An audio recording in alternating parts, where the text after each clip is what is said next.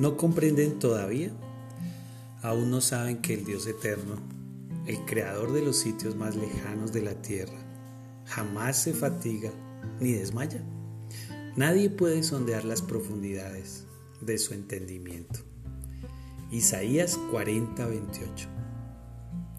Comprueba la naturaleza de Dios. ¿Quién es Dios? Él es un misterio para ti. ¿Anhelas conocerlo mejor? Es posible que aún te preguntes si Él en verdad existe. no hay problema. La gente se ha preguntado acerca de Dios por muchísimo tiempo, desde que, bueno, por muchísimo tiempo, desde que ha habido gente. Ellos se preguntan si realmente Dios está en algún lugar. Desean saber si Dios ha hecho el mundo y todo lo que en él hay.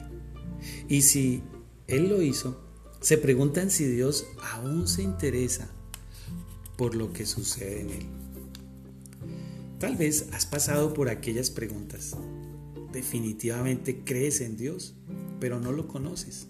No comprendes su naturaleza. En otras palabras, su personalidad. Bueno, tú no eres el único. Para muchos, incluso quienes pretenden ser religiosos, la naturaleza de Dios es un misterio.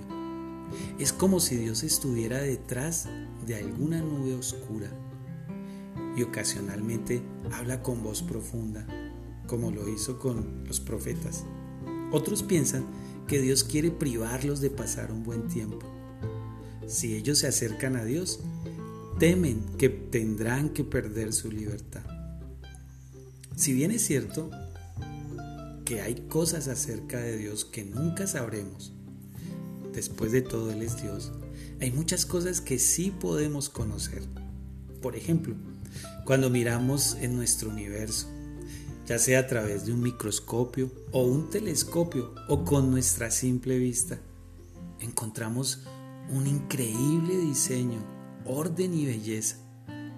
Eso significa que el diseñador, que es Dios, debe ser un diseñador de orden y belleza.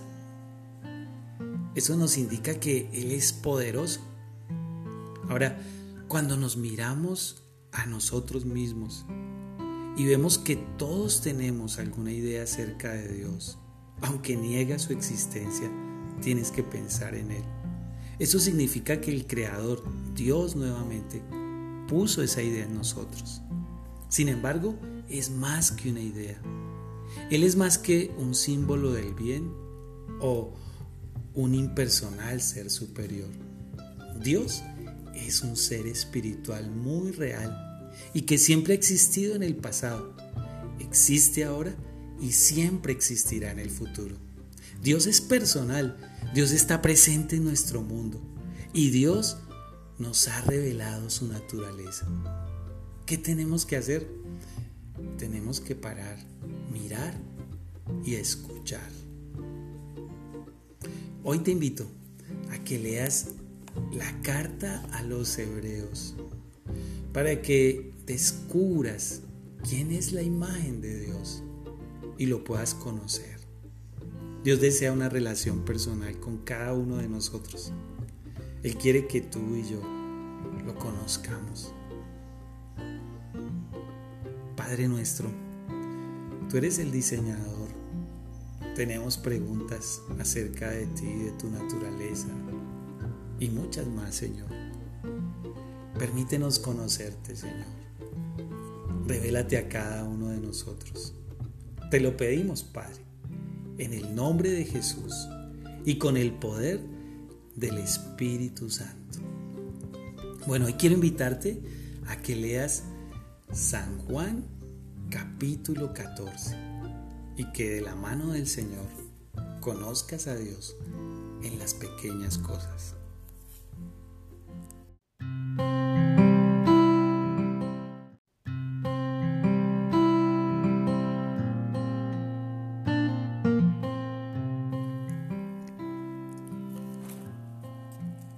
Dios en las pequeñas cosas. Dios sabe lo que hay en nuestros corazones. Podemos ir al grano. Recuerda que Dios te valora por lo que eres y no por lo que haces. La verdadera fe implica esforzarte hasta donde puedas y permitir que Dios se encargue del resto. Dios nunca conducirá un alma sediente hasta un manantial seco. Dios habla. ¿Le oyes? Dios ordena. ¿Le obedeces? Dios está al frente. ¿Le sigues? Es más probable que Dios te hable en un gentil susurro que en voz alta. Dios no te quitará un pecado hasta que se lo entregues. La mayoría de las veces en que necesitas a Dios es cuando no piensas que lo necesitas. Fe no es una emoción, es una confianza objetiva en un Dios muy real. La forma en que piensas acerca de Dios no define lo que Él es. Una cualidad de la naturaleza de Dios que debería estremecernos es su justicia. Una cualidad de la naturaleza de Dios que debería confortarnos es su amor. No te preocupes en probar la existencia de Dios, pues nadie puede refutarla. No puedes trabajar duro y hacer grandes esfuerzos o endulzar tu hablar para entrar al cielo. Tu fe es lo que importa. La religión es un intento del hombre para encontrar a Dios. El Evangelio es el plan de Dios para alcanzar al hombre. No permitas que la religión se interponga en el camino de tu salvación. Agradece a Dios que tu salvación no depende de ti. Dios en las pequeñas cosas.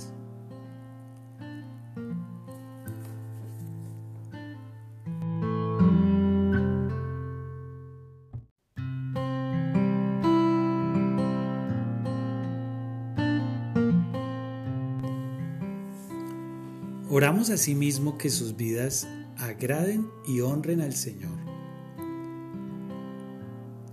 Que siempre hagan el bien a los demás que cada día conozcan mejor a Dios. Epístola a los Colosenses capítulo 1 versículo 10. Conoce mejor a Dios. ¿Te parece Dios distante? ¿Está lejos de ti? Puede ser esta la causa por la que estás esperando que Dios venga a ti. Si es así, entonces hay cosas que ignoras. Dios nos ha dado su palabra, su Hijo y su Espíritu. Eso es más de lo que siempre necesitaremos para entender a Dios. Pero el siguiente paso pertenece a cada uno de nosotros.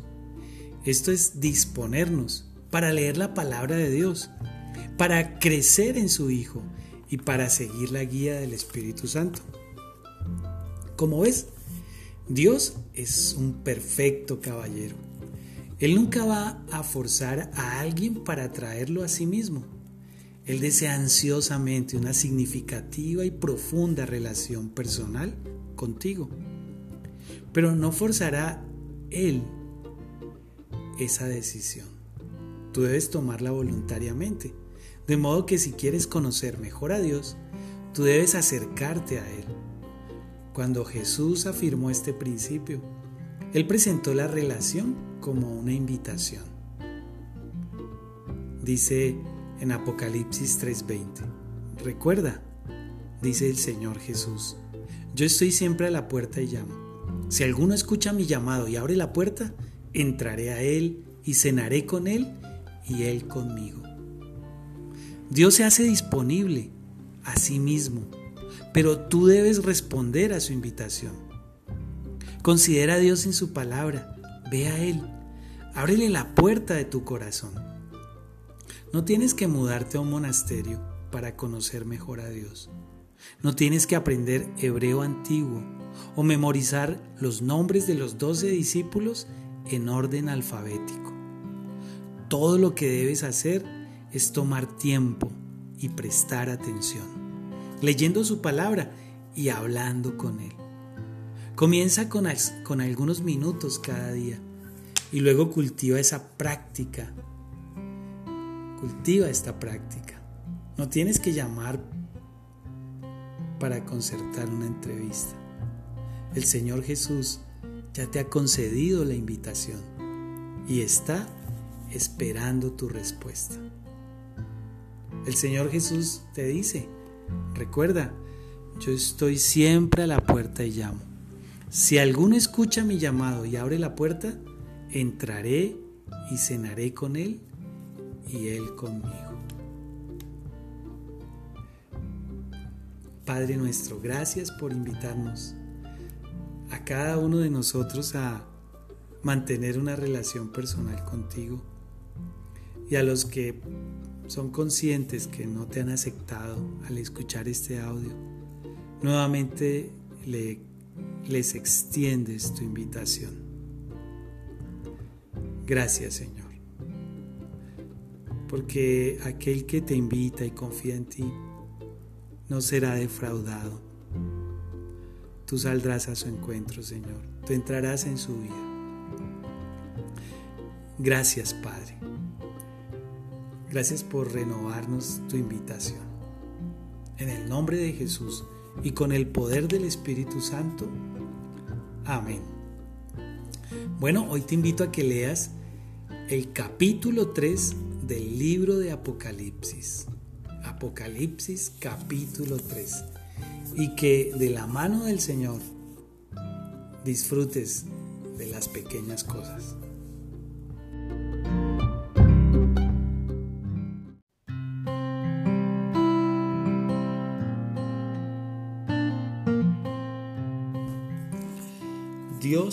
Las pequeñas cosas. Hay una relación directa entre el deseo de conocer a Dios y la lucha que trae consigo. Nunca te avergüences de tu fe. La ira de Dios dura solo un momento, pero su favor toda la vida. Tú eres responsable por la profundidad de tu entendimiento espiritual. Dios es responsable por la manera como te usará. La fe vendrá cuando busques conocer a Dios. Amar a Dios es obedecer a Dios. Mejor que preocuparse por lo que tú no sabes acerca de Dios, mejor concéntrate en lo que sabes. Ama a Dios, no a la devoción. Descubre lo que agrada a Dios y haz de ello un hábito. Debes darte cuenta de que la verdad de Dios es riesgosa, pero es un riesgo que vale la pena tomar. El saber más sublime consiste en conocer a Dios y a partir de ese conocimiento, amarlo. Conocer a Dios implica un tremendo esfuerzo, pero grande es la recompensa. Toma una concordancia y contempla los nombres de Dios. Toma una concordancia y estudia los nombres de Jesús. Tú comienzas a buscar a Dios por quien es Él. Cuando dejas de hacerlo por lo que Él puede hacer por ti. Pídele al Señor que te enseñe sus caminos. Ten pasión por Dios y compasión por la gente. Dios en las pequeñas cosas. Te damos gracias, Señor, porque nos invitas a todos a acercarnos a ti y a conocerte. Por favor, ilumina nuestros corazones y danos de tu sabiduría y de tu entendimiento. Danos de tu fuerza, Señor. Te lo pedimos en el nombre de Jesús y con el poder de tu Espíritu Santo. Amén. Bueno, hoy te invito a que leas el Salmo 19 y que de la mano del Señor vivamos los principios.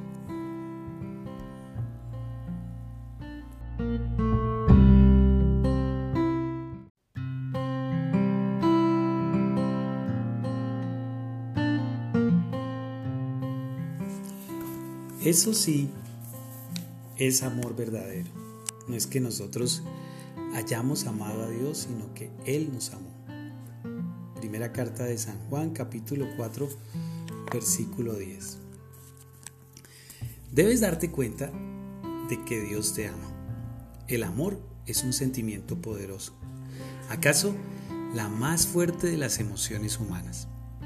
La gente llegará a extremos para expresar su amor y harán casi cualquier cosa para recibir amor. De modo que si la demanda de amor es tal, ¿por qué parece ser tan poco suplida? Para parafrasear la canción, ¿por qué es el amor precisamente la única cosa que tanto hace falta? El problema con el amor humano es que generalmente es egocéntrico. Mucho del tan llamado amor que sentimos podría ser resumido por la frase, ¿qué hay de provecho en ello para mí? Podemos pensar que amamos a alguien, pero en realidad podemos simplemente amar lo que él o ella hace por nosotros. El gran escritor C.S. Lewis quien escribió las crónicas de Narnia, identificó cuatro diferentes tipos de amor, de los cuales, excepto uno, son básicamente egocéntricos.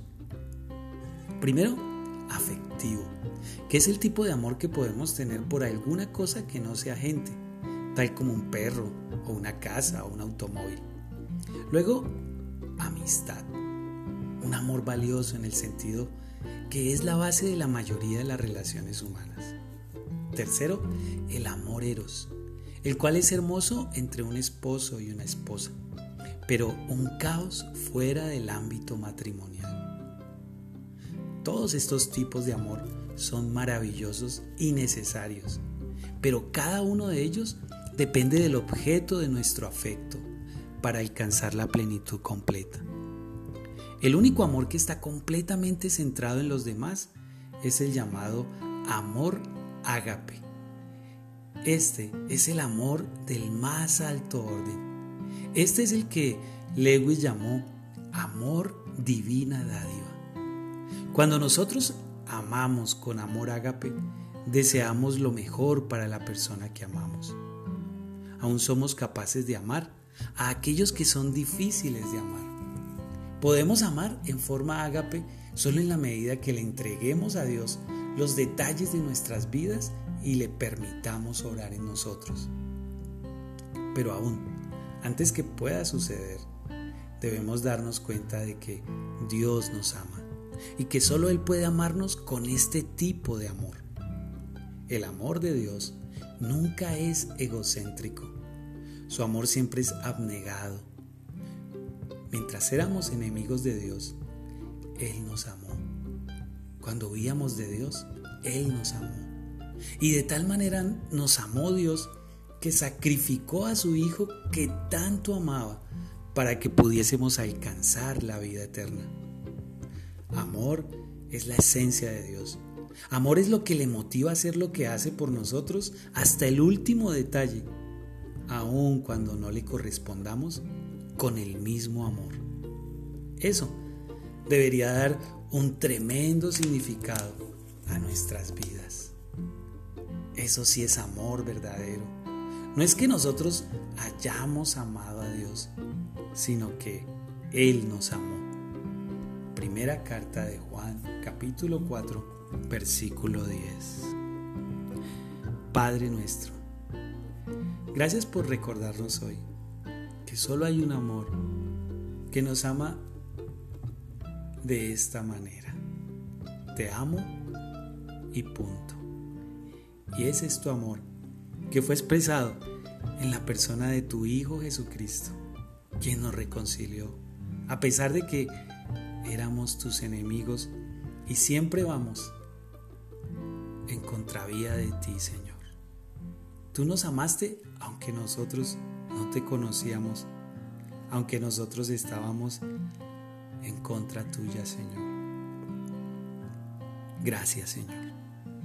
Permítenos entender ese amor, experimentarlo y disfrutarlo a plenitud. Te lo pedimos, Padre, en el nombre de Jesús, y con el poder del Espíritu Santo. Amén. Bueno, continuamos con Dios en las pequeñas cosas, viviendo los principios. Te invito a que hoy leas Primera de Juan, capítulo 4, y que de la mano del Señor disfrutemos del Señor en las pequeñas cosas.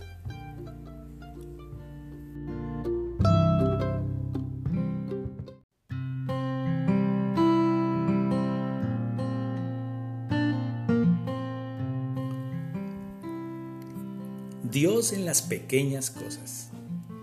Siempre que te sientas insignificante, recuerda cuán importante eres para Dios. Amamos a Dios porque sabemos quién es Él. Dios nos ama a pesar de saber quiénes somos. Ámate a ti mismo como un individuo único, creado por Dios, nada más ni nada menos. Amor incondicional solo viene de un Padre Celestial, nuestro Padre. Dios no nos ayuda porque lo merecemos. Él nos ayuda porque nos ama. Encuentra tu propia dignidad en el amor incondicional de Dios por ti, no en tus logros. El amor de Dios no tiene límites. La razón por la que amamos a Dios es porque Él nos amó primero. El amor incondicional de Dios por nosotros debería motivarnos a amar a otros incondicionalmente. No confundas amor con codicia. Amar no es una opción. Dios nos ha ordenado amar a otros. Amar a Dios es lo más grande que puedes hacer. Mas Dios muestra su amor para con nosotros, en que siendo aún pecadores, Cristo murió por nosotros. Epístola a los Romanos, capítulo 5 versículo 8. Te damos gracias, Señor, por recordarnos estos pensamientos que nos ayudan a precisar cómo, Señor, respondemos a tu amor y cómo es de grande y maravilloso la forma como tú expresaste tu amor a través de tu Hijo Jesucristo a cada uno de nosotros y a toda la humanidad. Sí, Señor, ayúdanos a vivir en tu amor, Señor, a disfrutarlo y a expresarlo. Te lo pedimos, Padre, en el nombre de Jesús y con el poder del Espíritu Santo. Amén. Bueno, hoy te invito a que disfrutes a Dios, a nuestro Padre, en las pequeñas cosas, leyendo Romanos, la epístola a los Romanos, capítulo 5. Y que de la mano del Señor vivamos los principios.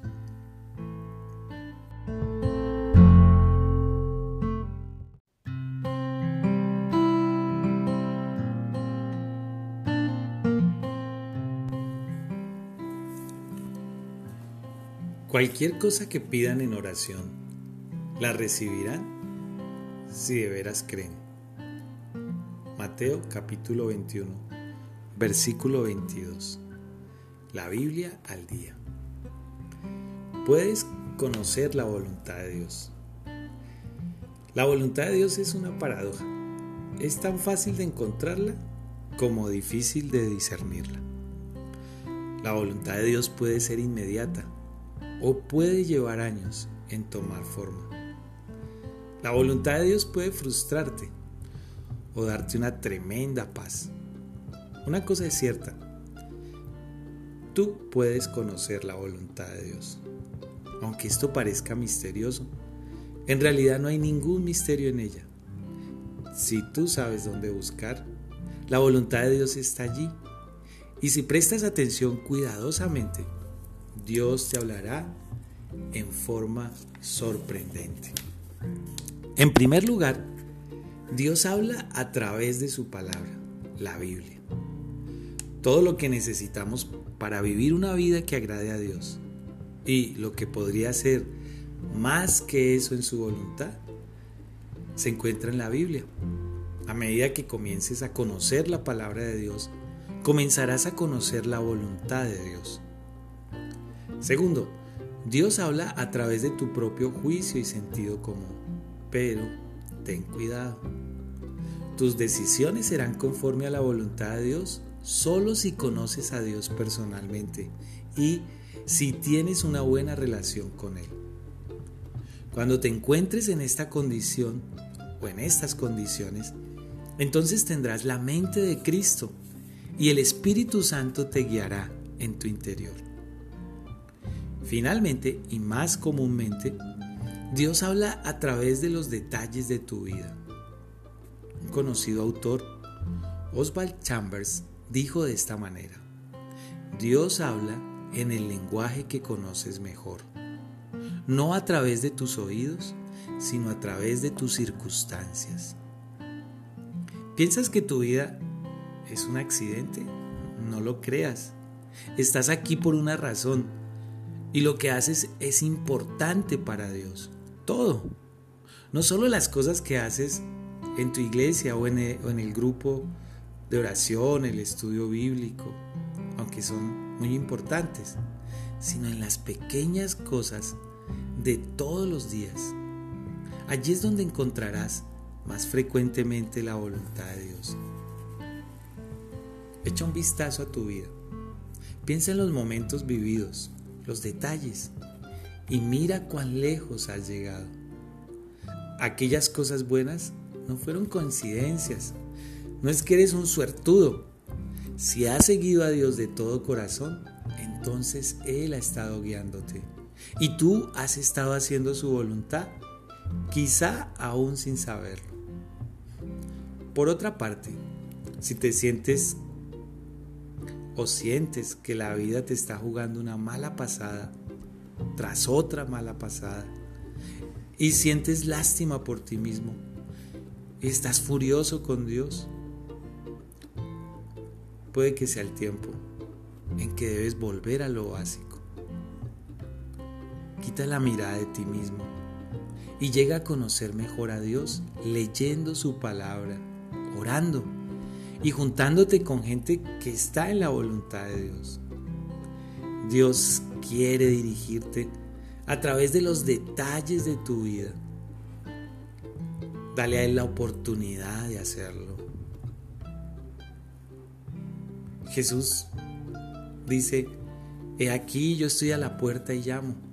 Si alguno oye mi voz y abre la puerta, entraré a Él, cenaré con Él y Él conmigo.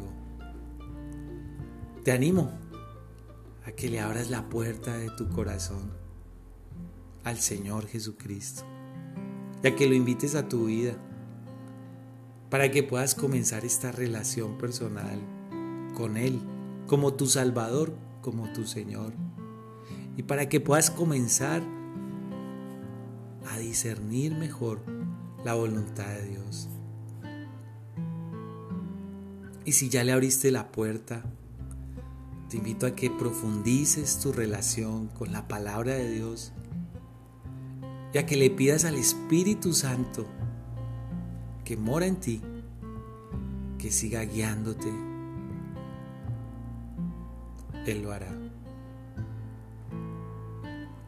Te damos gracias, Padre, por este momento tan especial, por recordarnos que podemos conocer la voluntad tuya. Permítenos estar en un buen balance. Te lo pedimos, Padre, en el nombre de Jesús y con el poder del Espíritu Santo. Amén. Hoy te invito a que leamos Mateo capítulo 21 y que de la mano del Señor disfrutemos de Él y de la vida en las pequeñas cosas.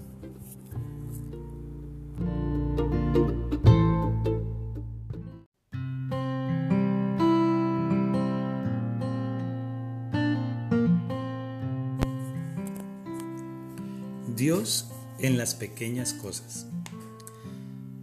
Los planes de Dios siempre son perfectos. Entonces, busca su voluntad. No hagas planes y luego pidas la aprobación del Señor. Pide a Dios que dirija tus planes. Si vas a esperar a alguien, espera en el Señor.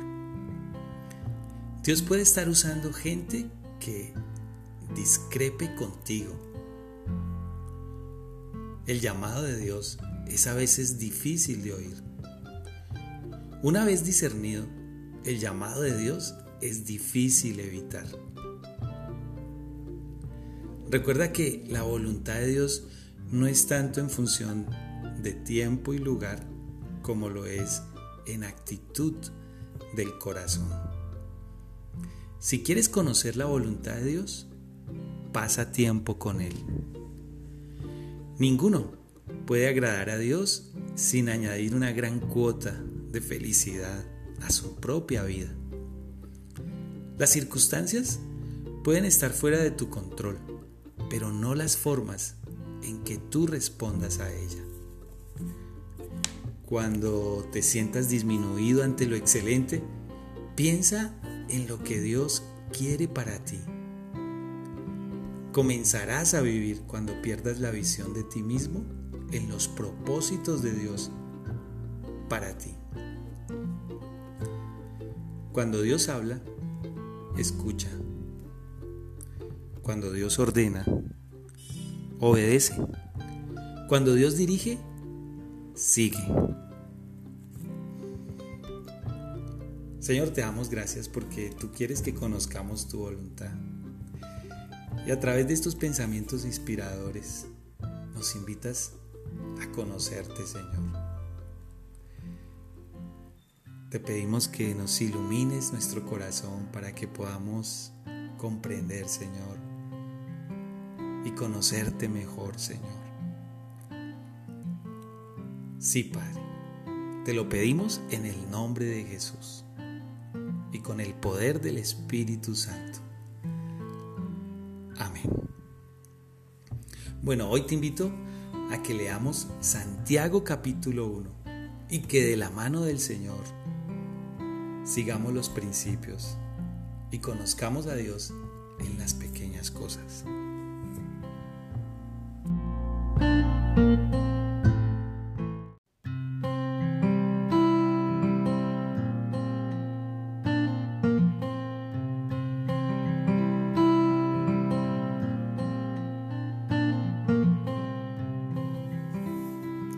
Amados hermanos, gracias a Dios por ustedes no solo es justo, porque ha sido en verdad maravillosa la manera en que han crecido en la fe y en el amor mutuo.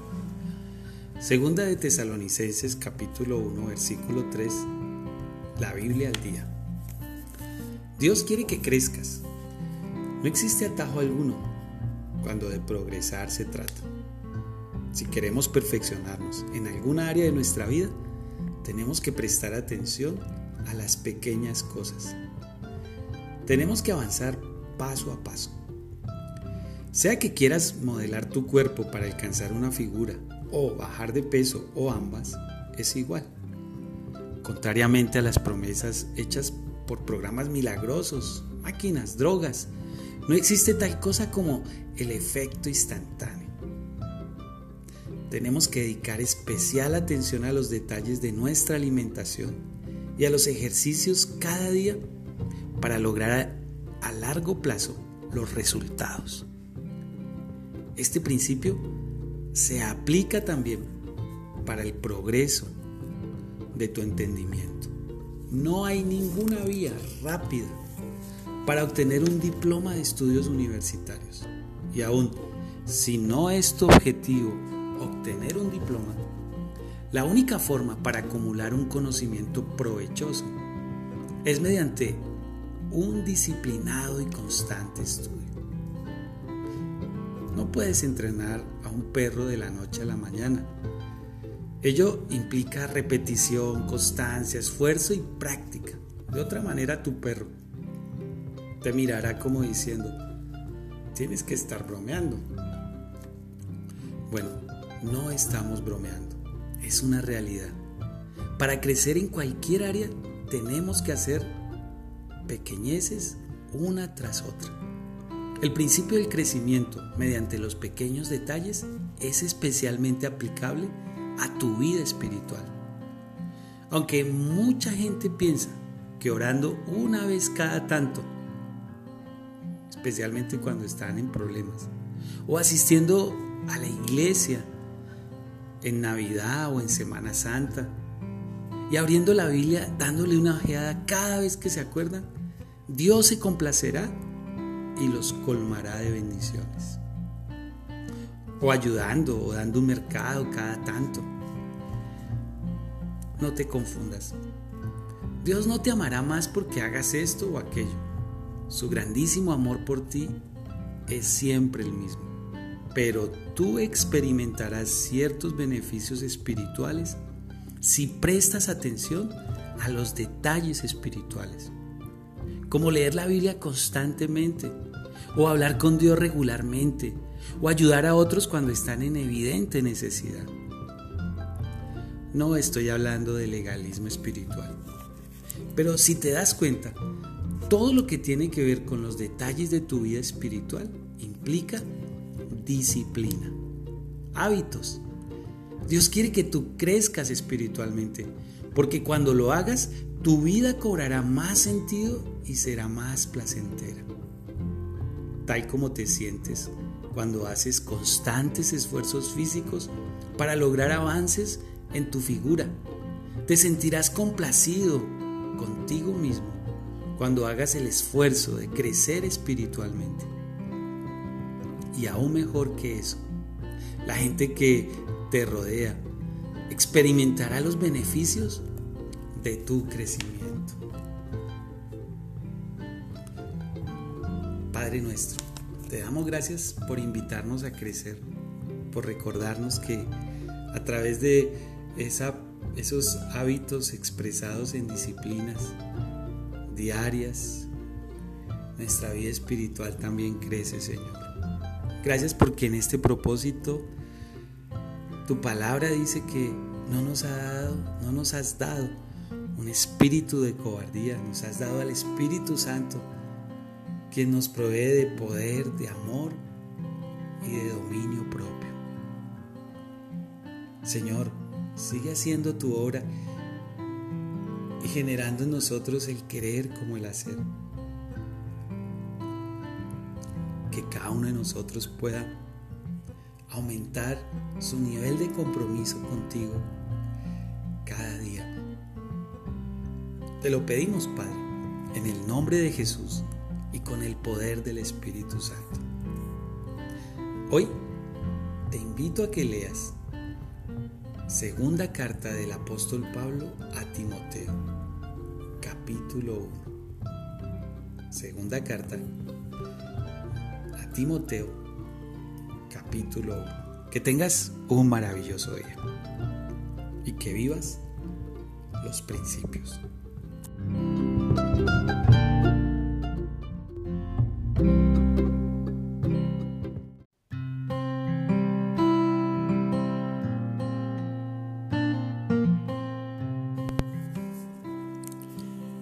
Dios en las pequeñas cosas. Reconoce que no puedes crecer en santidad en un abrir y cerrar de ojos. Si Dios está, lo poco será mucho. El que es maduro espiritualmente le da más importancia a la presencia interna de Dios que a las señales externas del mundo. La persona que tiene puesta la mirada en Dios difícilmente despreciará a otra persona. Es mejor correr detrás de Dios que delante de Él.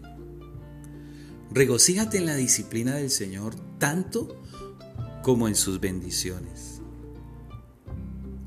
Sé prudente en contarle a otros lo que puedes hacer, pero sé vehemente en afirmar lo que Dios puede hacer. La persona dependiente del Señor Jesucristo posee la sorprendente habilidad de mantener quieta una barca en un tempestuoso mar. Date cuenta de tu insuficiencia sin Dios, pero también de tu capacidad con Él. La fe no demanda milagros, pero a menudo los lleva a cabo. Haz de la provisión de Dios el fundamento de tus logros. Nunca serás humilde ante Dios si piensas que Él te necesita a ti. Es maravilloso cuando te deleitas en el Señor, pero mucho mejor es cuando el Señor se deleita en ti. Dios en los pequeños detalles.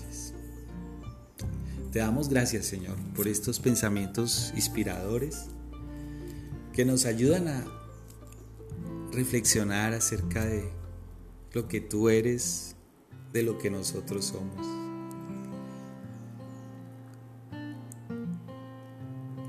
Te pido que cada uno de nosotros podamos reconocer que realmente no, tú no nos necesitas a nosotros. Somos nosotros, soy yo, los que te necesitamos a ti, Señor. Te bendecimos, Padre, en el nombre de Jesús y con el poder del Espíritu Santo. Amén. Bueno, hoy te invito a que leamos Job Job, sí, en el Antiguo Testamento, el capítulo 33, y que de la mano del Señor vivamos los principios.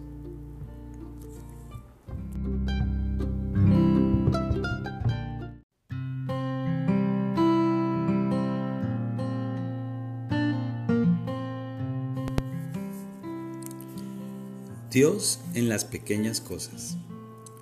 Reconoce que no puedes crecer en santidad en un abrir y cerrar de ojos. Si Dios está, lo poco será mucho. El que es maduro espiritualmente le da más importancia a la presencia interna de Dios que a las señales externas del mundo. La persona que tiene puesta la mirada en Dios difícilmente despreciará a otra persona. Es mejor correr detrás de Dios que delante de Él. Regocíjate en la disciplina del Señor tanto como en sus bendiciones. Sé prudente en contarle a otros lo que puedes hacer, pero sé vehemente en afirmar lo que Dios puede hacer. La persona dependiente del Señor Jesucristo posee la sorprendente habilidad de mantener quieta una barca en un tempestuoso mar. Date cuenta de tu insuficiencia sin Dios, pero también de tu capacidad con Él. La fe no demanda milagros, pero a menudo los lleva a cabo. Haz de la provisión de Dios el fundamento de tus logros. Nunca serás humilde ante Dios si piensas que Él te necesita a ti. Es maravilloso cuando te deleitas en el Señor, pero mucho mejor es cuando el Señor se deleita en ti. Dios en los pequeños detalles. Te damos gracias, Señor, por estos pensamientos inspiradores que nos ayudan a reflexionar acerca de lo que tú eres, de lo que nosotros somos.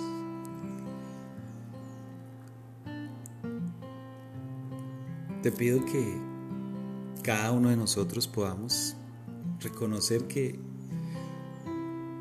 realmente no Tú no nos necesitas a nosotros.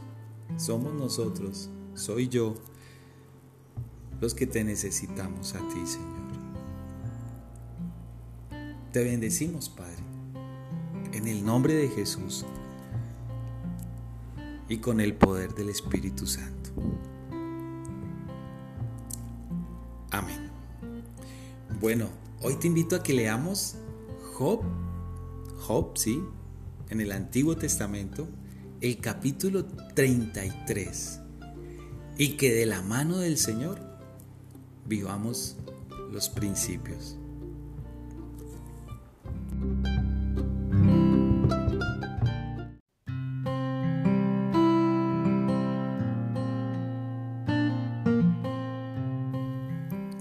Lámpara es a mis pies tu palabra y luz para mi camino. Salmo 119, versículo 105. La Biblia de las Américas. La Biblia es el mensaje de Dios para ti. La Biblia es el libro más sorprendente del mundo. Han sido publicadas más de 6 billones de copias de la Biblia desde que Gutenberg imprimió la primera hace 500 años atrás. La Biblia ha sido traducida a más de 2.000 idiomas. Y hoy en día, en América Latina, en la mayoría de los hogares hay una Biblia. Y muchos la leen por lo menos una vez a la semana. La Biblia es el libro más vendido de todos los tiempos por una sencilla razón. Es el libro de Dios. Puedes no considerar a Dios como su autor, pero eso es exactamente lo que Él es. Dios es el autor y tú eres el público que Él anhela alcanzar. Tú ves, los autores buscan gente para que lean sus libros. De otra manera, no los hubiesen escrito. Dios no es diferente. Él ha escrito la Biblia y quiere que tú la leas. ¿Por qué un libro? ¿Por qué no una voz que ordene o telepatía mental o mensajes en el cielo. Porque el lenguaje humano, especialmente cuando está escrito, es el medio más efectivo y preciso para comunicar. Dios escogió hablarnos a través de palabras escritas en una página porque es la mejor forma de transmitirnos detalladamente su mensaje para nosotros. ¿Qué quiere decir esto? Simple. Cuando tú lees la Biblia, estás leyendo el mensaje de Dios para ti. La Biblia no solo es una opción para conocer a Dios y los secretos del universo. Es el único camino que tienes precisamente para descubrir los detalles del plan de Dios para tu vida. Por ejemplo, a través de la Biblia puedes aprender que Dios te ha creado puedes descubrir que Dios te amó tanto que envió a Jesús a la tierra y así pudieses ver lo que Dios es en persona. También podrás encontrar que Jesús regresará a la tierra en el futuro. La Biblia tiene todo eso y más. Así que no desperdicies otro día. Sacude el polvo de la Biblia que tienes en tu casa y ábrela. O Ahora puedes bajarla a tu celular. Ábrela. Mientras la lees, Dios comenzará a hablarte. Lo que Él tiene para decirte bien puede cambiar tu vida. Padre nuestro, gracias por entregarnos tu libro, Señor, porque deseas que podamos comprender detalladamente tu mensaje para nosotros. Como este es un libro que es tu palabra, Señor, te pedimos en el nombre de tu Hijo Jesucristo que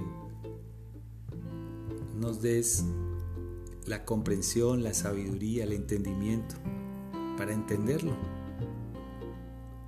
te lo pedimos, Padre, en el nombre de Jesús y con el poder del Espíritu Santo. Amén. Bueno, hoy te invito a que leas Segunda de Timoteo, capítulo 3. Y si puedes, lee el Evangelio de San Juan, el capítulo 5. y que de la mano del Señor sigamos viviendo los principios.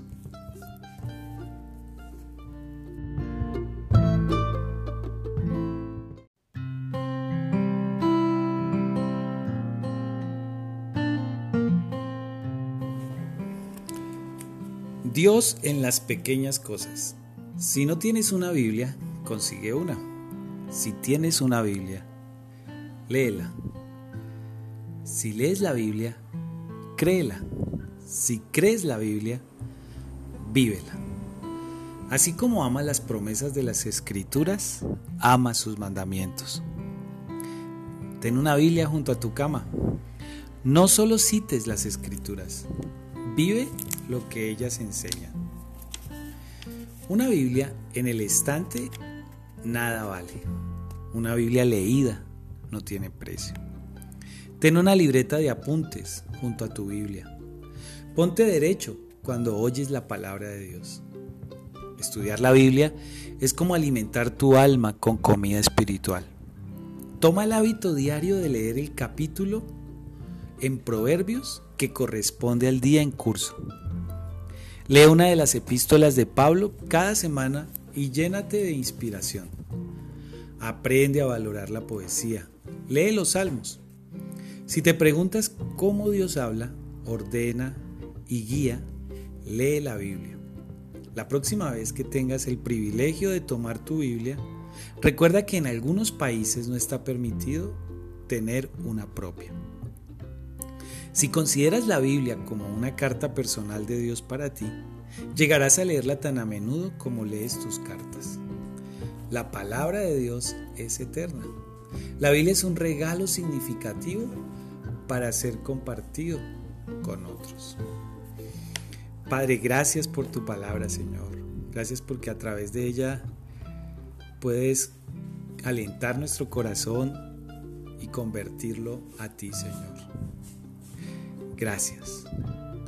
Te pedimos una vez más que al leer tu palabra, tu libro, podamos comprenderlo.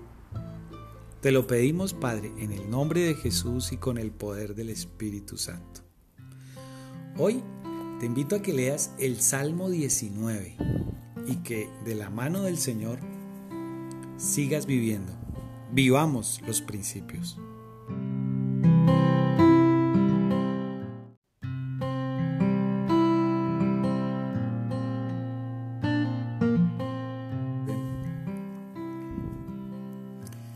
Confía callado en el Señor y espérale con paciencia. Salmo 37, versículo 7. La Biblia de las Américas. Dale tu tiempo a Dios. Si hay algo que necesitamos en nuestras ocupadas, estrepitosas y agitadas vidas, es la paz interior, seguridad y reposo que solo Dios puede dar. Esta es la única forma de discernir los propósitos de Dios para nuestras vidas, que a la larga nos permitirá mantener nuestra cordura y sensatez. El caso es que Dios no pega alaridos y dice, eh, tú, estás abandonándome, siéntate por un momento y óyeme. Nuestro Padre Celestial es totalmente capaz de obtener nuestra atención cuando realmente lo necesitamos, pero Tú no quieres hacerte el hábito de darle a Dios una razón para perseguirte y Él sí lo hará.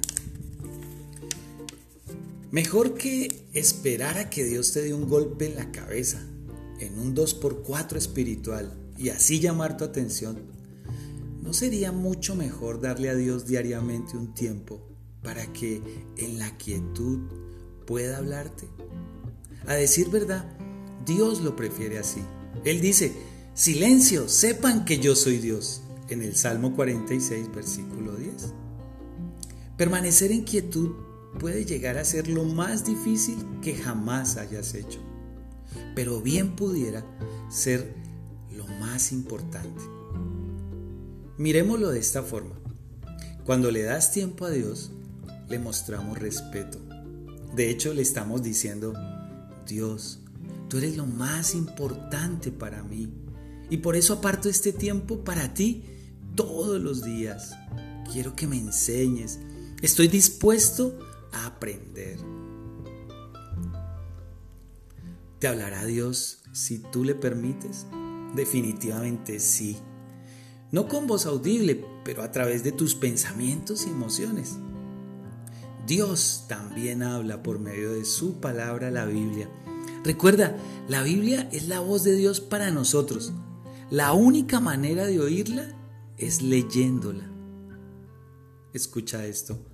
La llave de acceso que le permite a Dios entrar en los detalles de tu vida y de mi vida, es decir, en nuestros sueños y asuntos, es el tiempo. Sabemos que no será fácil. Oirás muchas otras voces que solicitarán tu tiempo y atención, y muchas de ellas valen la pena. Pero si quieres oír la única voz que hará la diferencia en tu vida, necesitarás permitir que Dios lo haga en la quietud. Pídele a Dios que ponga el deseo de apartar un lugar y un tiempo solo para Él. Los detalles de tu vida esperarán. Más que eso, ellos tomarán significado cuando se los entregues a Dios. Padre nuestro, gracias por esta invitación donde nos dices que quieres escuchar nuestra voz, donde quieres estar con nosotros y donde también quieres que nosotros te conozcamos. Te damos gracias, Padre, en el nombre de Jesús y con el poder del Espíritu Santo. Anímate, haz una cita con Dios cada día y manténlo como si hubieses estado con la persona más importante del mundo. Te invito a que hoy leamos el Salmo 5 y que de la mano del Señor sigamos viviendo los principios.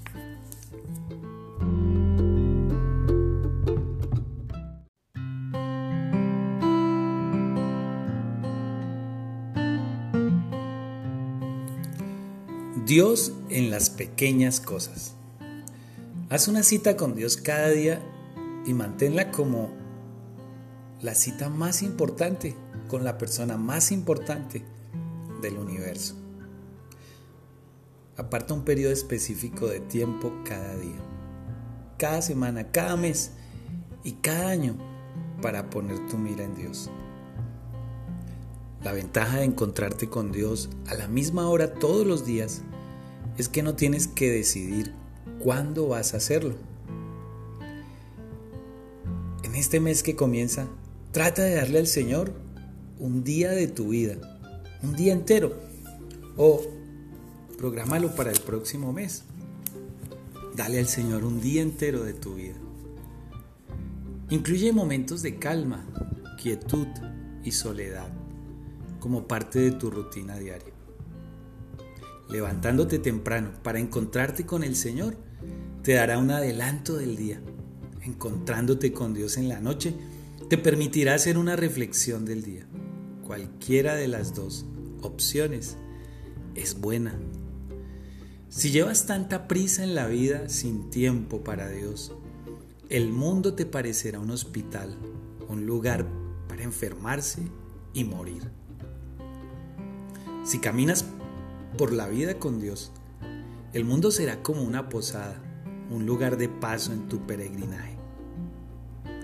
Compra, un libro con hojas en blanco y lleva un diario de tu vida.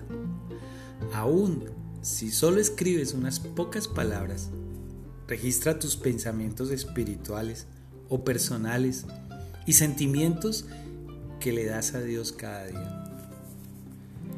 No es posible tener dominio del tiempo, solo puedes dominarte a ti mismo dependiendo de tu condición espiritual. Estar a solas con Dios te desalentará o te fortalecerá. El tiempo para encontrar momentos de calma y quietud es cuando más dificultad existe para conseguirlo. Dios en las pequeñas cosas. Padre nuestro, gracias por inspirarnos a través de estos pensamientos para que cada uno de nosotros busquemos la forma acercarnos a ti. Por medio del Espíritu Santo, trae a nosotros ese deseo profundo y real de fe, de acercarnos a ti.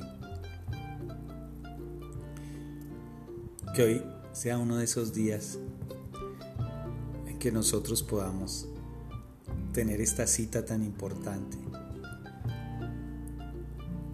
con la persona más importante del universo. Te lo pedimos, Padre, en el nombre de Jesús y con el poder del Espíritu Santo. Amén. Bueno, te invito a que hoy leamos el Salmo 42. Salmo 42. Y que de la mano del Señor vivamos los principios.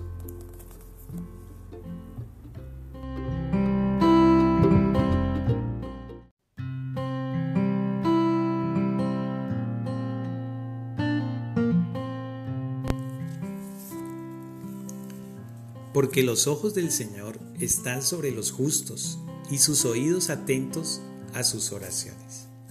Primera de Pedro capítulo 3 versículo 12 La Biblia de las Américas. Oración. La gran llave de contacto. Un día los discípulos le pidieron a Jesús Enséñanos a orar. Jesús les respondió dándoles a ellos y a nosotros también un maravilloso modelo de oración. Lo que es tan convincente acerca de la oración del Señor es que, como he sabido, es totalmente sencilla. Padre nuestro, que estás en los cielos, santificado sea tu nombre. Venga tu reino y cúmplase en la tierra tu voluntad, como se cumple en el cielo. Danos hoy los alimentos que necesitamos y perdona nuestros pecados, así como nosotros perdonamos a los que nos han hecho mal. No nos dejes caer en tentación, mas líbranos del mal. Amén. San Mateo capítulo 6 del 9 al 13. La Biblia al día. La clave para orar es comenzar sencilla y pausadamente. Esa es la idea detrás del modelo de oración de Jesús. Necesitamos un punto de contacto, un lugar para comenzar. Entonces, a medida que vayamos conociendo mejor a Dios, nos sentiremos a gusto compartiendo los detalles más íntimos de nuestras vidas con Él. Si la Biblia es Dios hablando a nosotros, entonces la oración es nosotros hablando a Dios. Es el principal modo de conectarse con el Dios infinito, lleno de poder, de sabiduría y de amor. Edward Ferrell escribió que sin oración no hay ningún camino, ninguna verdad, ninguna vida. Sin oración nunca podrás acercarte a Dios. Inténtalo. Comienza de a poco. Puedes comenzar con las pequeñas cosas en tu vida. Coméntale a Dios acerca de ellas en un tranquilo y apartado lugar donde tu propia conciencia no quede expuesta por falta de privacidad. Mientras continúes diariamente, tu capacidad para orar crecerá grandemente. Eso es porque la oración es como un músculo si ejercitas regularmente tu músculo de oración, cobrará fuerza y tu amor por Dios crecerá sin medida. De otra forma, si no lo usas, se encogerá y tu porte para Dios también. Y en aquellos tiempos de crisis, cuando de repente te sientas compelido a orar, experimentarás una penosa experiencia. La buena noticia es que Dios no pone condiciones en tu vida de oración. Sus sentimientos no se lastiman cuando tú no oras. Pero cuando lo haces, Él se conecta contigo de una forma poderosa. Inténtalo hoy. Hazlo ahora mismo. Háblale a Dios. Él está atento. Padre nuestro, que estás en los cielos, santificado sea tu nombre. Venga tu reino y cumplas en la tierra tu voluntad como se cumple en el cielo. Danos hoy los alimentos que necesitamos y perdona nuestros pecados, así como nosotros perdonamos a los que nos han hecho mal. No nos dejes caer en tentación, mas líbranos del mal. Porque tuyo es el reino, el poder y la gloria por todos los siglos.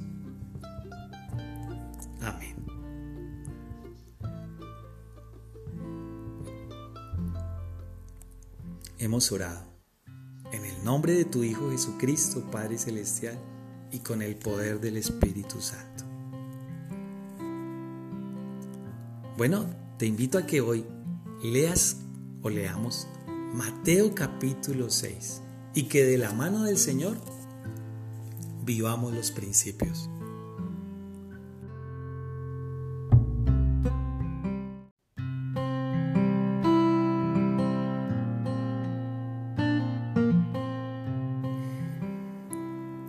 No descuidemos como algunos el deber que tenemos de asistir a la iglesia. Hebreos capítulo 10, versículo 25. La Biblia al día. La iglesia donde se reúne el pueblo de Dios. En forma tan ingenua hemos permitido que nuestro idioma tergiverse el significado de la palabra iglesia. A veces esa palabra significa un lugar, tal como olvidé mi Biblia en la iglesia. Otras veces se refiere a una actividad, como cuando decimos ¿a qué hora comienza la iglesia? Y frecuentemente la palabra iglesia se usa para describir una institución. Mientras tales definiciones son apropiadas, pierden el significado de todo lo que significa la palabra iglesia. Lo que significa en esencia la iglesia. Y es lo siguiente, la esencia de la iglesia es tu familia cristiana, aquella gente alrededor del mundo que sigue a Cristo y se comprometen con Él unos con otros.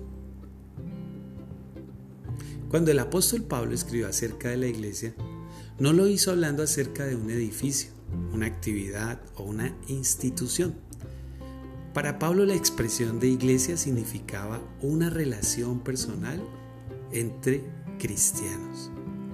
La mayoría de las veces comparaba la iglesia con un cuerpo humano. En un cuerpo, todas las partes y detalles son importantes y deben funcionar en armonía.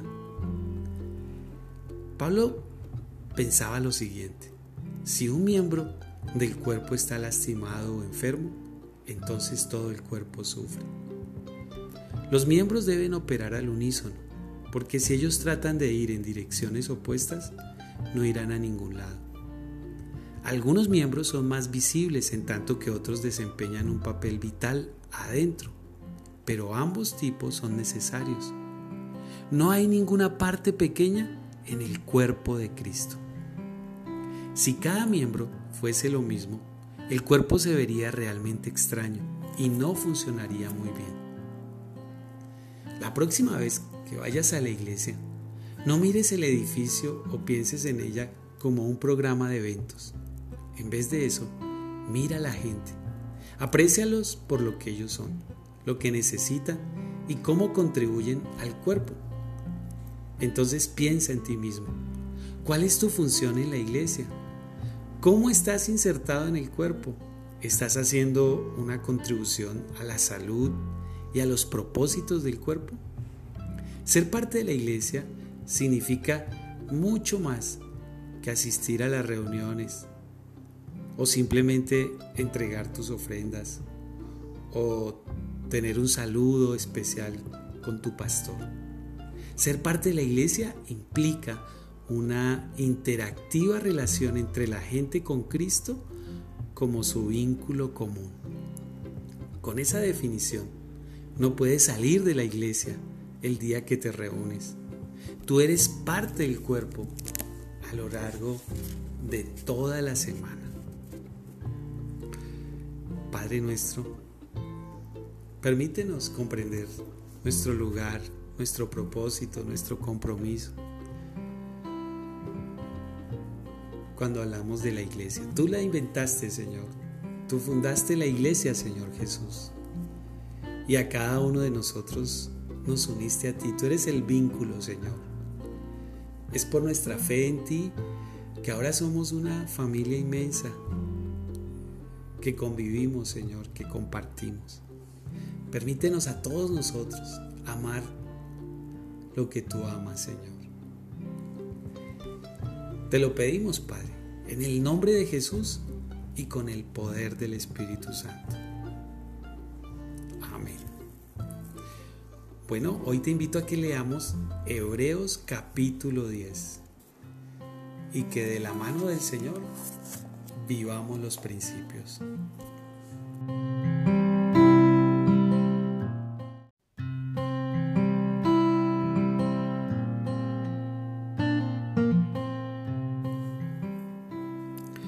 Dios en las pequeñas cosas. La oración cambia las cosas. Ora por la gente que no le agradas. Ora por la gente que no te agrada. Cuando ores, sé cuidadoso de distinguir tus necesidades de tus deseos. En una oración sin esfuerzo, no habrá sinceridad. En un esfuerzo sin oración no habrá efectividad. Si tus oraciones no tienen significado para ti, menos significado aún tendrán para Dios. Vive humildemente y ora de esa misma manera. No ores por una carga más liviana, ora por más fortaleza en tus hombros.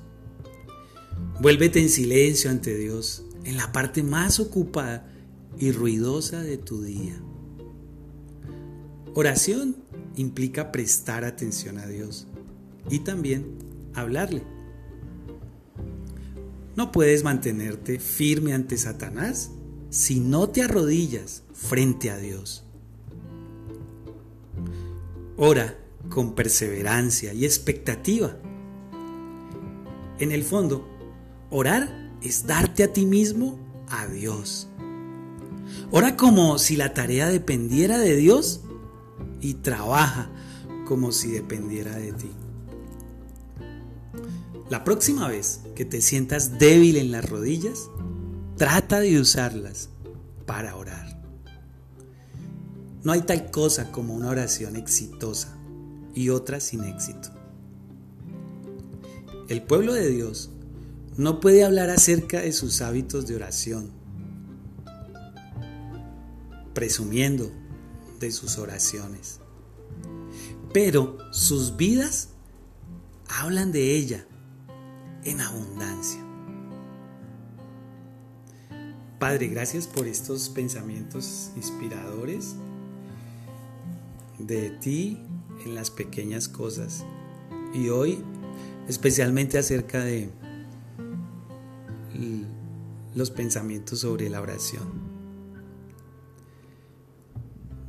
Ayúdanos a ser conscientes.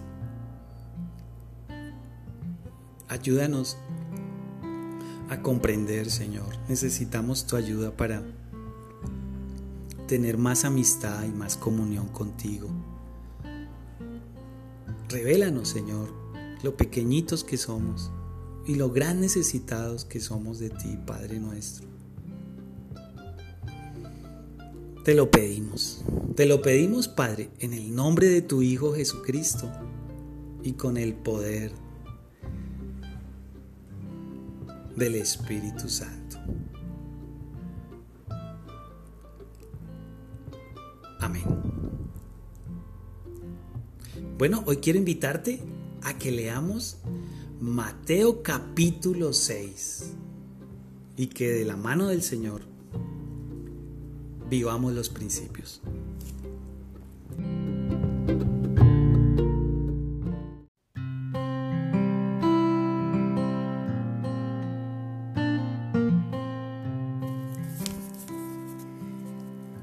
Los cielos proclaman la gloria de Dios y la expansión anuncia la obra de sus manos.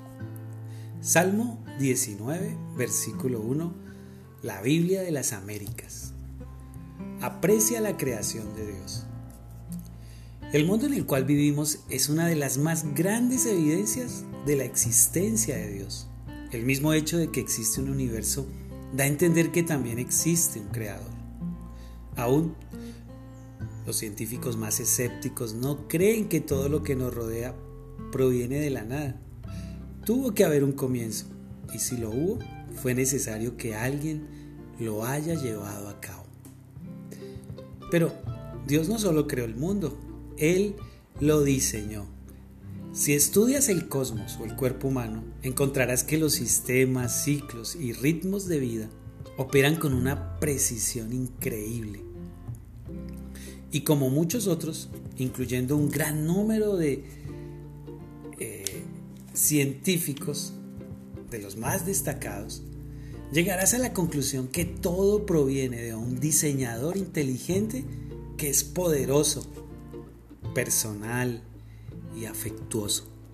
El apóstol Pablo lo dijo de la siguiente manera. Desde los tiempos más remotos, los hombres han estado contemplando la tierra, el cielo, la creación entera y han sabido que Dios existe, que su poder es eterno. Por lo tanto, no podrán excusarse diciendo que no sabían si Dios existía o no. Esto lo puedes leer en Romanos capítulo 1 versículo 20. Esta es la versión La Biblia al día. Aunque a pesar de la evidencia que nos rodea, la gente ha hecho una cosa extraña. Ha escogido centrarse en la creación más que en el creador. También el apóstol Pablo escribió que la gente adora las cosas que Dios hizo, pero no quisieron obedecer al bendito Dios que hizo aquellas cosas. Está escrito en Romanos capítulo 1, versículo 25 de la Biblia al día. Eso sería como mirar una bonita pintura y llegar a la conclusión de que el artista nada tuvo que ver con ella o que el artista realmente no fue trascendente. No es eso lo que precisamente hacemos nosotros. Reconocemos y alabamos al artista a la vez que expresamos admiración por la pintura. Lo mismo sucede con la creación de Dios. Nosotros estamos para apreciarla, protegerla y aún administrarla mientras la preservamos. Pero nunca deberíamos adorar la creación. Toda la alabanza debería ser para el Creador, Dios Todopoderoso. Te damos gracias, Padre nuestro por invitarnos a recordar que tú eres el creador, por invitarnos a observar y a descubrir a través de el mundo que tú creaste para nosotros. Que tú existes, que nos permites a través de la observación de nuestro mundo, de la naturaleza, de las montañas, de nosotros mismos, reconocer tu diseño, tu sabiduría, tu inteligencia, tu poder, Señor. Padre, tú eres mi creador, tú eres nuestro creador, creador de los cielos y del universo, creador de los cielos y la tierra. Sí, Padre. Hemos orado a ti Dios Padre, Creador del universo, en el nombre de Jesús y con el poder del Espíritu Santo. Amén. Bueno, hoy te invito para que leamos Génesis capítulo 1 y que de la mano del Señor sigamos viviendo los principios.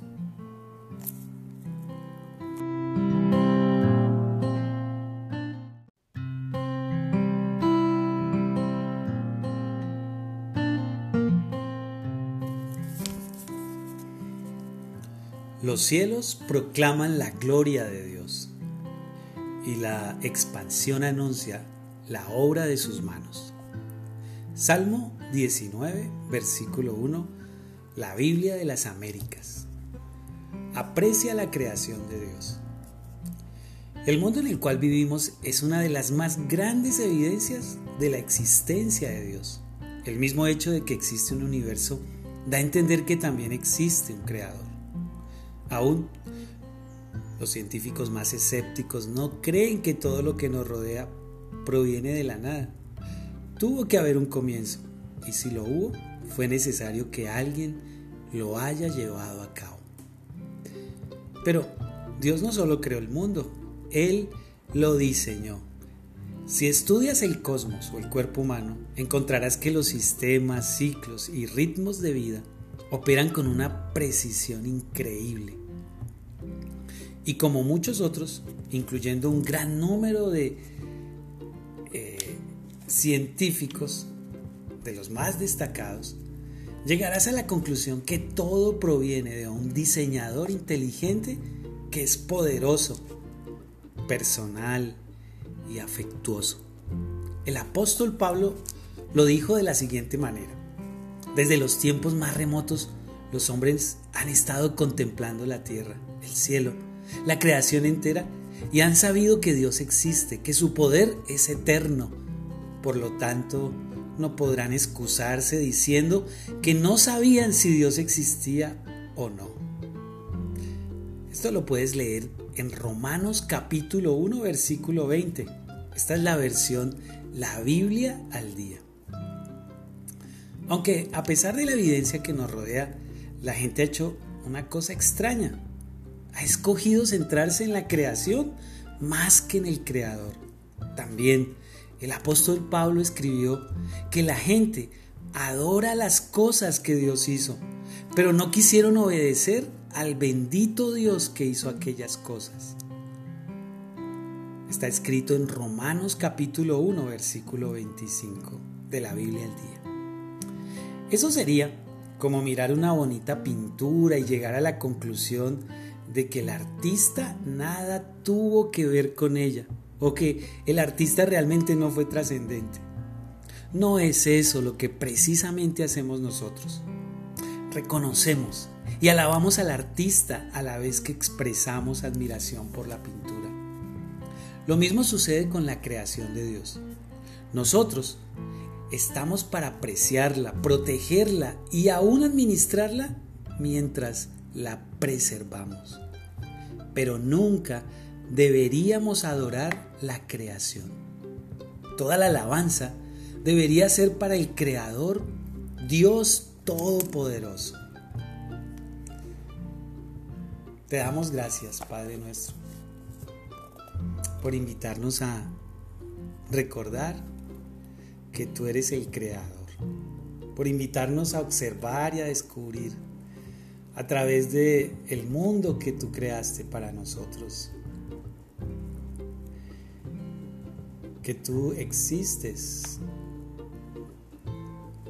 que nos permites a través de la observación de nuestro mundo, de la naturaleza, de las montañas, de nosotros mismos, reconocer tu diseño, tu sabiduría, tu inteligencia, tu poder, Señor.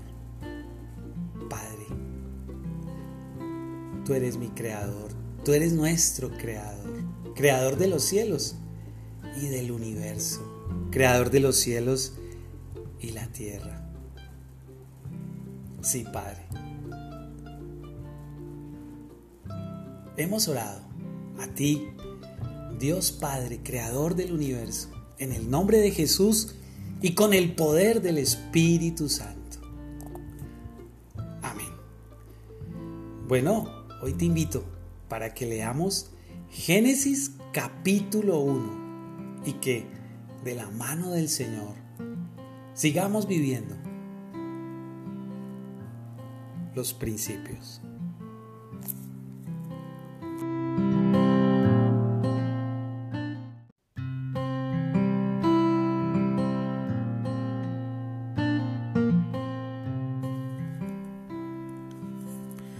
Dios en las pequeñas cosas. Tu visión del mundo y cómo funciona está directamente relacionada con tu visión acerca de los comienzos de la creación.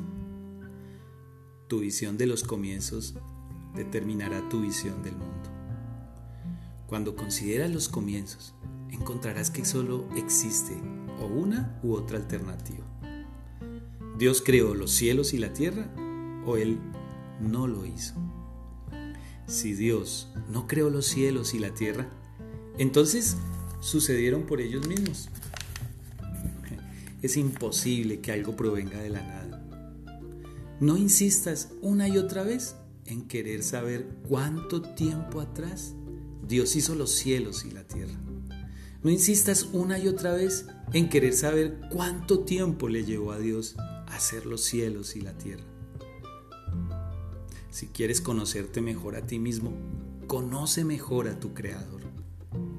Es nuestra responsabilidad usar y administrar, no abusar y agotar nuestros recursos naturales. Cuando mires una hermosa pintura, alaba al artista. Cuando oigas una hermosa canción, alaba al compositor. Cuando contemples la belleza en la naturaleza, alaba al Creador. Toma un tiempo para apreciar al Dios que creó el mundo. La ciencia no es enemiga de Dios y la religión no es enemiga de la ciencia. Después de todo, cuando Dios hizo el mundo, Él hizo posible la ciencia puedes aprender muchísimo estudiando su creación. Padre nuestro, gracias por estos pensamientos inspiradores de cómo tú estás en las grandes y en las pequeñas cosas.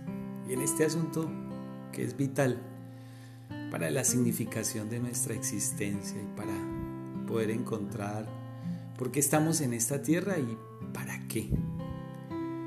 Por eso, aunque tengamos dudas del tiempo atrás y de cómo lo hiciste, danos por medio de la fe en ti, Señor, poder comprender la dimensión de tu grandeza, de tu poder, de tu omnipotencia, Padre Celestial. Te pedimos ayuda para todos nosotros los que tenemos dudas de ti como creador. Te lo pedimos, Padre, en el nombre de Jesús, con humildad, Señor. Te lo pedimos. Y con el poder del Espíritu Santo.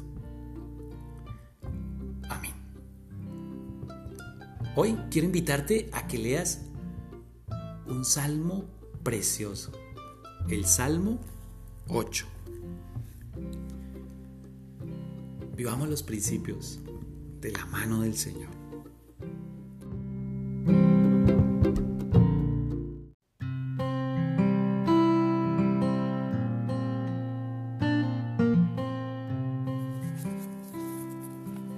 La integridad y la rectitud me preserven, porque en ti espero. Salmo 25, versículo 21, la Biblia de las Américas. El carácter lo que sucede cuando nadie está mirando. Uno de los grandes debates de estos últimos años se ha centrado sobre el carácter. Hay gente que cree que es posible que una persona posea un carácter en público y otro en privado, aun cuando ambos sean muy diferentes. Lo que tú y yo hacemos en privado es lo que se piensa, es asunto propio, mientras no afecte tu imagen pública expresan los que defienden este argumento. Solamente hay un problema con esta manera de pensar. Una vez que divides tu personalidad y tus acciones en dos o más categorías o compartimientos, te desvías del verdadero significado de carácter.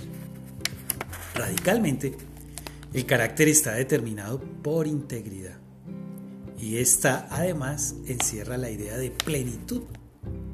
Si un objeto, tal como un puente, una persona, como tú o como yo, tiene integridad, eso significa que el objeto o persona está en una condición inquebrantable.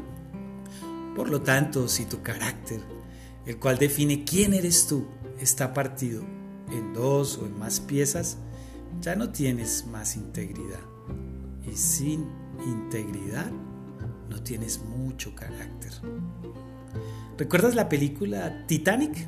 Aquel transatlántico que para los ingenieros y dueños era inquebrantable y que se hundió en las aguas del Atlántico Norte cuando viajaba de Londres a Nueva York. Es una gran historia que creo que todos hemos escuchado. Bueno, la gente decía que ese barco nunca sería destruido. Algunos se atrevieron a decir que ni siquiera Dios podría. Pero veamos algo.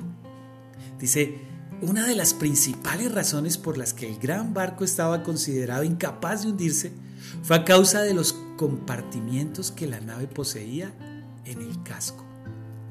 La teoría sostenía que la inundación en uno de sus compartimientos por causa de una brecha, es decir, alguna grieta o algo quebrado, en el casco no afectaría a otros compartimientos por los altos tabiques que había entre ellos.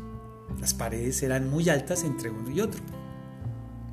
Lo que el diseñador del Titanic no anticipó fue que la colisión con el iceberg acuchilló unos 11 compartimientos, de tal forma que el agua del mar derribó las paredes de un compartimiento a otro hasta provocar el trágico hundimiento de la poderosa nave.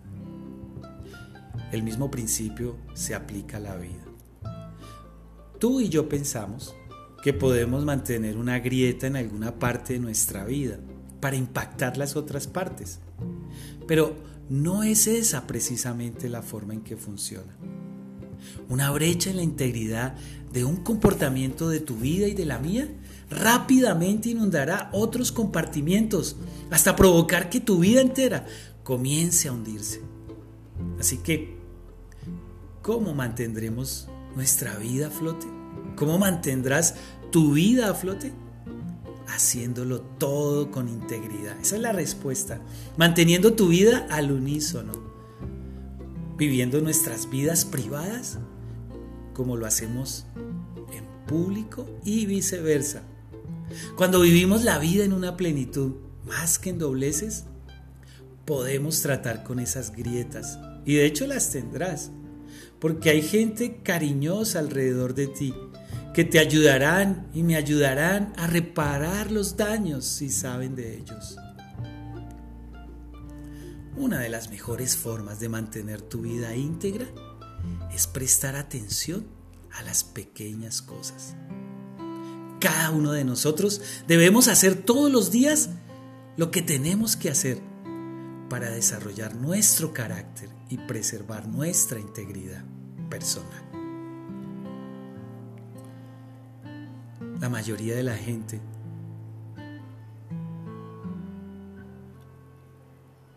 no vive para agradar a otros o vive para agradar a otros. Tú y yo debemos vivir para agradar a Dios.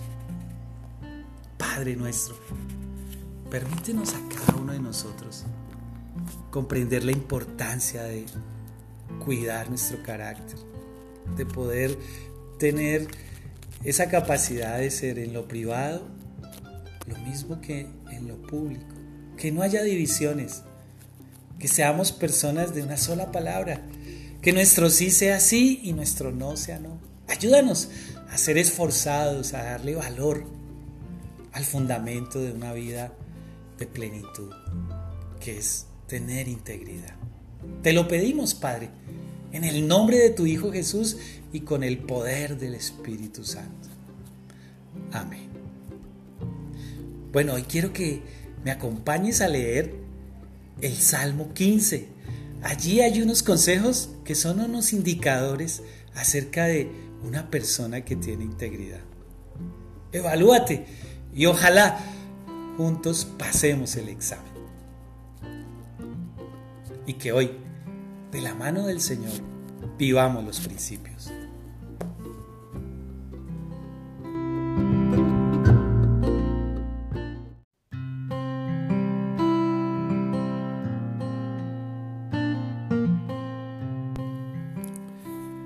Dios en las pequeñas cosas. La forma en la cual cultives tu jardín interior quedará en evidencia ante toda forma de plaga. La gente de integridad es un perfecto blanco para las críticas, pues ellos caminan con la frente bien alta. Que tu palabra tenga valor.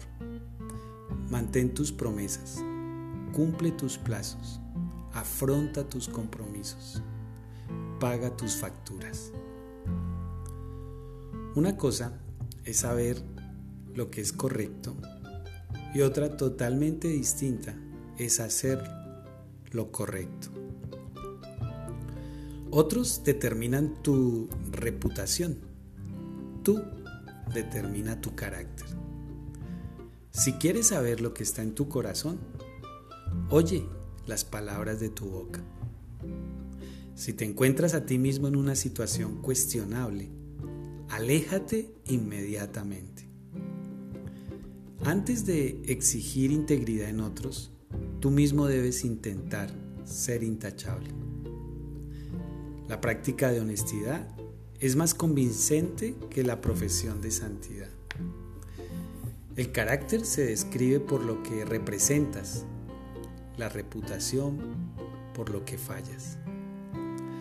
Asume un poquito más de la responsabilidad que te corresponde al momento de reconocer las culpas.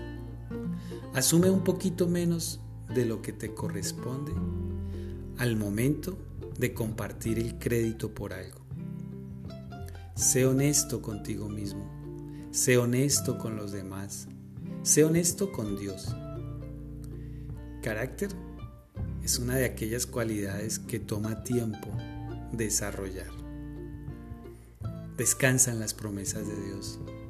Asegúrate de cumplir las tuyas. Padre nuestro, nos alienta saber que en tu promesa en Filipenses 1.6 dice, el que comenzó la buena obra en nosotros, la perfeccionará hasta el día de Jesucristo. Tenemos que reconocer que todavía no somos un producto terminado y que en el área del carácter todavía, Señor, empezando por mí, necesitamos seguir creciendo, seguir siendo personas de una sola palabra, cumplir nuestras promesas, nuestros plazos. Te pedimos, Espíritu Santo, que en el nombre de tu Hijo Jesucristo sigas trabajando en cada uno de nosotros. El reconocer lo que todavía nos falta por mejorar en nuestra manera de pensar, de ser, de sentir. El reconocer que no tenemos el poder por nosotros mismos para cambiarnos, porque no es suficiente nos invita a buscarte, Señor. Y también a darte la gloria, a honrarte a ti, porque las cosas buenas que hay en nosotros, las mejoras del carácter, han sido, Señor, por esta relación personal contigo, Señor Jesucristo. Tú eres nuestro escultor, Señor. Gracias por tomarte el tiempo de trabajar y hacer de nosotros cada día tu obra maestra, Señor. Te damos todo honor y toda gloria. A ti, Padre nuestro, en el nombre de Jesús. Amén. Bueno, quiero invitarte a que hoy leas Filipenses capítulo 1 y que de la mano del Señor vivamos los principios.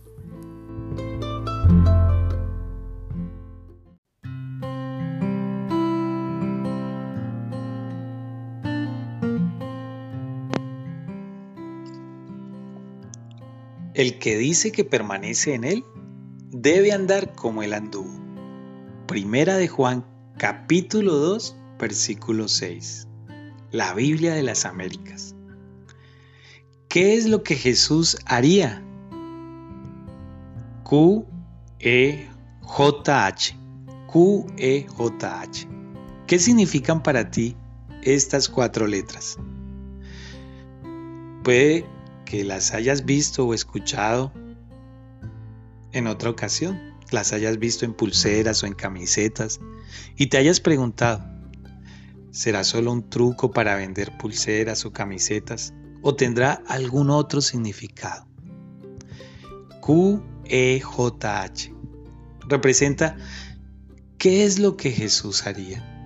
Y esta puede ser precisamente la pregunta más contundente que jamás pudieras responder. En verdad, es una simple pregunta, pero las implicaciones son profundas, que bien podrían cambiar una vida.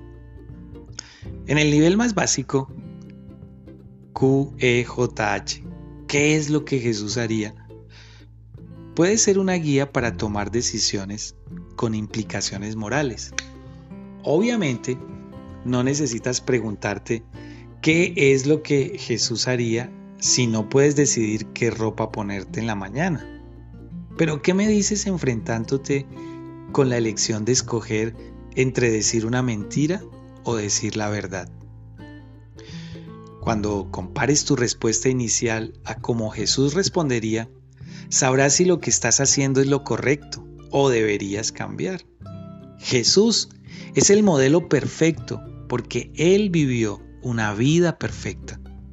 Él experimentó todas las presiones, tentaciones y ansiedades que todos nosotros tenemos, pero nunca hizo lo incorrecto. Esto nos lleva a profundizar sobre la pregunta, ¿qué es lo que Jesús haría?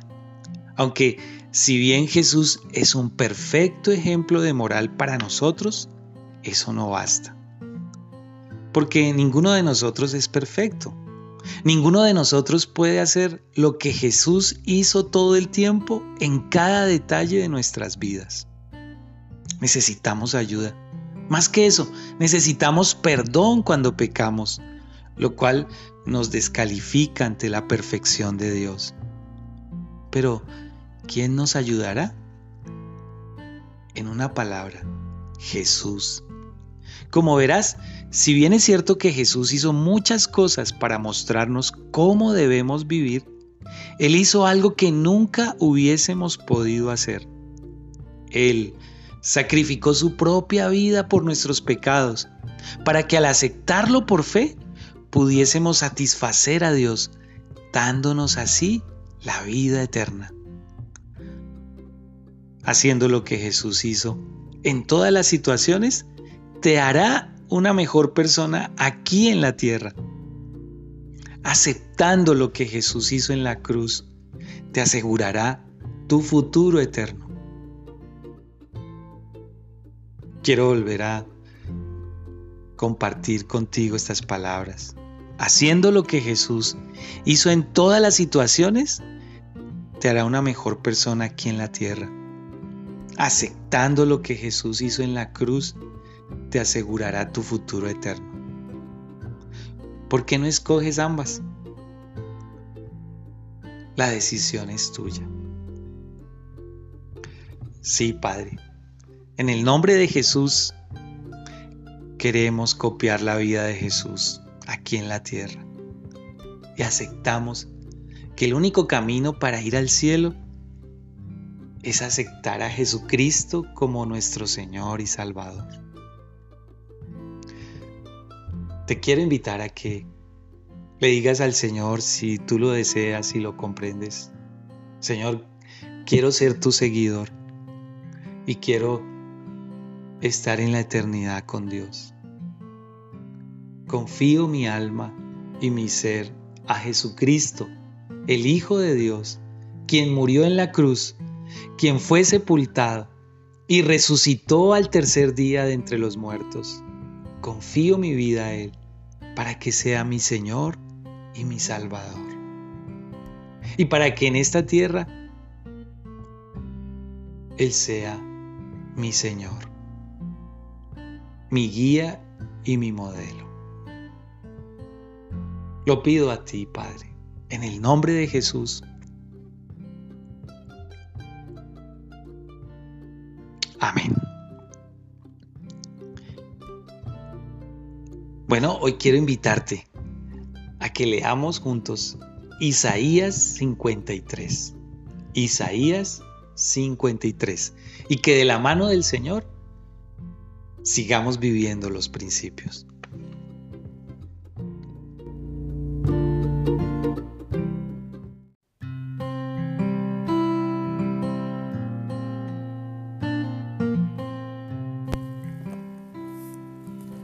Dios en las pequeñas cosas. En cada situación pregúntate a ti mismo, ¿qué es lo que Jesús haría? Entonces hazlo. Si estás por compararte con alguien, compárate a ti mismo con Jesús. Eso dará perspectiva a tu vida. La esencia del cristianismo es la nueva vida en Cristo. La esencia de Cristo es la victoria sobre la muerte. Vive tu vida de tal forma que cuando mueras, aún el que dirija tu funeral se sienta triste. Si como Jesús miras lo mejor en la gente, probablemente encontrarás aprecio en las personas. Haz siempre tu trabajo como si tu jefe estuviese mirando sobre tus hombros. Mejor aún, haz tu trabajo como si Jesús estuviese observando a tu lado. Jesús mantuvo sus promesas hasta las heridas. Nosotros deberíamos hacer lo mismo. Acepta y lleva a cabo diligentemente las órdenes de aquellos que están en autoridad sobre ti. Que tu constante objetivo sea el ser obediente, no victorioso. Probablemente estás menos propenso de caer en tentación si no caminas por la orilla de la cornisa. Enfrenta los celos en el momento que aparezcan en tu vida. De otro modo, el miedo vendrá para golpearte. Es más fácil que cambies de antemano tu conducta que cambiar tu reputación después. Que cuando el mundo mire quién eres tú, puedas llegar a la conclusión de que Cristo vive en ti. Como cristiano, Estás diseñado y equipado para cambiar el mundo para la gloria de Jesús. Dios está buscando cristianos consecuentes cuyo caminar se acorde con su hablar. Nuevamente, Padre, gracias por estos pensamientos inspiradores que nos desafían a cada uno de nosotros a confrontar nuestras creencias, a revisar lo que sabemos, pero también nos invita a caminar de tu mano. Te damos gracias, Padre. Permítenos en la reflexión poder aprender. Te lo pedimos, Padre, en el nombre de Jesús y con el poder del Espíritu Santo. Amén. Bueno, hoy te invito a que leas Filipenses capítulo 4 y que de la mano del Señor vivamos los principios.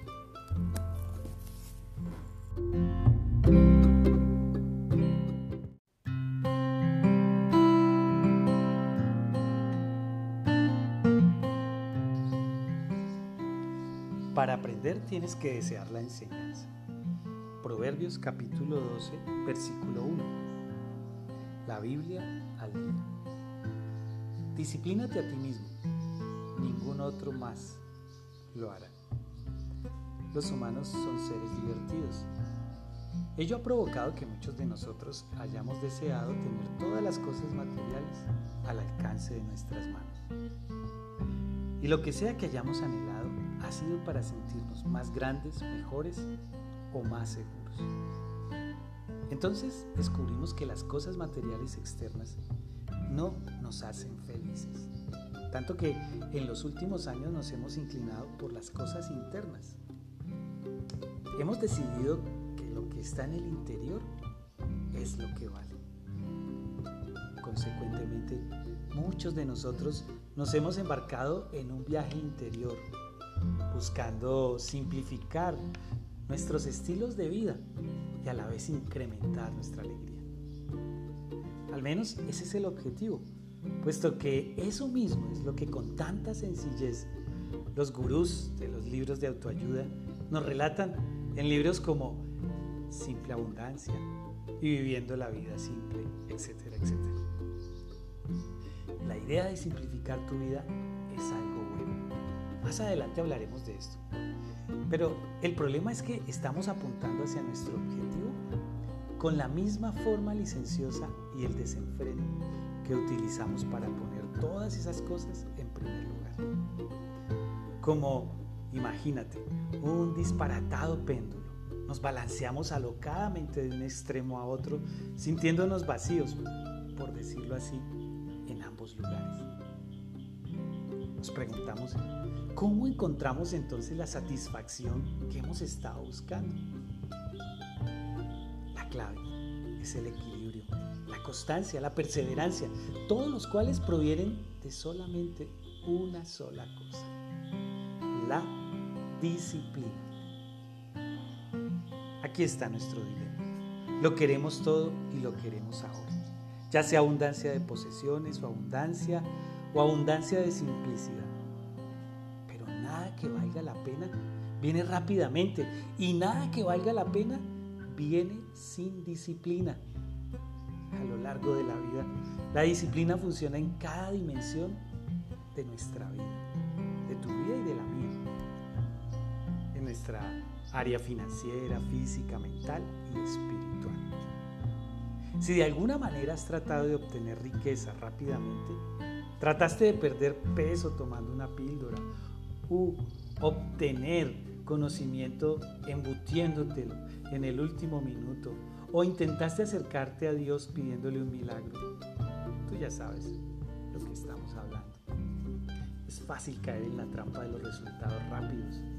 Cuando enfocas tu atención en los resultados, más que en el recorrido para alcanzarlos.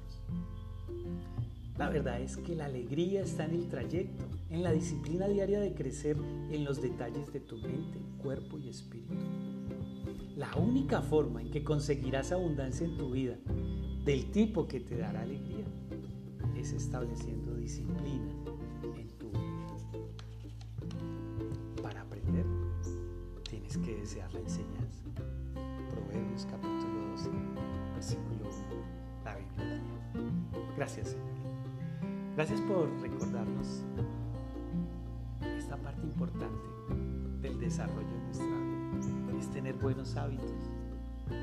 Los buenos hábitos es otra forma de decir ser disciplinados. Creo que todos somos conscientes de lo fácil que es perder los buenos hábitos y de lo difícil que es adquirirlos. Pero Padre, en tu palabra dice que nos has dado al Espíritu Santo y que el Espíritu Santo no es un espíritu de temor, sino de poder, de amor y dominio propio. Padre nuestro, en el nombre de Jesús, hoy acudimos a tu Espíritu y en este día te pedimos que nos des la fortaleza para seguir cultivando buenos hábitos, hábitos cristocéntricos, bajo tu señorío todas las áreas Te lo pedimos, Padre, en el nombre de Jesucristo y con el poder de tu Espíritu Santo. Amén. Hoy te invito a que leamos Segunda de Timoteo, capítulo 1, y que de la mano del Señor sigamos viviendo los principios.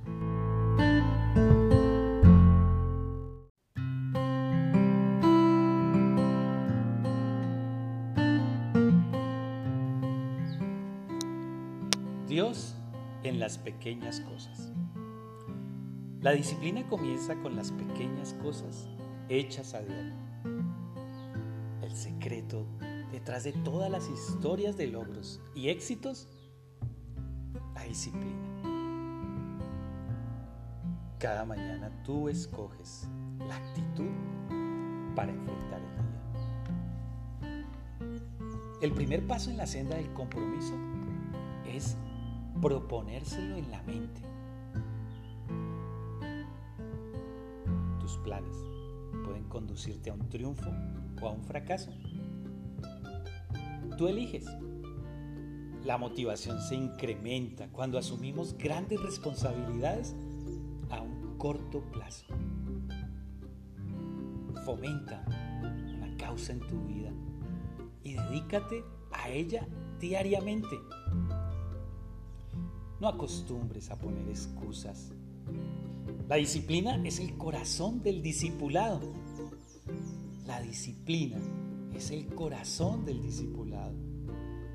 Antes de bucear dentro de algo, da un paso atrás y contempla la pintura en general.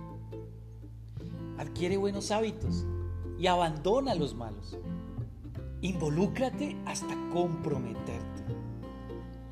Usa tu tiempo libre productivamente. Tus sueños no se harán realidad si les permites languidecer. Tus sueños no se harán realidad si tú duermes. Si quieres alcanzar la excelencia, comienza con la disciplina. Las actividades que valen la pena pueden ser arduas a corto plazo, pero gratificantes a largo plazo. La gente estará más impresionada por lo que has logrado que por lo que estás por comenzar. La motivación puede extinguirse, pero los hábitos prevalecen. Padre nuestro, gracias por estos pensamientos inspiradores que nos animan, que nos confrontan para continuar en esta carrera que todos necesitamos vivir y correr. Queremos llevarnos el premio, Señor. A veces olvidamos que es cada día que se construye nuestro carácter, que es cada día en que con el cumplimiento de nuestras responsabilidades es que vamos madurando y avanzando como seres humanos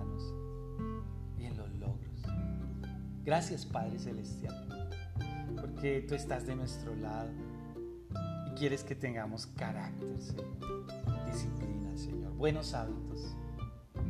Abre nuestros ojos, Señor. Te lo pedimos, Padre en el nombre de tu Hijo Jesucristo y con el poder de tu Espíritu Santo. Amén. Hoy vamos a leer Hebreos, la epístola a los Hebreos, capítulo 12. Y te invito a que sigamos caminando y a que sigamos viviendo los principios por la fe de la mano del Señor.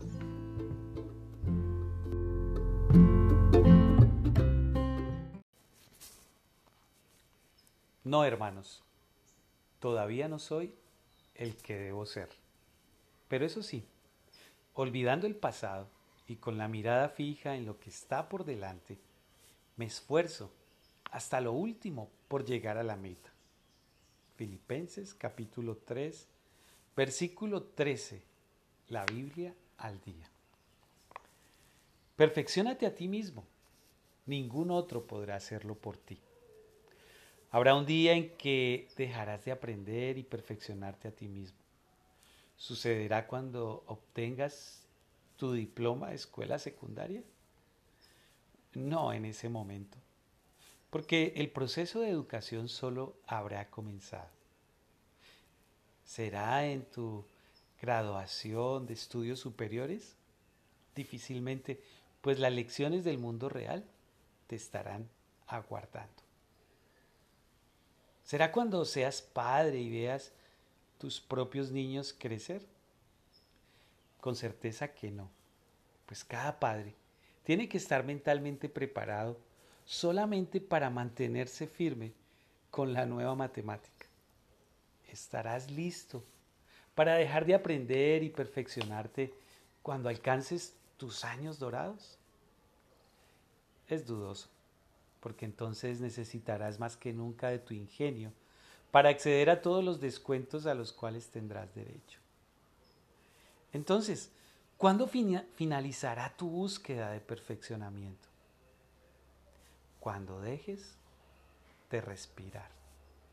Desde ahora y hasta entonces, deberías considerarte a ti mismo como un proyecto en marcha, un trabajo en proceso, siempre superándose, nunca estancado. Perfeccionarse a uno mismo es un asunto popular. En medio de nuestra actual generación de tecnología, nos han dicho que nuestras mentes son como computadoras. Son solamente tan buenas como sean programadas. Pero el énfasis sobre un continuo desarrollo personal no es excepcional para la sociedad de hoy. Algunas décadas atrás alguien escribió, tú eres lo que tú piensas. Y aún desde antes, la Biblia dice, pues como piensa dentro de sí, así es. Proverbios 23, versículo 7, la Biblia de las Américas. Dios no te diseñó para que estés estancado o seas perezoso, ya sea espiritual, física, mental o socialmente hablando. Tomando prestado el título de un libro de Charles Swindoll, Dios tiene la intención de que tú y yo aprendamos a vivir más allá de la mediocridad.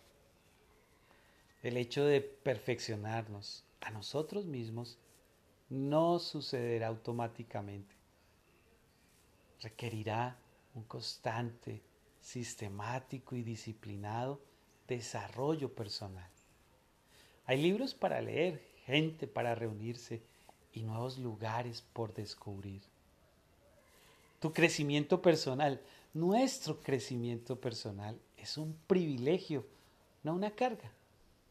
Allí es donde a Dios le encanta estar involucrado en los detalles de tu vida. Permítele a Él estar y obrar en las pequeñas cosas de tu vida para ayudarte a crecer y perfeccionarte.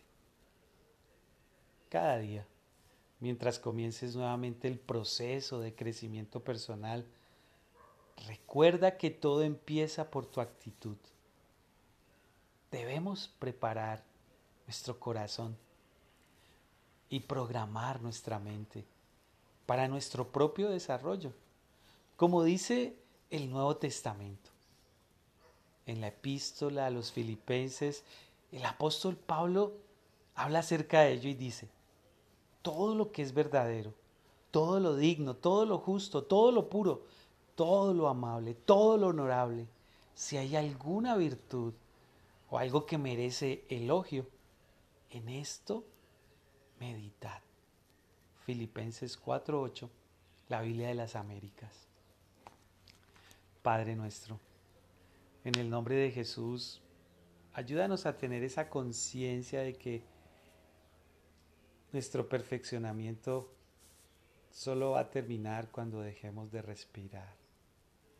Pero mientras tanto, te pido que nos recuerdes que todo empieza por nuestra actitud y que cada día en tu presencia, Señor, orando, debemos preparar nuestro corazón y en el diario vivir preparar nuestra mente, programándola para nuestro desarrollo a través de conocerte, Señor, como tú nos dices. Pensemos en todo lo bueno, en todo lo amable.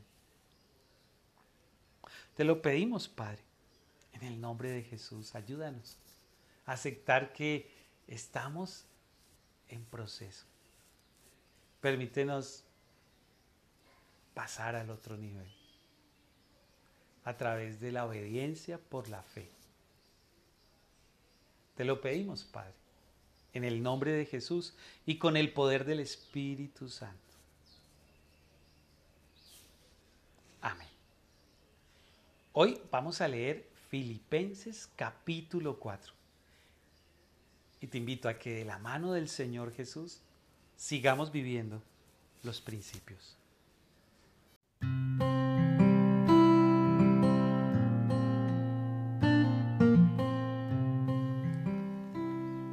Dios en las pequeñas cosas. El perfeccionamiento propio es un proceso que dura toda la vida. Aprende de los errores de otros nunca vivirás demasiado tiempo para hacerlos tú mismo. No te jactes cuando excedes tus expectativas, si tus objetivos solo fueron mediocres. Estudia y evalúa tu propia conducta. Aprende a contar una buena historia. De vez en cuando, ponte un objetivo que te aterra absolutamente Aprende a prosperar en desafíos y cambios. Cuando pienses que has aprendido demasiado, en verdad no lo has hecho. No te acobardes al tratar de hacer lo que en realidad piensas que no podrás hacer. Puedes sorprenderte a ti mismo y probablemente lo disfrutarás. Es difícil aprender de un error cuando no lo reconoces. Nunca confundas actividad con logro. Desarrolla un estilo único. Considera cómo puedes hacer un mayor impacto con tu tiempo, dinero y talentos. Ver es mejor que mirar. Escuchar es mejor que oír. Hacer es mejor que hablar. Dios en las pequeñas cosas. Sí, Padre nuestro. Permítenos seguir en esta semana, en este día, perfeccionándonos a nosotros mismos. Permítenos construir y aportar para que nuestro carácter sea cada vez mejor. Te bendecimos, Padre, y te lo pedimos en el nombre de Jesús y con el poder del Espíritu Santo.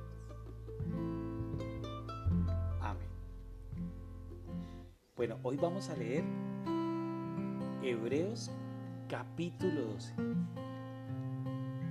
Y que de la mano del Señor sigamos viviendo los principios.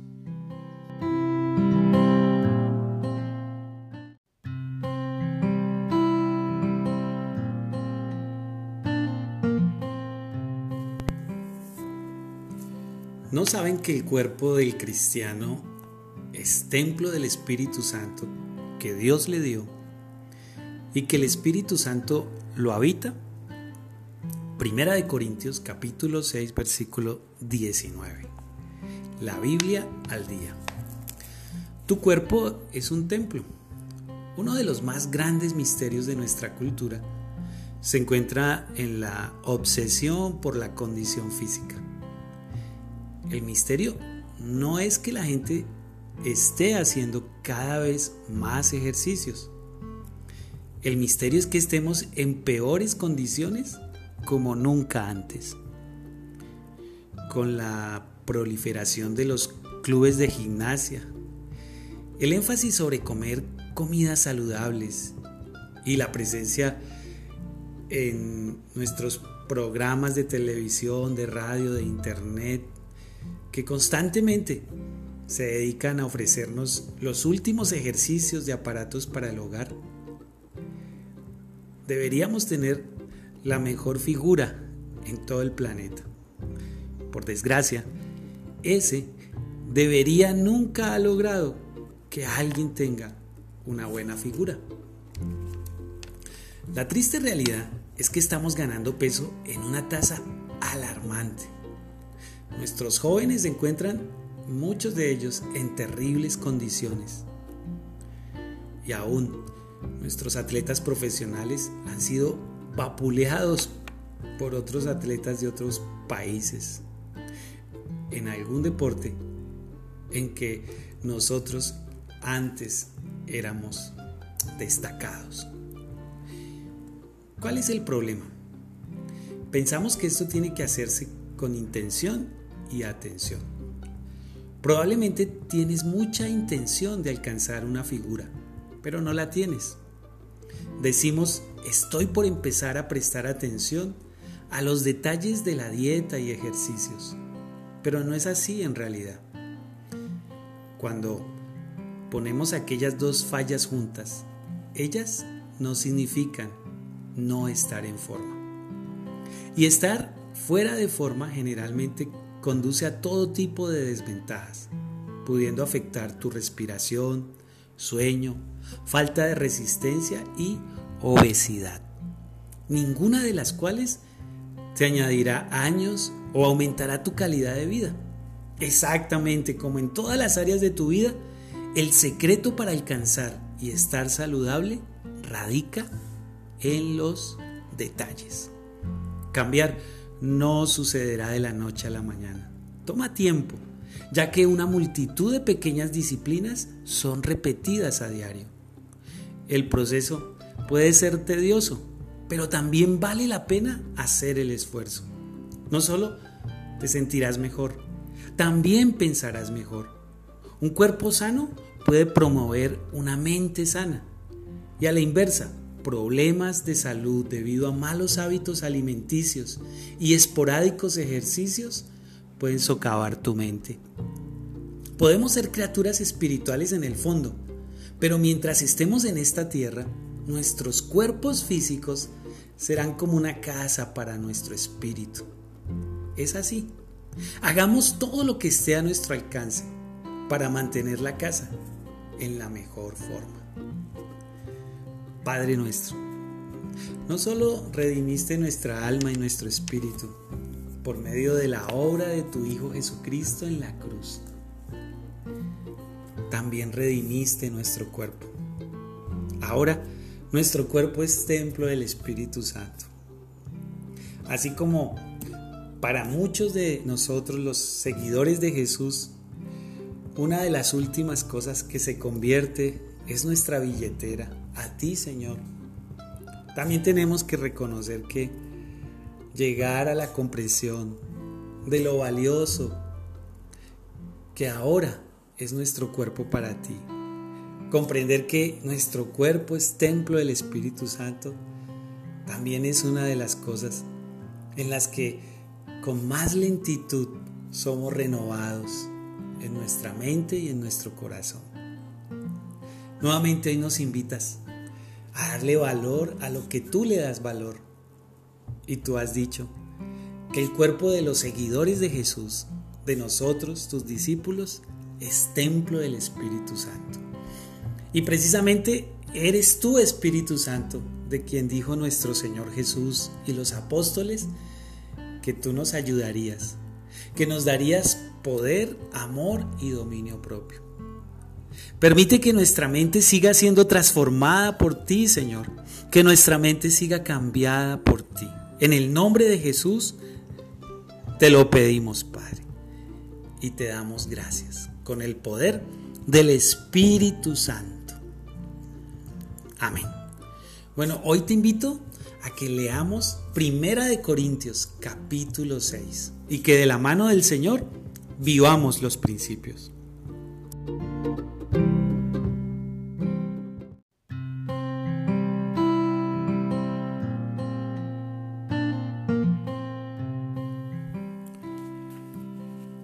Dios en las pequeñas cosas. La condición del alma debería tener prioridad sobre la condición del cuerpo, pero las dos no se excluyen mutuamente. La condición física debería ser una disciplina, no una obsesión. La constancia funciona mejor cuando es acompañada de persistencia. Mantente en forma, Enfócate más en hacia dónde vas que en dónde estás. Nunca es demasiado tarde para hacer un cambio en tu vida. Generalmente pierdes interés en algo que está fuera de foco. Cuando se trata de ejercicios físicos, la dirección será más importante que la velocidad. Si comienzas el día con la expectativa de que nada significante ocurrirá, no te equivocarás. Hazlo ahora. lo que saques de tu cuerpo estará directamente relacionado con lo que pones en él. No corras con la pelota, a menos que sepas dónde está la portería. Tu éxito más grande será el esfuerzo que dediques para hacer lo mejor que puedes ser y para lograr lo que solo tú puedes alcanzar. No vayas tras dietas milagrosas.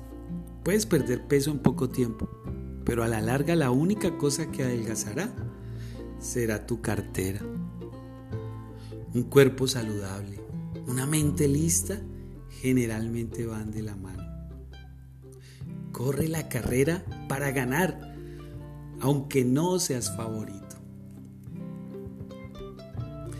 Nuevamente, Padre nuestro, muchas gracias por estos pensamientos inspiradores que nos desafían a vivir de una manera diferente. Permítenos por medio del Espíritu Santo seguir creciendo en nuestro compromiso de vivir de acuerdo a lo que tú has dicho que somos. Nuestro cuerpo es el templo del Espíritu Santo. Permite, Señor, que esa verdad tan maravillosa que tú ganaste en la cruz cuando nos compraste con tu sangre preciosa, nos siga transformando y nos permita vivir la vida buena que tú tienes preparada para todos los que creemos en tu Hijo Jesucristo, Padre Celestial. Te lo pedimos, Padre nuestro, en el nombre de Jesús y con el poder del Espíritu Santo. Amén. Bueno, hoy vamos a leer el Salmo 138, pensando en lo que significa que tú y yo al aceptar a Jesucristo como Señor y Salvador, somos templo del Espíritu Santo. Que tengas un maravilloso día y que hoy, de la mano del Señor Jesús, sigamos viviendo por fe los principios.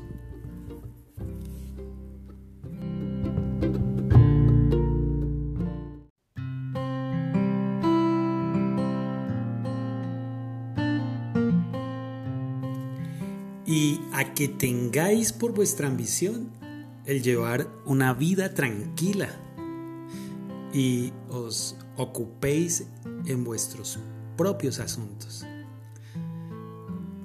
Primera de Tesalonicenses capítulo 4 versículo 11. La Biblia de las Américas. Simplifica tu vida y la disfrutarás más. ¿Anhelas ansiosamente llevar una vida más simple? Mucha gente lo hace. Pareciera como si todos nosotros estuviéramos muy ocupados, con demasiadas cosas para hacer y con demasiadas cuentas para pagar, principalmente a causa de las tantas cosas que tenemos. Si te has dicho, detengas el mundo que me quiero bajar, entonces probablemente eres un buen candidato para la simplicidad. Pero, ¿qué significa eso? Puedes oír la palabra simplicidad e indebidamente la asocias con el deseo propio de vivir en la pobreza o con pocas ambiciones. Debes pensar en una vida simple como una existencia aburrida y vacía, pero piénsalo bien. La simplicidad no le restará algo a tu vida. Un estilo más simple de vida hoy en día puede añadir calidad y satisfacción a tu vida. Cuando la simplicidad venga a tu vida, no te significará pobreza. Todo lo contrario, cuando tú te identificas o cuando tú identificas aquellas cosas y aquella gente que realmente son importantes para ti, eso le dará más sentido a tu vida. Pues tú mismo por tu propia decisión escogerás hacer aquellas cosas que aumentarán tu calidad de vida. El resultado final será que tu vida se enriquecerá, no se empobrecerá. En la mayoría de nosotros Nuestro problema no es que necesitemos más.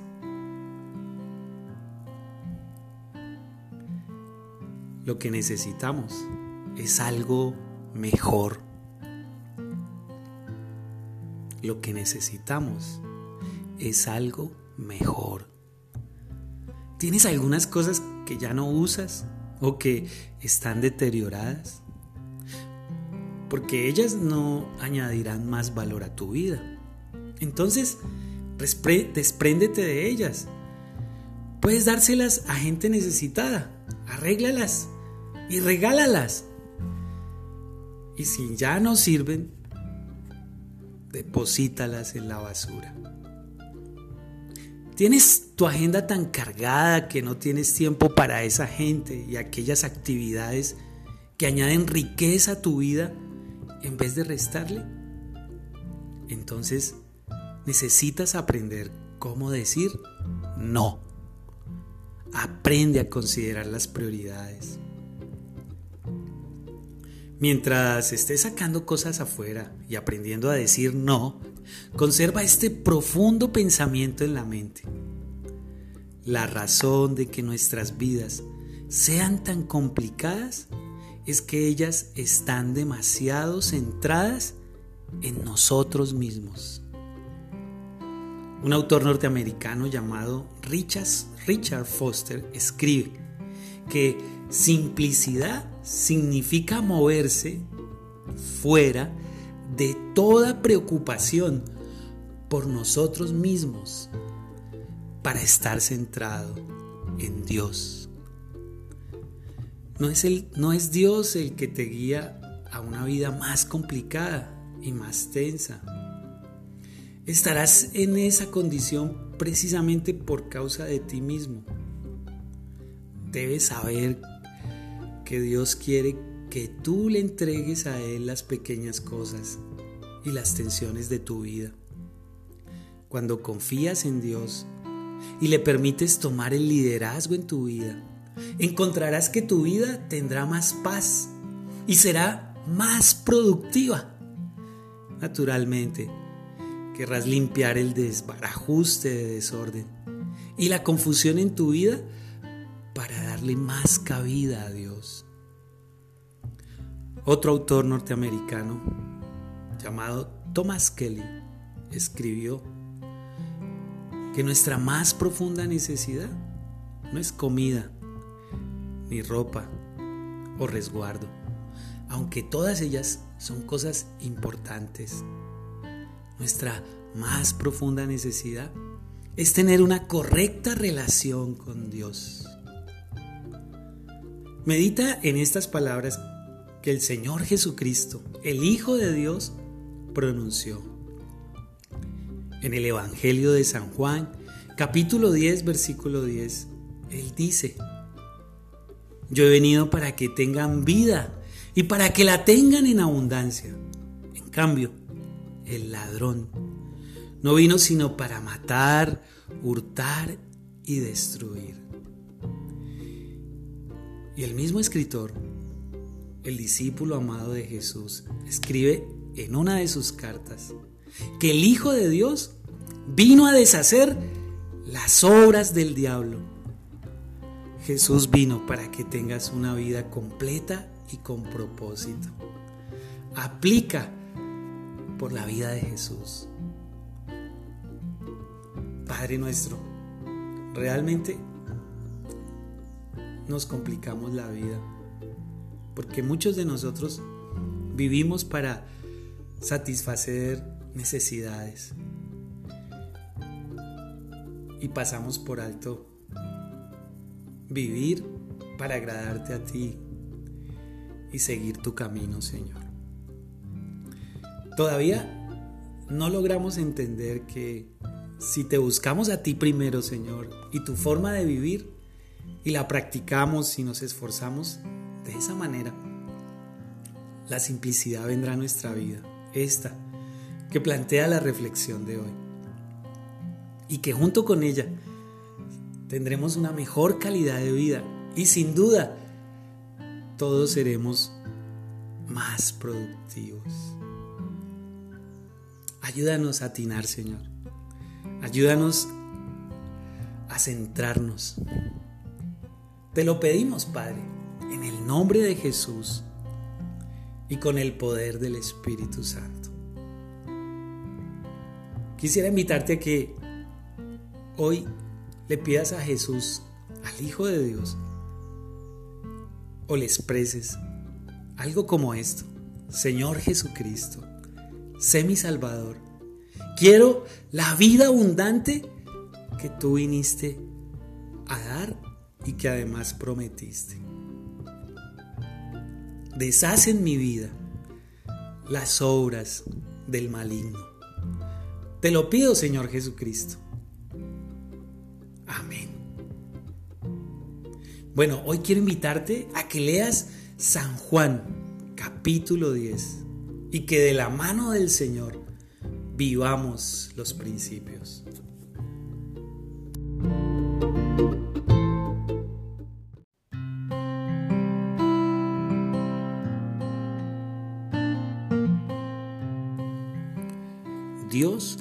Pequeñas cosas.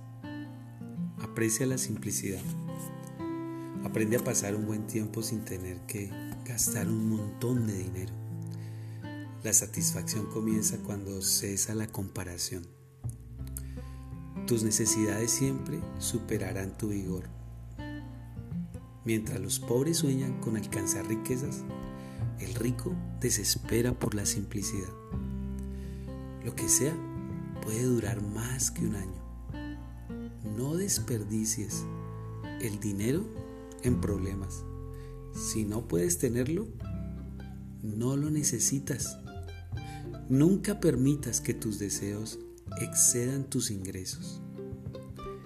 Vive tan satisfecho con lo que no tienes como con lo que tienes. Tu riqueza es medida por la escasez de tus deseos. Nunca compres algo con el propósito de impresionar a otros. Estar privado de algo que tú deseas es mejor que tener algo que tú desprecias. Si no puedes vivir sin eso, ve a casa y piénsalo hasta el día siguiente. Hazte el objetivo para toda la vida de remover la confusión y el desorden. Lo que tú eres tiene muy poco que ver con lo que tienes. Dios en las pequeñas cosas. Una vez más, Padre, Padre nuestro, gracias por retarnos y confortarnos, confrontarnos con estas ideas.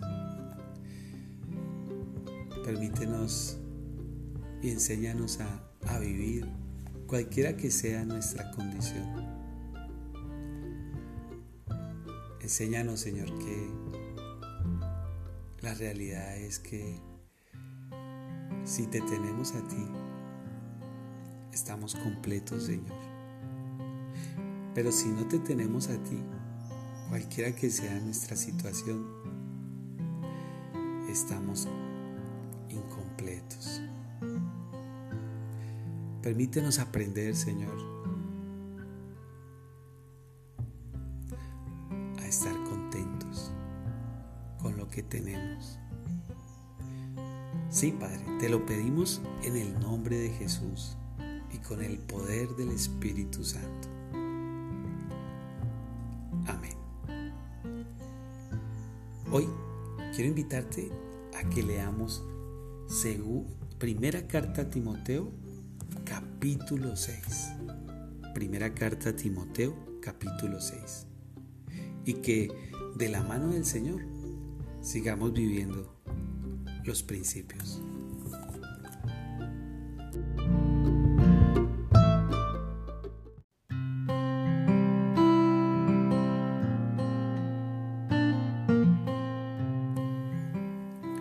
Vuestro Padre Celestial sabe que necesitáis todas estas cosas. Pero buscad primero su reino y su justicia, y todas estas cosas os serán añadidas. San Mateo capítulo 6, versículo 32 y 33. La Biblia de las Américas. Pon en orden tus prioridades. Aquí te presentamos un ejercicio que absolutamente te asombrará. Al cabo de un día, cualquier día puede ser, siéntate con una hoja de papel en blanco y escribe todo lo que hiciste ese día. Todo, inclusive cada detalle. Si eres realmente concienzudo y honesto, estarás por concluir una lista con más de 100 puntos en ella. Ahora, regresa y ordena tus actividades de acuerdo a la siguiente escala. Esta escala fue desarrollada por Richard Foster. En primer lugar, la lista comienza con esencial con lo esencial. En segundo lugar, importante pero no esencial. En tercer lugar, útil pero no necesario. Y en cuarto lugar, trivial. Vas por toda la lista y vas colocándole el nombre al frente a cada actividad. Te repito, esencial, importante pero no esencial, útil pero no necesario y trivial. Cuando hayas finalizado, mira la lista. Considera dos cosas sobresalientes. Primero, notarás cuántos detalles hay en un día. ¿Cómo hiciste todo eso? Segundo, ¿cuánto tiempo gastaste en cosas triviales e innecesarias? y cuán poco tiempo dedicaste a los detalles esenciales e importantes. Asumiendo que fuiste honesto, ahora tienes una medida de tus prioridades y ellas no deben ser lo que esperabas. Tú pensabas que las cosas importantes y esenciales eran tus altas prioridades, pero en realidad son las cosas innecesarias y triviales las que ocupan la mayoría de tu tiempo. El problema es que los detalles de nuestras vidas realmente no importan demasiado cuando los miras desde la perspectiva de Dios. No es que Dios no se interese por nuestras pequeñas cosas. Él se interesa por ellas más de lo que lo hacemos nosotros. Todo lo que Él pregunta es si ponemos a Dios a la cabeza de nuestra lista de prioridades. Jesús, el Señor Jesús, hizo una simple declaración acerca de las prioridades cuando dijo, pero buscad primero su reino y su justicia. Mateo 6:33. ¿Qué quiso decir con esto? En vez de estar preocupado de los detalles, visualiza a Dios primero. Confíale el orden de tus prioridades. Confíale el manejo de las pequeñas cosas. Cuando reduces tus prioridades a un detalle, o sea, a Dios, entonces los demás detalles se ubican correctamente en su lugar, pero no en forma inmediata. Si esto es nuevo para ti, vas a llevarte algún tiempo, pero en un tiempo relativamente corto, si permaneces cada día dándole las pequeñas cosas de tu vida a Dios, tendrás un enfoque más claro y efectivo en tu vida. Vuestro Padre Celestial sabe que necesitáis todas estas cosas, pero buscad primeramente su reino y su justicia y todas estas cosas os serán añadidas. Mateo capítulo 6, 32 y 33.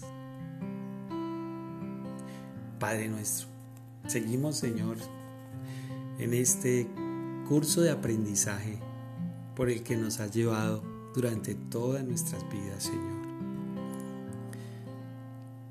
Y seguimos aprendiendo, Señor, a darte el primer lugar en nuestra vida. Permite que aquellos que se arriesguen a hacer este ejercicio puedan descubrir cómo pueden darte el primer lugar, Señor. ¿Cómo podemos, Señor, hacer de ti nuestra principal prioridad, Señor.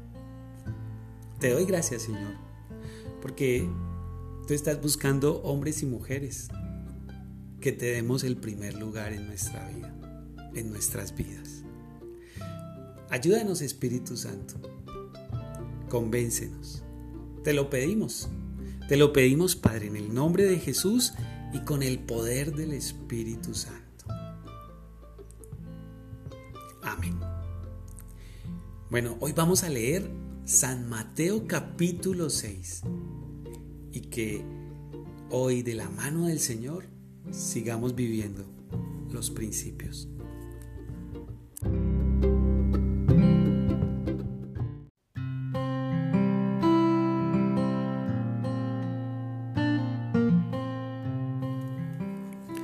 Dios en las pequeñas cosas. Puedes comenzar tu día sin Dios, pero en realidad nunca lo habrás comenzado.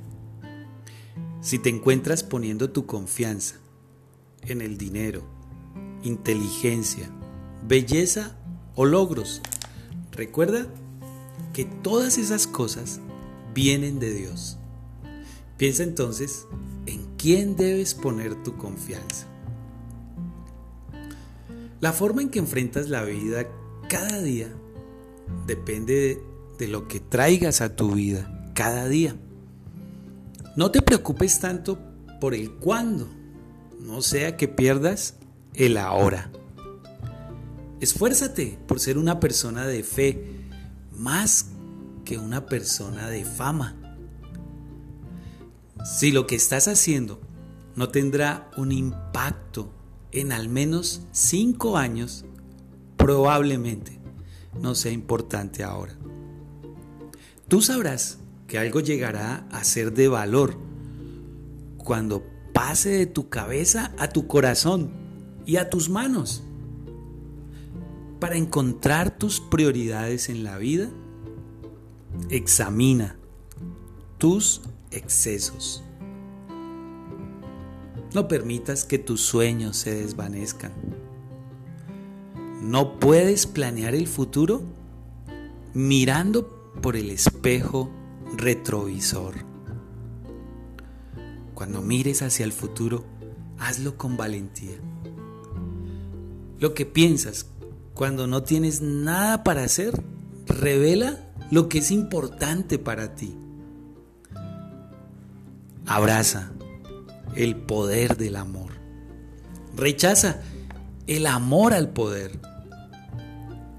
Vivir una vida buena es de más valor que darse una buena vida. Dios en las pequeñas cosas. Padre nuestro, estamos con el énfasis de nuestras prioridades. Y a veces le damos vuelta a lo que es importante para ti. Porque a veces es más difícil darte prioridad, Señor. Pero permite que nuestra confianza crezca en ti al entender que cualquier cosa que hagamos para ti va a permanecer, Señor. En cambio, las cosas que hacemos que no tienen que ver contigo se van a desvanecer, Señor. Como decía este pensamiento, permítenos a todos abrazar el poder del amor, abrazarte a ti, Señor Jesucristo, tus principios y rechazar el amor al poder. Permítenos a todos renunciar a Satanás. Satanás nos pide a todos que le rindamos adoración. Él nos ofrece una gran vida, pero no es gratuita. Después nos pasa a todos la cuenta de cobro. Guárdanos del mal, Señor, a todos nosotros, y permítenos discernir la diferencia. Te lo pedimos, Padre guárdanos del mal. En el nombre de Jesús y con el poder del Espíritu Santo. Amén. Bueno, hoy vamos a leer Hebreos capítulo 11. Hebreos capítulo 11. Y una vez más, te invito a que vivamos los principios.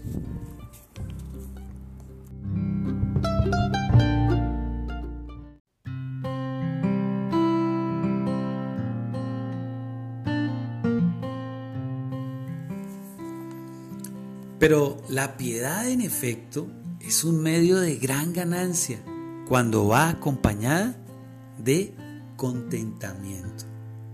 Primera de Timoteo capítulo 6 versículo 6, la Biblia de las Américas. El contentamiento es bueno para el alma.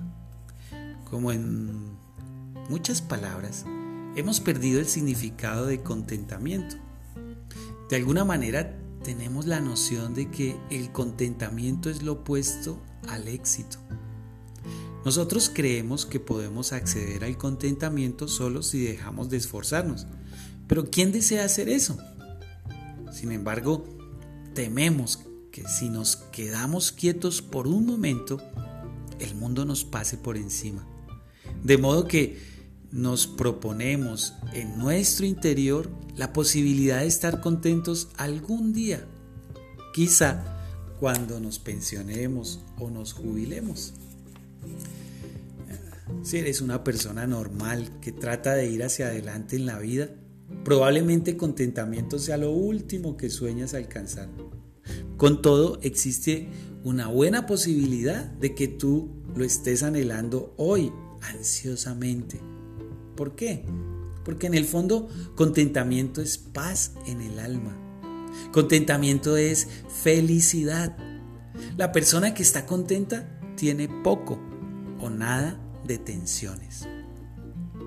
Sin embargo, fingimos ir hacia adelante como soldados en la batalla.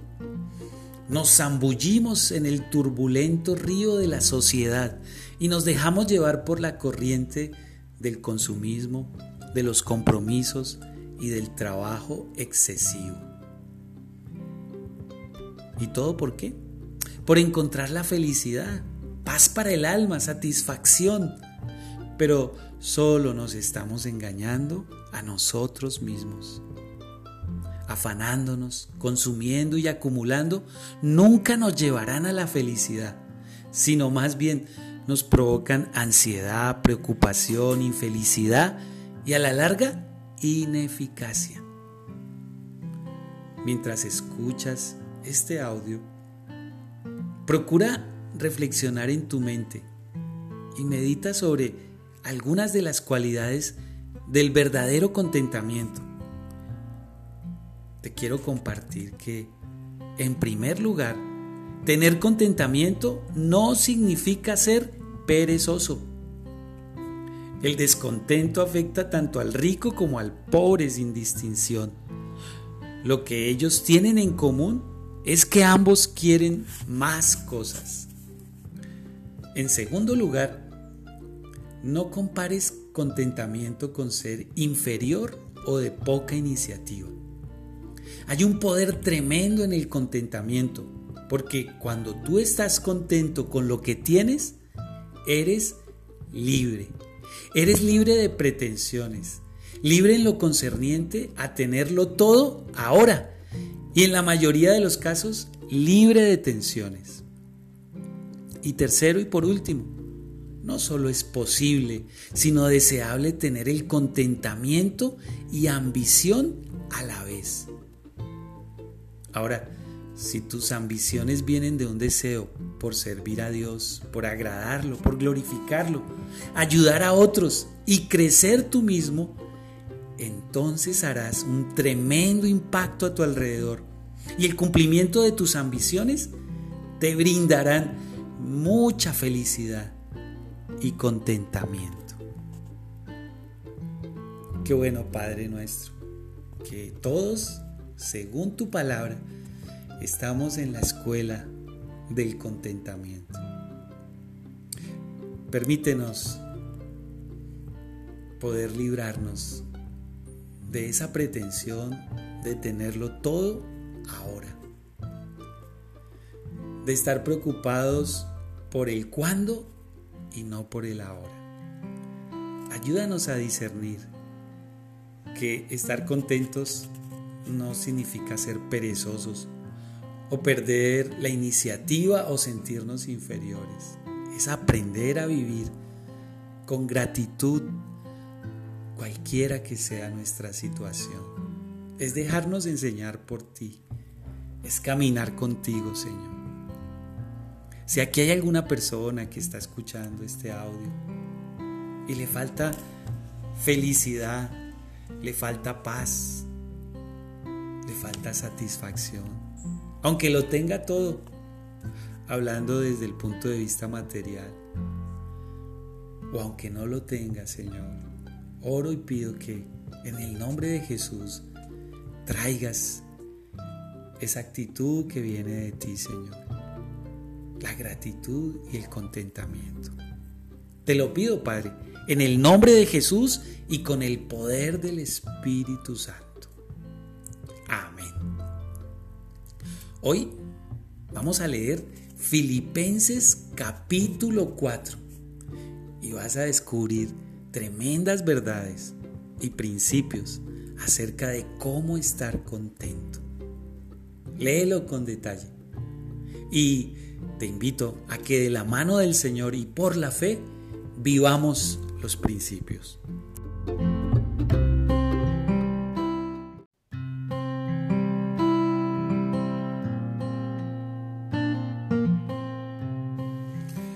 Dios en las pequeñas cosas. No adquieras todo lo que deseas. El contentamiento con tu situación te ocasionará satisfacción. Si tú crees por un momento que tú eres dueño aún de una simple posesión, tu contentamiento se atará a ella.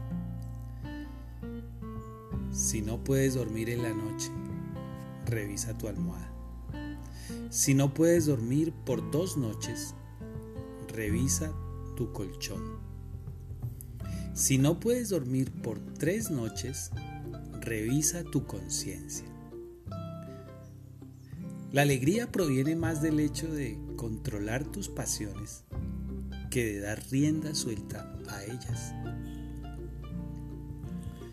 No consideres tu infortunio como una desgracia. Siempre hay alguien a quien le suceden cosas peores. Siempre. Disfruta la felicidad, atesora la alegría. El mejor tiempo para relajarte es cuando estás demasiado ocupado. Ten cuidado con la poca productividad de una vida ocupada. Ama la tranquilidad, puesto que el agotamiento comienza y termina en tu interior Allí es donde debe empezar un genuino descanso. Aprende a relajarte sin sentirte culpable. Vive entre la complacencia y la crisis. Dios en las pequeñas cosas. Y todas son importantes. Te damos gracias, Padre. Nuevamente porque nos invitas a vivir el ahora con gratitud y con contentamiento. Gracias porque aquellos que no podemos dormir más de dos noches, nos invitas a revisar nuestra conciencia. Y tus palabras, Señor, tienen eco hoy en nuestros corazones. Tú dices, Señor Jesucristo, vengan a mí todos los que estáis trabajados y cargados, y yo os haré descansar. Llevad mi yugo sobre vosotros porque mi yugo es fácil y ligera mi carga. Por la fe, Padre nuestro, nos acercamos a tu Hijo Jesucristo. para traer nuestras cargas, nuestras pesadas cargas. Oramos. Oramos a ti, Padre te descubrimos nuestro corazón, te presentamos nuestras necesidades, nuestras angustias, nos arrepentimos de nuestros pecados y maldades. Danos tu perdón, Señor Jesucristo, límpianos. Sí, te lo pedimos. Te lo pedimos, Padre, en el nombre de tu Hijo Jesucristo y con el poder del Espíritu Santo. Amén. Bueno, hoy te invito a que leamos San Mateo capítulo 11 y que de la mano del Señor, por la fe, vivamos los principios.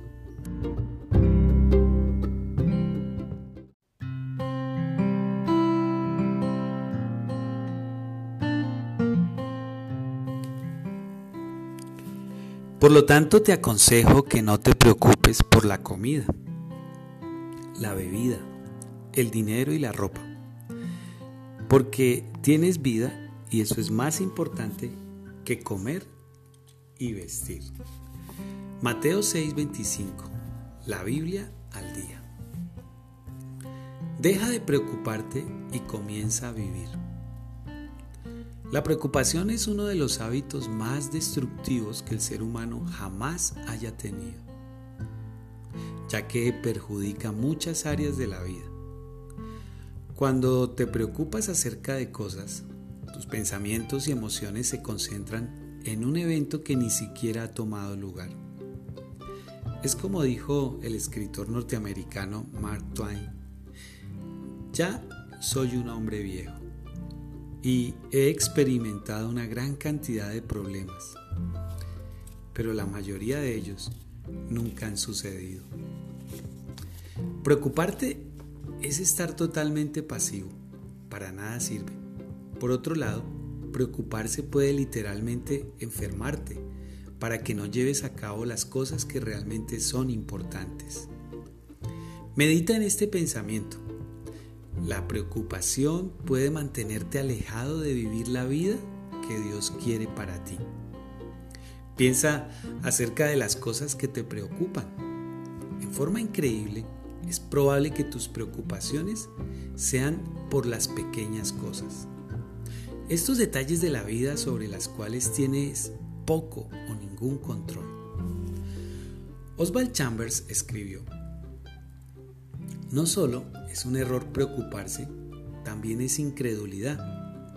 Preocuparse significa no creer que Dios puede encargarse de los detalles prácticos de nuestras vidas, los cuales son nuestra verdadera preocupación. Jesús preguntó retóricamente, ¿quién de vosotros, por ansioso que esté, puede añadir una hora al curso de su vida? Mateo 6:27, la Biblia de las Américas. Por supuesto que nadie. Lo único que nuestras preocupaciones pueden hacer es restar en vez de añadir a nuestras vidas. ¿Estás tratando de ordenar los detalles de tu vida tan cuidadosamente que estás dejando a Dios fuera del proceso?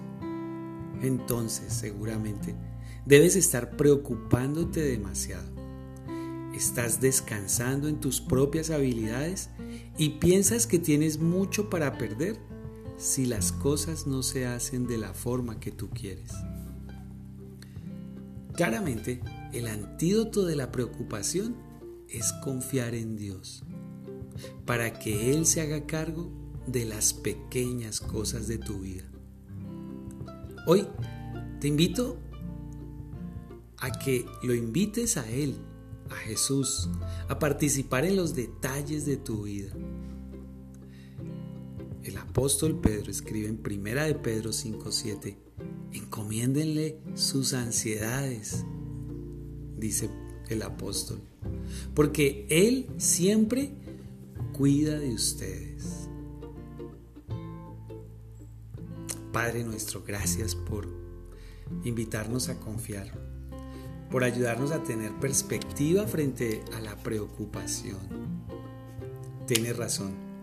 Los que vivimos en la preocupación o hemos vivido en ella, sabemos que es uno de los hábitos más destructivos para cualquier ser humano.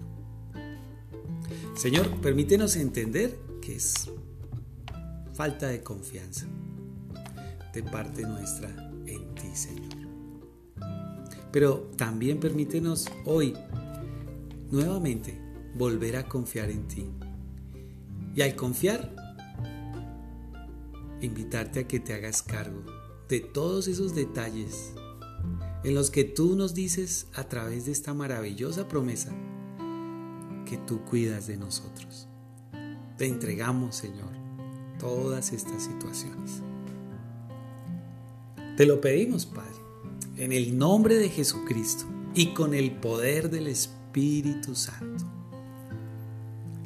Amén.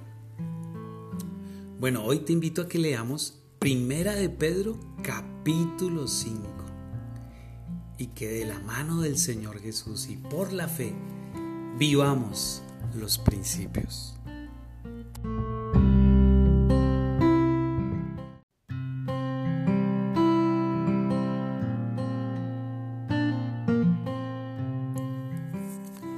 Dios en las pequeñas cosas.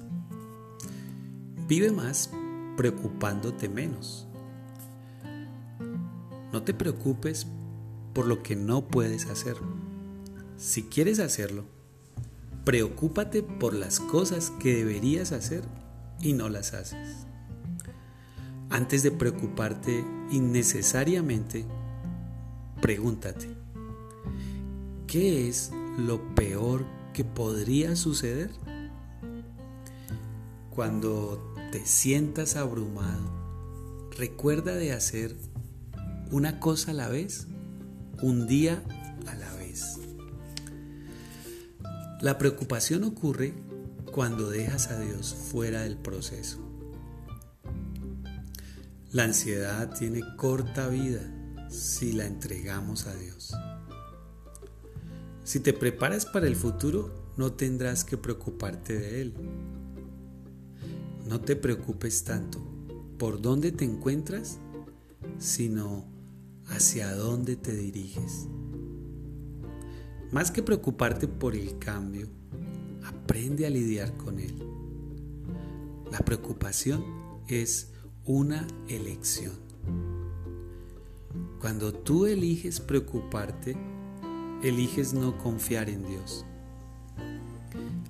la preocupación puede literalmente hacerte daño, emocional, física, mental y espiritualmente vez de preocuparte acerca de lo que no puedes hacer, piensa en lo que Dios puede hacer por ti.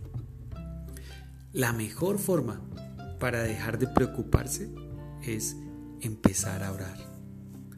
Nunca confundas preocupación por el mañana con planificación para mañana.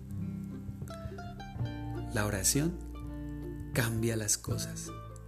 La preocupación no cambia nada. Padre nuestro, te damos gracias por estas reflexiones, por estos pensamientos que nos recuerdan que a través de la oración y la confianza en ti podemos enfrentar, Señor, nuestras preocupaciones e inquietudes. Al final decía, la preocupación no cambia nada, pero la oración sí. Y en tu palabra, Señor, en Filipenses 4:6 dice, por nada estéis afanosos, sino sean conocidas vuestras peticiones delante de Dios en toda oración y ruego con acción de gracias. Hoy, Señor, colocamos todas nuestras preocupaciones delante tuyo y en tus manos, con la confianza, Señor, que tú escuchas la oración y que tú nos respondes, Señor. Padre, te lo pedimos en el nombre de Jesús y con el poder del Espíritu Santo. Amén. Hoy vamos a leer Primera de Pedro, capítulo 5. Y de la mano del Señor te invito a que vivamos los principios.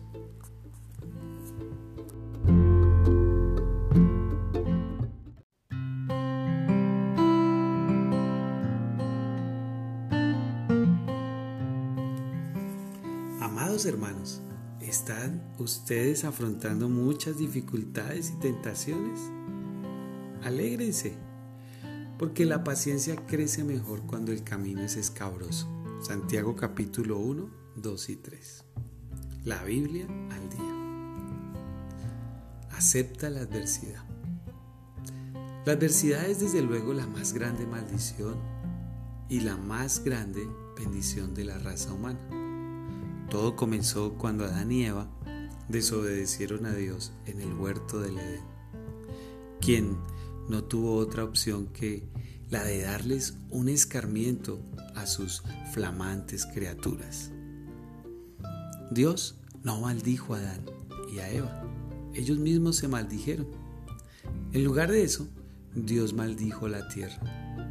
Desde ese día en adelante, la especie humana ha tenido que luchar para aprovechar los beneficios de la tierra y al mismo tiempo tratar de resistir la adversidad. Sí, nosotros estamos mucho más sofisticados que en aquellos días, pero a pesar de nuestros avances tecnológicos, como humanidad aún luchamos con lo que sale de la tierra. Ya sean grandes cosas o pequeñas, como la lucha contra el clima, o cosas más cercanas para muchos de nosotros como la enfermedad o el crimen. La tierra y todo lo que hay en ella pareciera estar en contra de nosotros. Por supuesto, nosotros los humanos hemos aprendido bastante bien a adaptarnos a condiciones adversas. Por experiencia propia, cada uno de nosotros sabe que el dolor y el sufrimiento forman parte de la vida. Tú puedes cortar con la adversidad, así como también puedes negociar con ella. Admiramos a la gente que experimenta extrema o constante adversidad. De hecho, parece que el único camino al éxito atraviesa por la adversidad. Ciertamente no estaremos en desacuerdo con aquellos que valoran la adversidad. Pero cuando decimos aceptar adversidad, estamos diciendo algo totalmente diferente de lo que tú estás pensando. Esto es lo que queremos decir. Desde que Adán y Eva pecaron y Dios maldijo la tierra, la única bendición verdadera que hemos disfrutado ha venido de Dios. Aún la tan llamada vida buena ofrece a lo mucho una satisfacción temporal. En ocasiones, la cizaña crece en los mejores jardines y aún los cuerpos más saludables suelen enfermarse. En definitiva, la adversidad sacará a flote lo mejor de nosotros. La única persona que completamente venció la, a la adversidad una vez y para siempre fue Jesús. Y Él no lo hizo solo por Él mismo. Jesús hizo el último sacrificio dando su propia vida por nosotros. Y cuando aceptamos lo que Jesús hizo, estamos diciendo que solo Jesús es capaz y digno de vencer nuestras principales adversidades, que son el pecado y la muerte. No te detengas, cobra fuerzas en medio de tus penas, crece a través de tu dolor, mientras reconoces que tu capacidad para vencer la adversidad es una bendición de parte de Dios. Conforme ejercitas tu valor, también ejercitas tu fe. Acepta el hecho de que Jesús triunfó sobre la adversidad y ahora a ti te ofrece descanso en medio de tus aflicciones y adversidades. Señor Jesucristo, permítenos verte entenderte como quien a través de tu sacrificio venciste esas dos grandes adversidades, el pecado y la muerte. Gracias Señor por sacrificar tu vida por nosotros. Y permítenos Señor aceptar que por medio tuyo tenemos la fortaleza y la confianza para vencer nuestras adversidades. Te damos gracias, Padre nuestro, en el nombre de Jesús y con el poder del Espíritu Santo. Amén. Hoy te invito a que leas San Juan capítulo 16. y que de la mano del Señor vivamos los principios.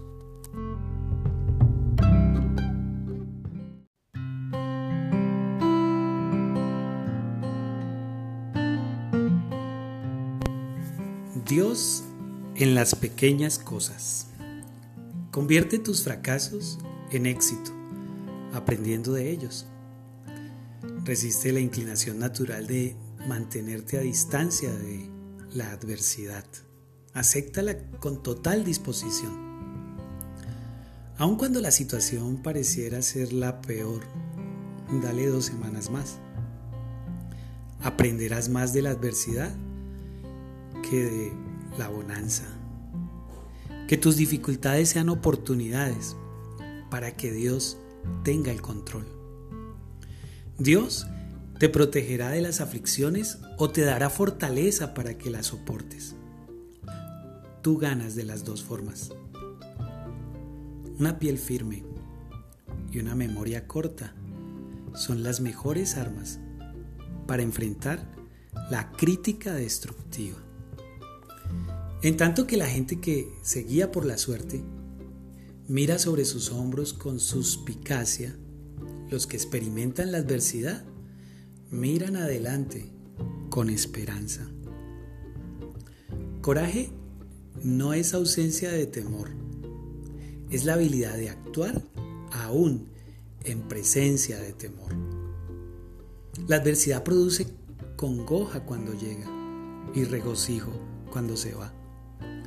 Tú no sabes que hasta que seas un desafortunado, eres un afortunado. Trata creativamente con la adversidad. Cuando no puedas pagar la cuenta de la energía, ten una cena romántica a la luz de las velas. Las dificultades son oportunidades para crecer. Si tratas de evitar todas las pruebas, simplemente estarás deteniendo tu desarrollo. Padre nuestro, creo que una de las cosas más maravillosas al conocerte a ti, Señor Jesucristo, y conocer tu palabra, es que la vida de los que creemos en ti, que te seguimos como discípulos, Señor Jesús, es que poco a poco vamos entendiendo que nuestra vida no está dirigida por el destino, por el capricho, ni siquiera por las circunstancias. Que ninguno de tus hijos somos suertudos o de mala suerte. Que nacimos con o sin estrella. En la medida que te conocemos, Señor, aprendemos a que cada circunstancia que vivimos, tú la usas para tu propósito, Señor, que es formar el carácter de Cristo en nuestras vidas. Gracias Señor por esta gran libertad que le has dado a los hijos tuyos, Señor, a los que creen en ti como Señor y Salvador. Todas las cosas ayudan a bien a los que aman a Dios, a los que conforme a su propósito somos llamados. Te invito a que leas hoy Romanos capítulo 8 y, que y que de la mano del Señor sigamos viviendo los principios. Que sea así, Padre. Te lo pedimos en el nombre de Jesús, Padre Celestial, y con el poder del Espíritu Santo. Amén.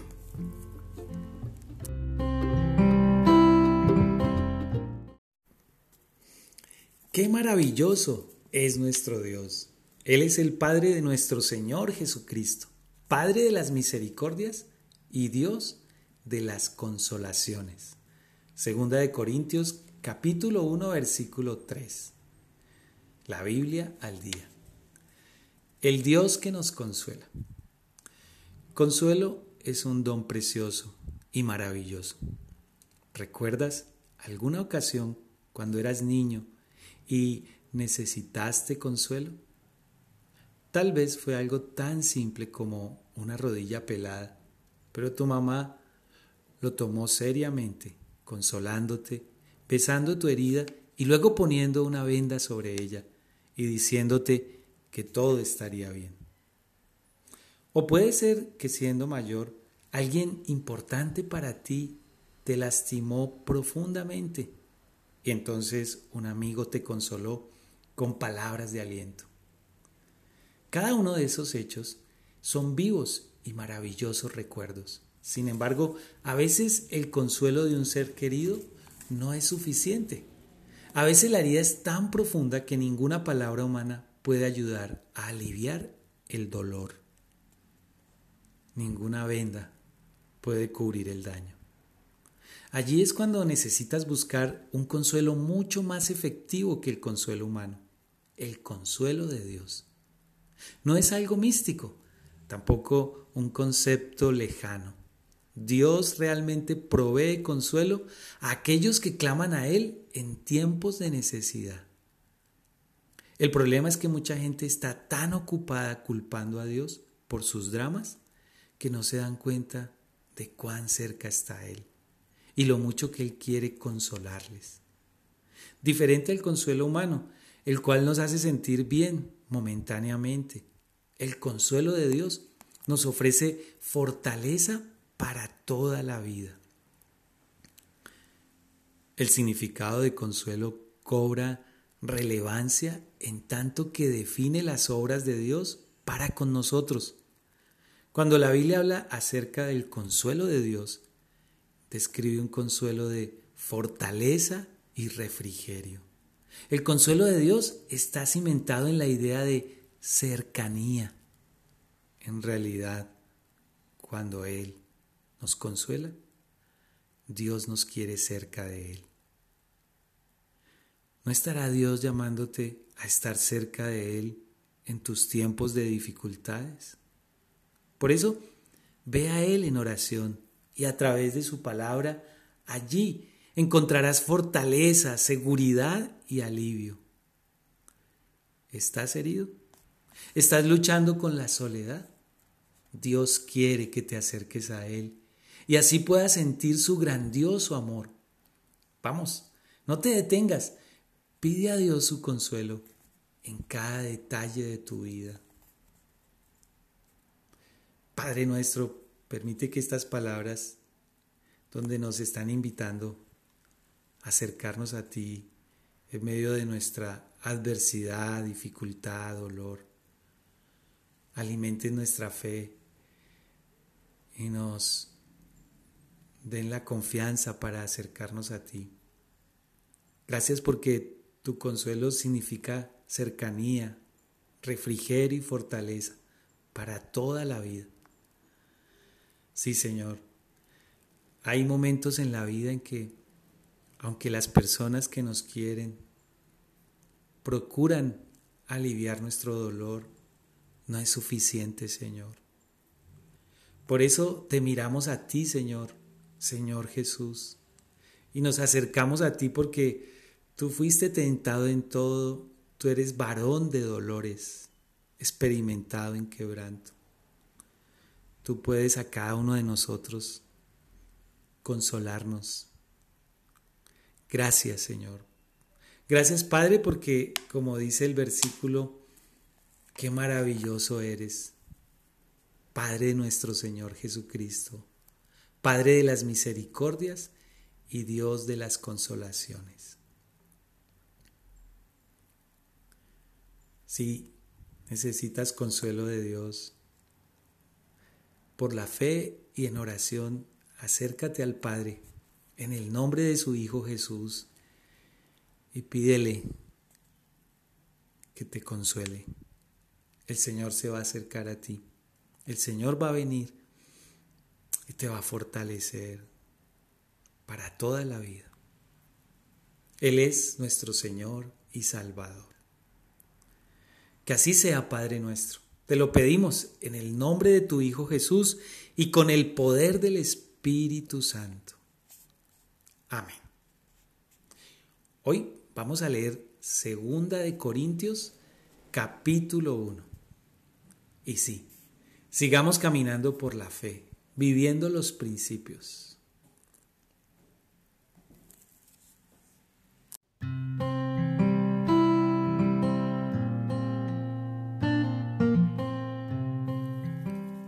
Dios en las pequeñas cosas.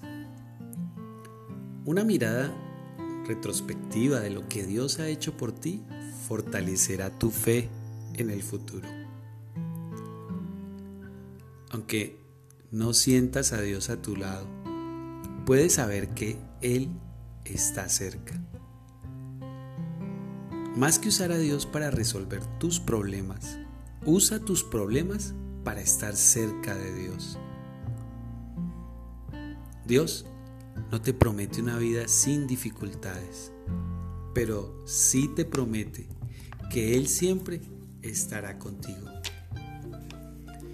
No siempre podemos elegir las situaciones que la vida nos presenta, pero sí podemos elegir la actitud que tendremos para enfrentarlas. A veces, las palabras de consuelo más efectivas no son palabras precisamente. El consuelo de Dios no necesariamente te consolará, pero te dará la esperanza de que mañana habrá un día mejor. Puede ser que Dios no te dé consuelo, si eso va a ser un obstáculo para que tú hagas lo que Él quiere que hagas. Es posible que Dios te dé consuelo sin remover tu adversidad. El consuelo de Dios puede ser lo que exactamente necesitas para tratar con tu adversidad. Una de las razones por las que Dios nos consuela es para que podamos consolar a otros. Nunca pongas peros al consuelo que brindes a otros. Si no sabes cómo consolar a otros, procura ponerte en su lugar.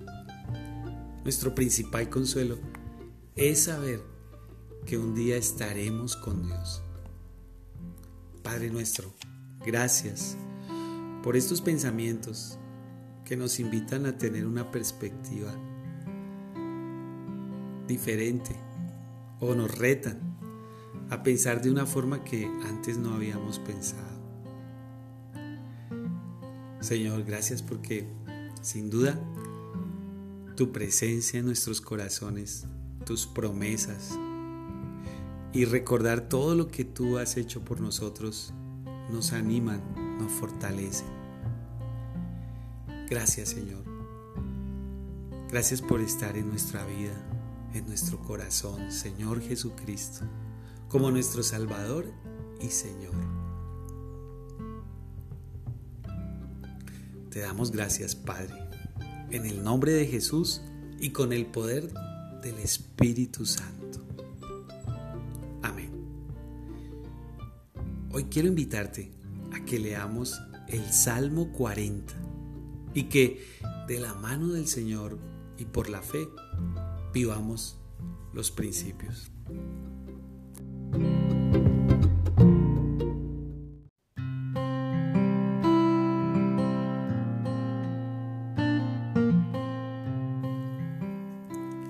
Bendito el que lee esta profecía y benditos los que la oyen y le hacen caso. Apocalipsis capítulo 1 versículo 3. La Biblia al día. Aprende a leer. Alguien una vez dijo que tú y yo podríamos ser la misma persona dentro de cinco años, tal como somos hoy, excepto por la gente que nos rodea y los libros que leemos. La idea es que no creceremos como personas a menos que aportemos nuevas y fundamentalmente positivas influencias a la vida de cada uno de nosotros. Lo alternativo es hacer lo que la mayoría de la gente hace, nada la gente rara vez o nunca busca nuevas amistades, mentores o integrarse en la vida de otras personas. Rara vez o nunca leen libros o artículos relevantes y enriquecedores. No estoy hablando periódicos, revistas de rumores y guías de programación televisiva, ni siquiera de estar frente al televisor. No me malinterpretes, no estoy diciendo que deberías desechar tus viejos amigos para darle lugar a los nuevos. Claro, a menos que estés juntándote con un grupo que no es una buena influencia para ti. Y tampoco estoy diciendo que deberías evitar todas las cosas triviales cuando lees. Solo te estoy presentando el desafío de dar un paso adelante en tus relaciones de amistad y escalar a un nivel más alto en tus hábitos de lectura. Leer es la puerta de acceso que te lleva al crecimiento. Los libros contienen información, puntos de vista e inspiración, los cuales contribuirán significativamente a tu desarrollo mental y espiritual. Sin la guía de los libros, lo único que haces es divagar. Eres como un bote en el mar sin brújula y sin mapa. Tienes todo para llegar a donde sea, pero sin ninguna dirección. Los libros contienen experiencias de gente que ha fracasado miserablemente, tanto como la de aquellos que han triunfado grandiosamente. Ambas son de provecho. Los buenos libros presentan ideas y conceptos que abarcan más allá de los límites que nos hemos impuesto. Esto es especialmente verdad con la Biblia, el libro más grande que jamás se haya escrito. Te enseñará, corrigirá, inspirará y te pondrá frente al autor. Uno de sus escritores, el rey David, escribió que las palabras de Dios son más deseables que el oro y más dulces que la miel. Salmo 19:10. La Biblia es la guía básica para la vida. Léela diariamente y hazte el hábito de leer también otros libros enriquecedores. Padre, gracias por recordarnos esta herramienta tan maravillosa que nos has dado a los seres humanos, la lectura. Y gracias Señor por invitarnos a leer el libro más grande que jamás se ha escrito, tu palabra Señor. Tú cuidaste y protegiste la Biblia para que hoy nosotros tengamos acceso al conocimiento del cual Jesús dijo, conoceréis la verdad y la verdad os hará libres. Qué tremendo, Señor, pensar que en tu palabra, Señor, están aquellas cosas que a cada uno de nosotros nos dan libertad, nos dan bendición. Padre nuestro, que esta motivación y estas palabras no se queden en solo eso, sino que cada uno de nosotros podamos hacer lo necesario para recuperar nuestra lectura, Señor nuestro tiempo de lectura de tu palabra y de muchos otros libros enriquecedores. Te lo pedimos, Padre, en el nombre de Jesús y con el poder del Espíritu Santo. Amén. Hoy vamos a leer Segunda de Timoteo capítulo 3. Te invito a que de la mano del Señor y por fe vivamos los principios.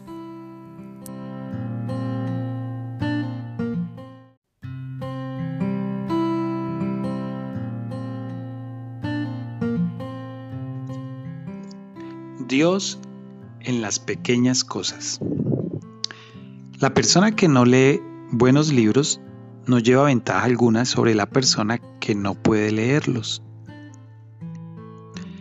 Construye tu biblioteca personal con libros de encuadernación dura, que trascenderán siglos y circunstancias.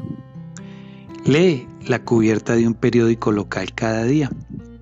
Mantente informado acerca de los eventos en curso. Lee 15 minutos todas las noches antes de acostarte. La historia del mundo es simplemente la biografía de grandes personas. Lee al menos una biografía al año. Lee cómo ganar amigos e influenciar a la gente de darle Carnegie, al menos una vez al año. Sé un lector pero de los que leen entre líneas. Al comenzar cada año, Elige un tema de interés y en los próximos 12 meses aprende lo que más puedas al respecto. Trata de leer la escritura en la pared antes de darle las espaldas. La próxima vez que leas un libro realmente grandioso, haz todos los esfuerzos para comunicarte con el autor. Leer libros en una variedad de temas ampliará tu conocimiento y encanto personal. Lee un libro por mes. Premia a tus hijos cada vez que lean un libro. El hecho de estar impreso no lo hace digno de ser leído.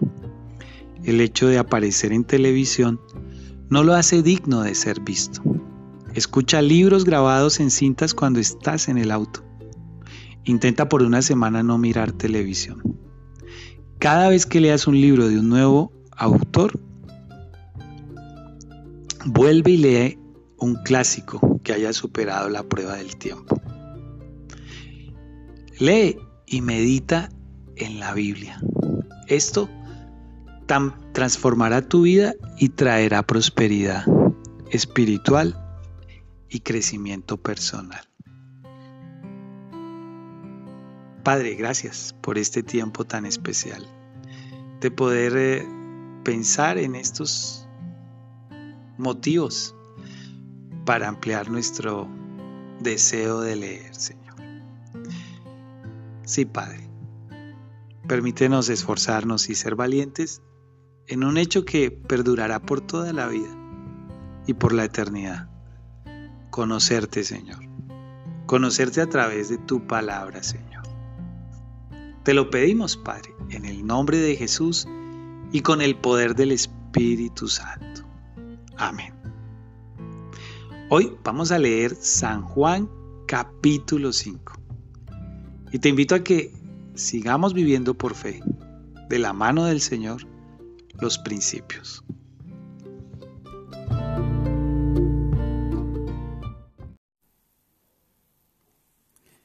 Nuestra mejor carta son ustedes mismos. Cualquiera que vea los cambios que se han operado en el corazón de ustedes sabrá evaluar la buena obra que hemos realizado entre ustedes. Segunda de Corintios capítulo 3 versículo 2, la Biblia al día. Aprende a escribir. A mucha gente le gusta leer, pero pocos disfrutan escribir. Eso es probablemente porque la mayoría de nuestras experiencias como escritores han estado ligadas a proyectos no tan agradables, tales como las tareas de investigación en la escuela, en el colegio, en la universidad. Y a diferencia de leer un libro, no hay tal cosa como ojear cuando escribes. Para escribir no hay atajos. Otra razón por la cual la gente tiene poca disposición para escribir es que tienen temor de que alguien más vaya a leer lo que ellos han escrito. Puede que tengas temor de que alguien te critique, o peor aún, que alguien se ría de lo que has escrito, especialmente si lo que escribías no pretendía ser gracioso o cómico. De modo que rara vez escribes y te pierdes una de las más grandes formas de comunicación y expresión personal. Mira ahora esta realidad. Cuando te expresas a ti mismo a través de la escritura, tú revelas más acerca de ti mismo que lo que jamás podrías hablando. Aún así, si tú no estás escribiendo acerca de ti mismo, el hecho de escribir te lleva a elegir palabras en forma más cuidadosa, pues tienes que pensar más profundamente. Hoy quiero motivarte a que comiences tu carrera personal como escritor. Pero olvídate de ser el próximo gran escritor de América Latina o incluso de tener algo publicado. Aunque si lo haces, sería el primero en alentarte y apoyarte. Lo que te quiero decir es que quiero invitarte a la escritura personal algo conocido como el diario de vida, que quizás nunca sea leído por ningún otro. Así que, en principio, eso te quita la presión. ¿Cómo se hace un diario personal? La siguiente es una manera fácil de comenzar. Compra uno de esos libros en blanco, una de esas libretas, y comienza a tomar nota de tus sentimientos acerca de las cosas. Escribe allí los detalles de tu vida y entonces cuéntate a ti mismo cómo ellos te han impactado. No te preocupes acerca de la gramática u ortografía, solo escribe. Escribe lo que sientes acerca de la gente que te rodea. Escribe lo que sientes acerca de Dios. Para inspirarte respecto a Dios, te puede servir y muy útil leer los salmos, los cuales tienen algunos de los más personales y apasionados escritos de la Biblia. Si te tomas un pequeño tiempo, algunas veces a la semana, para tomar nota de tus pensamientos, te maravillarás de los resultados. Encontrarás que las pequeñas cosas en tu vida se percibirán más ordenadas y las grandes cosas no parecerán tan tremendas. Padre nuestro, gracias por inspirarnos, por alentarnos a escribir, a expresar por medio de las palabras lo que sentimos, lo que pensamos. Ayúdanos, Señor, para que podamos registrar y expresar de esta nueva manera también nuestros pensamientos, nuestros sentimientos, nuestras opiniones. Espíritu Santo, te pedimos ayuda. En el nombre de Jesús y con el poder del Espíritu Santo. Amén. Hoy vamos a leer Segunda de Corintios capítulo 3. Y como siempre, por medio de la fe en Jesucristo, te invito a que vivamos los principios.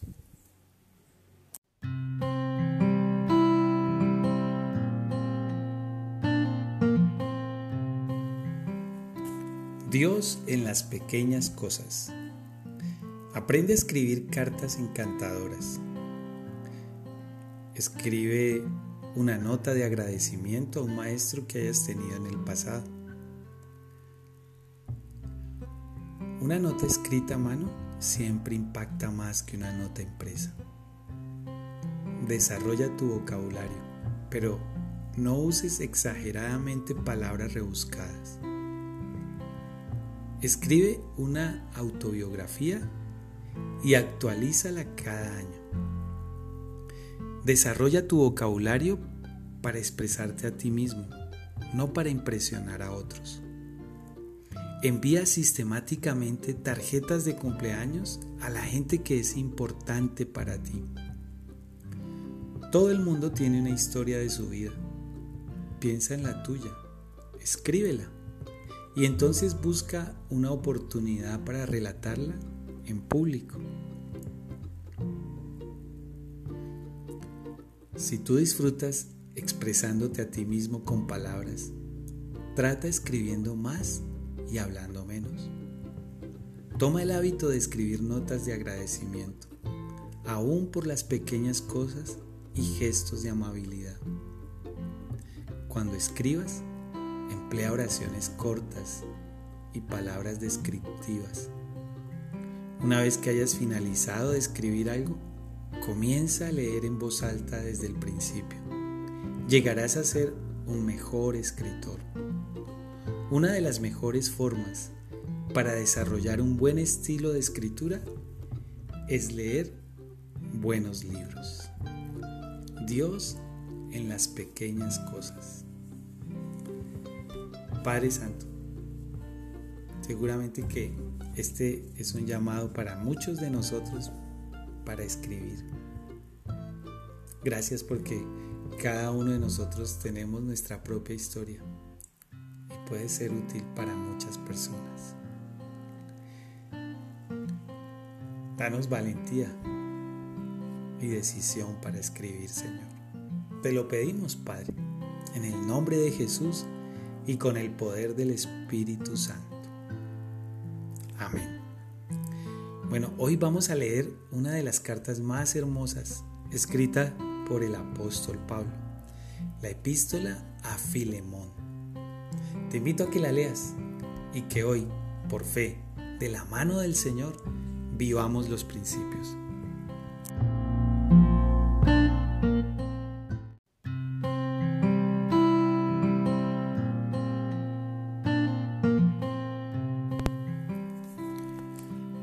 Hermanos, el cristiano debe oír mucho, hablar poco y enojarse menos.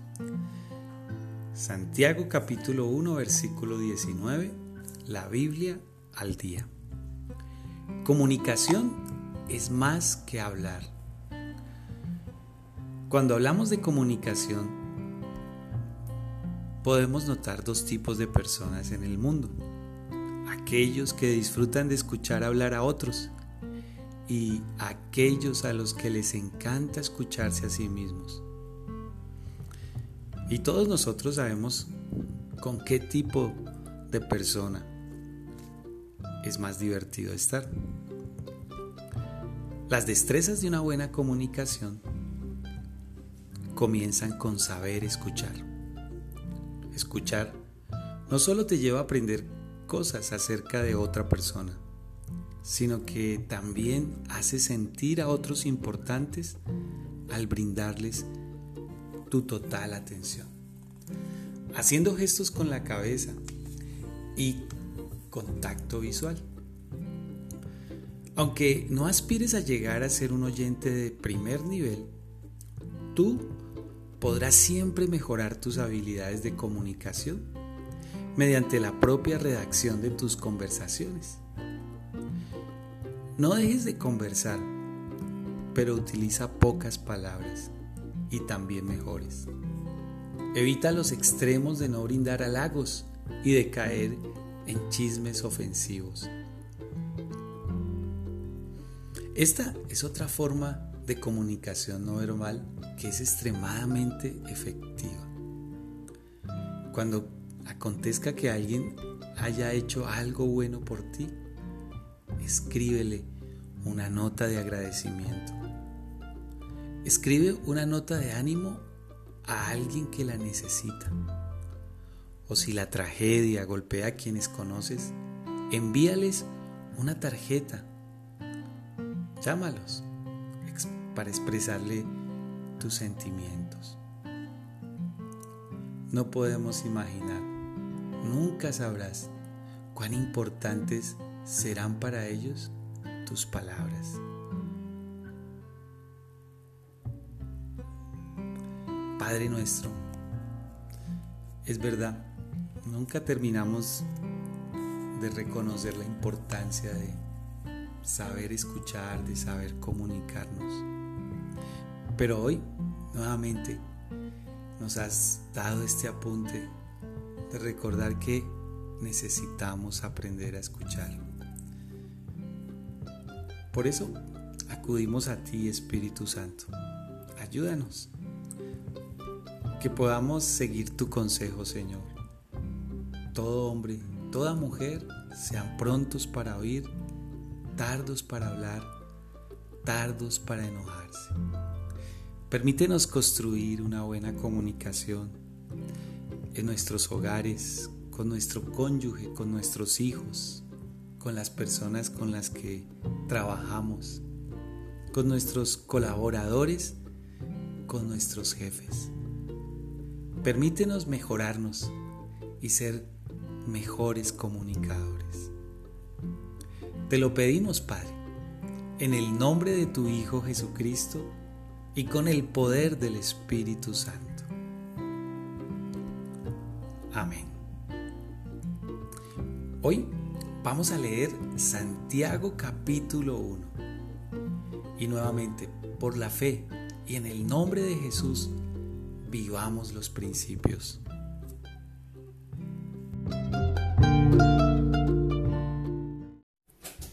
Dios en las pequeñas cosas. La gente es atraída por el entusiasmo. Ten una pronta sonrisa y un firme apretón de manos. Sé el primero en hacer una pregunta. Piensa en la pregunta antes de preguntar.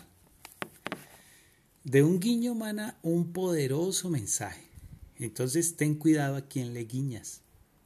Le guiñas tu ojo, una tarjeta enviada con una nota personal adentro es más significativa que una tarjeta enviada solo con la firma. Desarrolla hábitos excepcionales para escuchar. Atiende con tus ojos también como con tus oídos.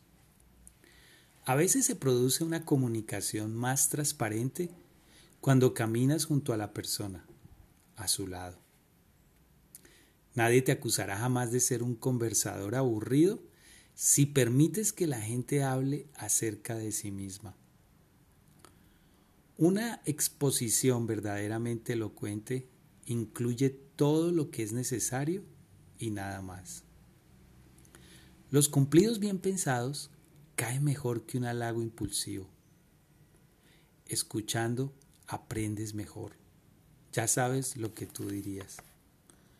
Usa escasamente los superlativos. La gente que habla mucho acerca de ellos mismos pocas veces quiere oír lo que otros tienen para decir. Dios en las pequeñas cosas. Padre nuestro, una vez más gracias por invitarnos a adquirir estas habilidades para comprender mejor a los demás, para poder entender y ser más eh, enriquecedores de las demás personas. Gracias Padre Celestial.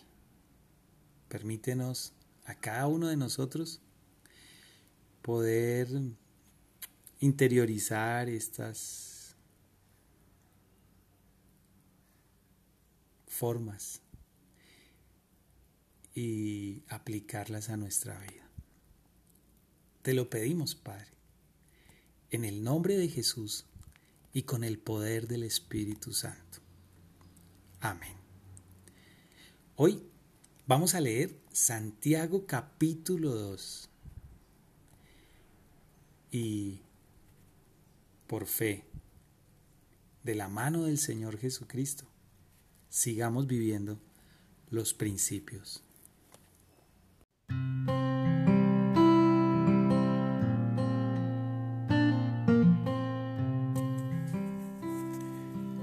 Así que sigan alentándose y edificándose mutuamente, como ya lo hacen.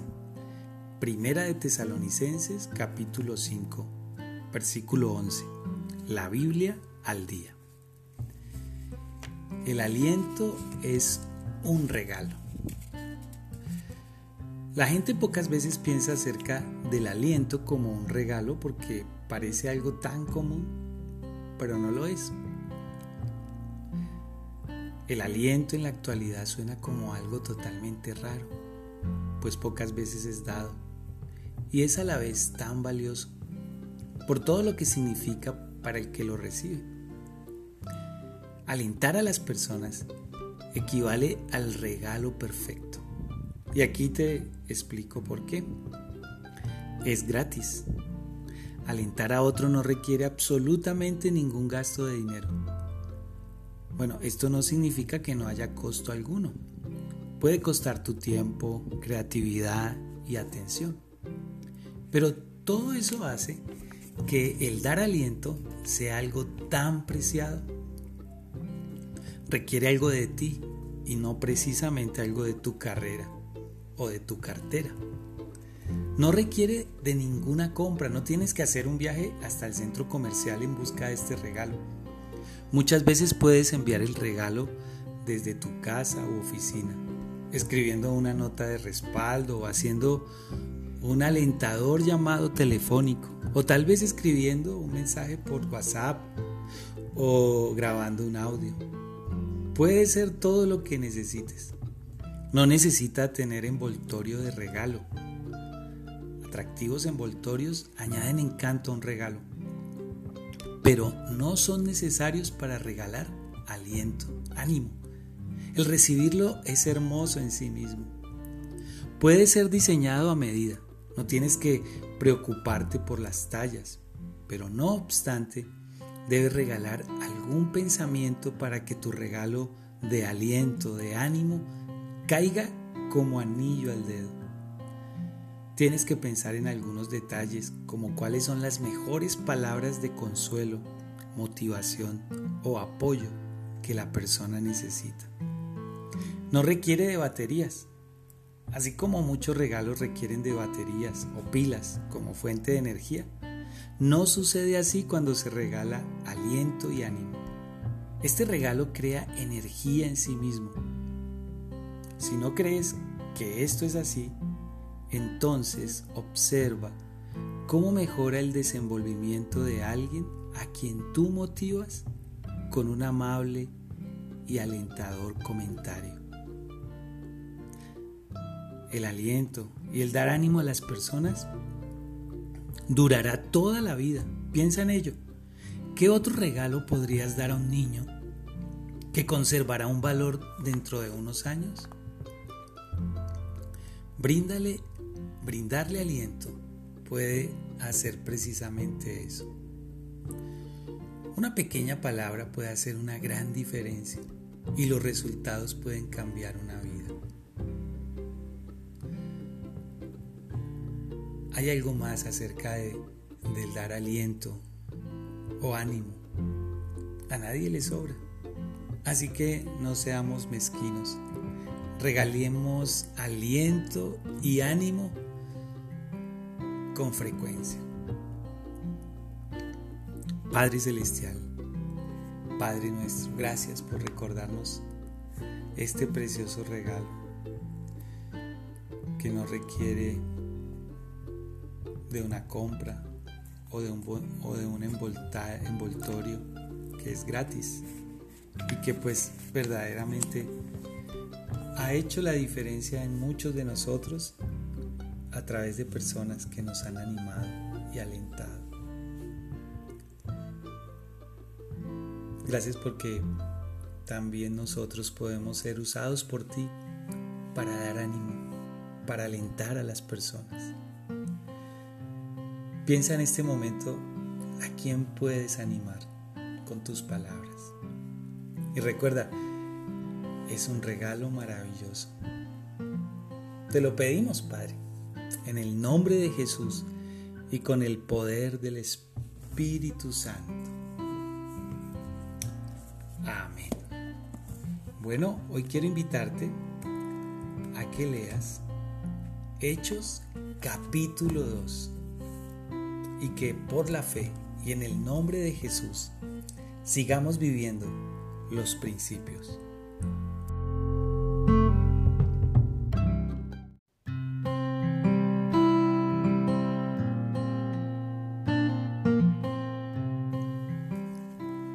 Dios en las pequeñas cosas. El entusiasmo alienta una conducta positiva. Pide consejos con frecuencia. Refrénate de darlos.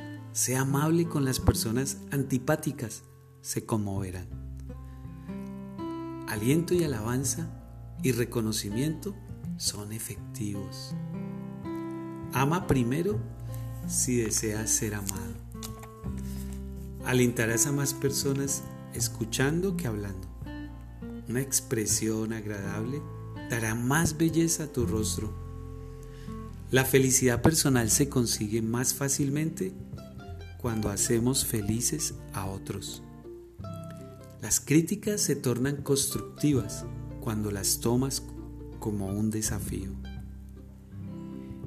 Evita hacer declaraciones que pudieran ser interpretadas de dos formas. Es una alegría conducir hacia el cielo a alguien que ha estado transitando por el camino opuesto. Alégrate de la buena fortuna de los demás. Nunca esperes gratitud, pero siempre demuestra aprecio. No siempre puedes controlar el tipo de servicio que recibes, pero siempre puedes controlar el tipo de gratitud que entregas. Si viene a tu mente el deseo de animar a una persona, hazlo, no lo dejes pasar. Así como puedes tener falsa modestia, también puedes alentar a alguien con hipocresía. Aprende a ser un motivador sincero. Alienta a aquellos que te admiran. Hazte el hábito de alentar a los jóvenes.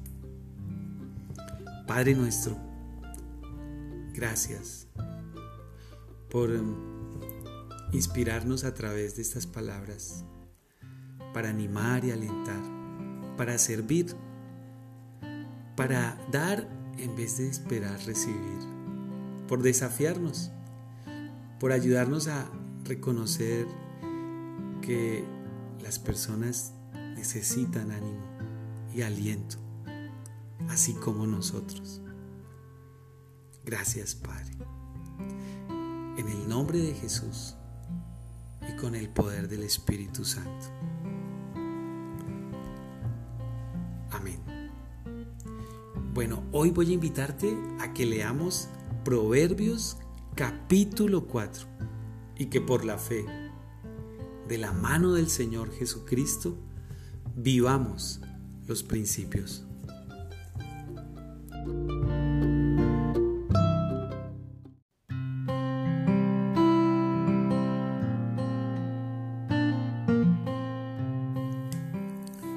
Si Dios te ha concedido habilidades administrativas y te ha hecho responsable del trabajo de otros, cumple con seriedad tu deber.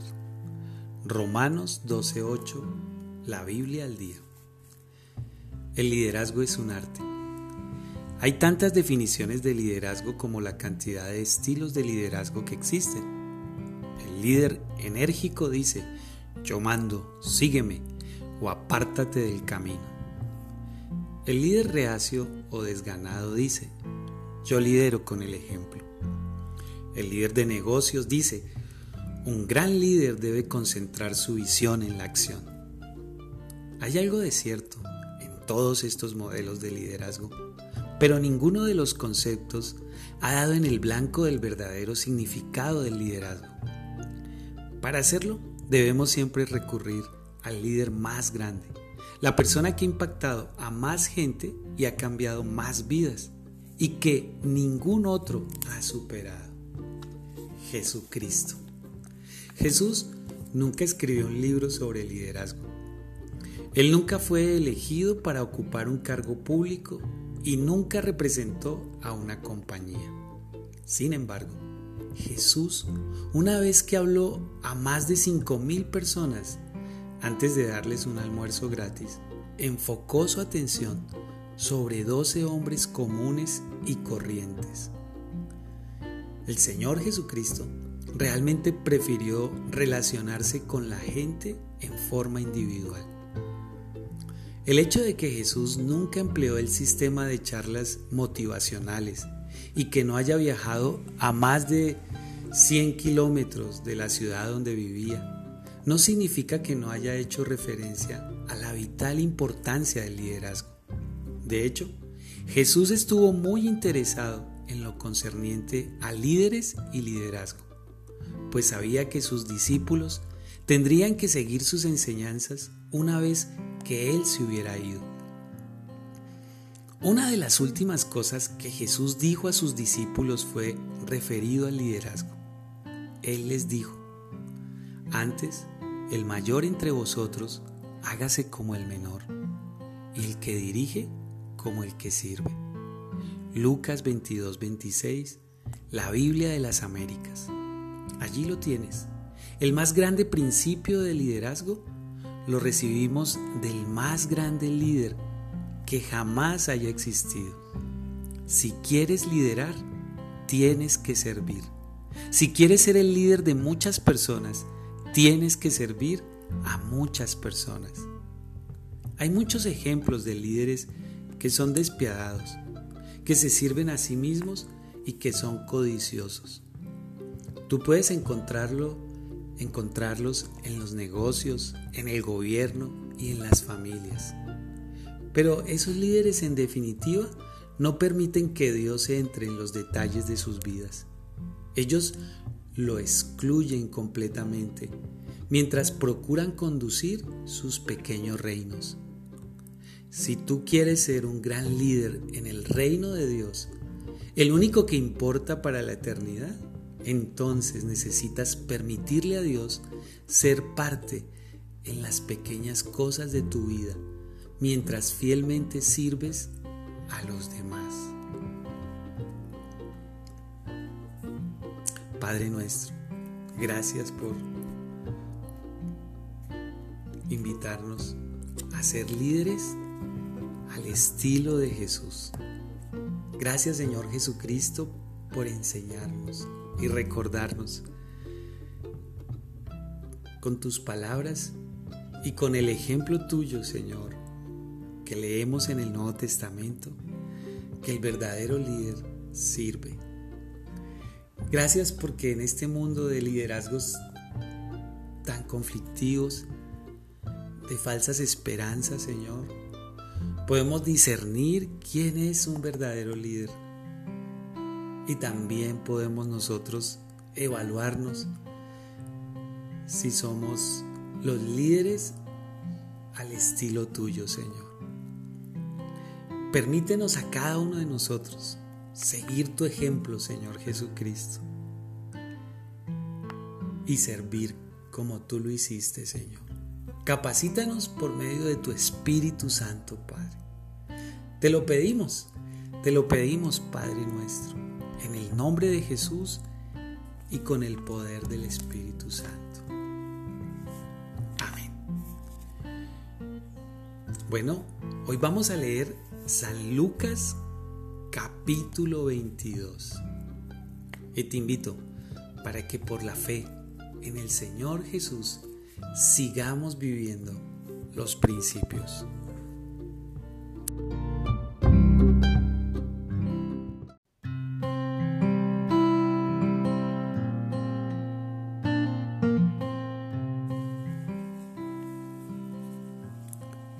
Dios en las pequeñas cosas. Facultar es más efectivo que delegar. Ten la valentía de hacer que la gente se haga responsable. Asociate con líderes tan a menudo como puedas. Cuando estés alrededor de ellos, lleva un anotador y escribe. Un poste de señales, al igual que un compañero, solo te previene acerca de lo que se aproxima en el camino. Pero un mapa, al igual que un mentor, puede indicarte cómo llegar a donde quieres. Busca un mentor. Ser un buen ejemplo es mejor que dar buenos consejos. Un líder excepcional es aquel que logra que personas comunes y corrientes hagan un trabajo de excelente calidad. Hay líderes que nacieron con esa capacidad y hay líderes que han sido formados. Y también están aquellos que llegaron a hacerlo como respuesta a una necesidad. Si quieres liderar, lee. Si quieres liderar, lee. Cuando halles un líder, síguelo. Cuando identifiques a un seguidor, lidera. Usa tu influencia escasamente. Así te durará más tiempo. Mantente dispuesto a ocupar el lugar de alguien en caso de emergencia. El poder se corrompe en el momento que empiezas a buscarlo.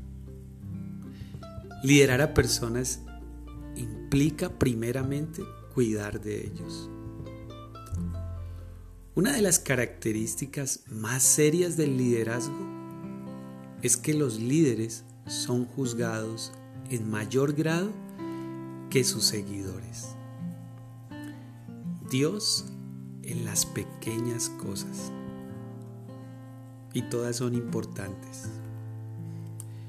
Padre nuestro, en este momento oramos a ti en el nombre de tu Hijo Jesús, dándote gracias por estos pensamientos que nos invitan a repensar nuestra forma de liderar.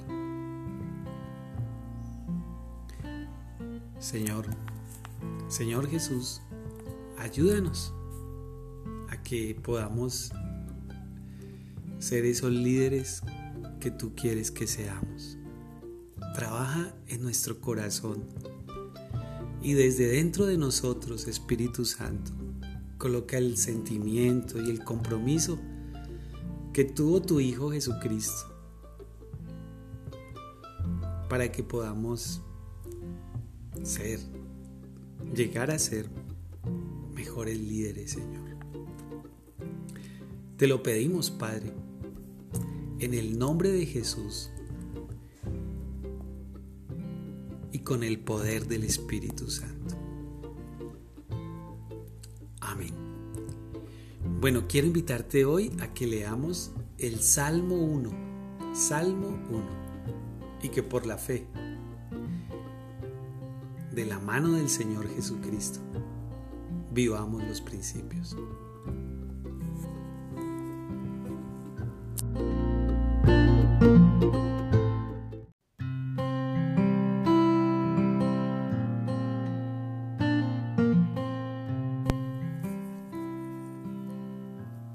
Nadie puede servir a la vez a Dios y al dinero. San Lucas capítulo 16 versículo 13. La Biblia al día. El dinero. Aprende a tratar con él. ¿Qué tiene el dinero que es el causante de que las sociedades comerciales se disuelvan? ¿De que las amistades se rompan? ¿Y de que los matrimonios se separen? Más precisamente, ¿qué tiene el dinero que motiva que la gente se vuelva el uno contra el otro? Como de costumbre, la respuesta a esta crucial pregunta podemos encontrarla en la Biblia. De hecho, el dinero es un asunto muy importante en la Biblia. Jesús frecuentemente habló acerca del dinero, pues sabía que el efecto más perjudicial que éste puede tener es el de mantener a las personas alejadas de Dios. Una vez dijo, a un rico le es muy difícil entrar al reino de los cielos. En San Mateo capítulo 19 versículo 23, la Biblia al día. La razón por la que el dinero nos hace codiciosos es porque lo deseamos demasiado y la razón de por qué el dinero puede mantenernos alejados de Dios es porque tememos que vayamos a perderlo. Jesús se refirió a esta increíble tendencia humana de evidente insensatez. Si rechazamos la vida eterna con Dios por los placeres temporarios del dinero, ni siquiera es insensatez. Bueno, eso no tiene nombre. Cuando Jesús dijo, ¿Y de qué le sirve a un individuo ganarse el mundo entero si se está destruyendo a sí mismo? San Lucas capítulo 9 versículo 25. Buena pregunta. Así que, ¿por qué hacemos lo que hacemos cuando está el dinero de por medio? ¿Por qué trabajamos tan duro para conseguirlo y luego trabajamos aún más duro para mantenerlo? Pensamos que esto tiene algo que ver con la propiedad. Si hay una cualidad que nosotros como humanos valoramos sobre todas las otras, es la confianza en uno mismo. Y no hay nada que manifieste más confianza en uno mismo que las posesiones. Nosotros deseamos tener cosas porque nos gusta sentir que tenemos el control de los detalles de nuestra vida.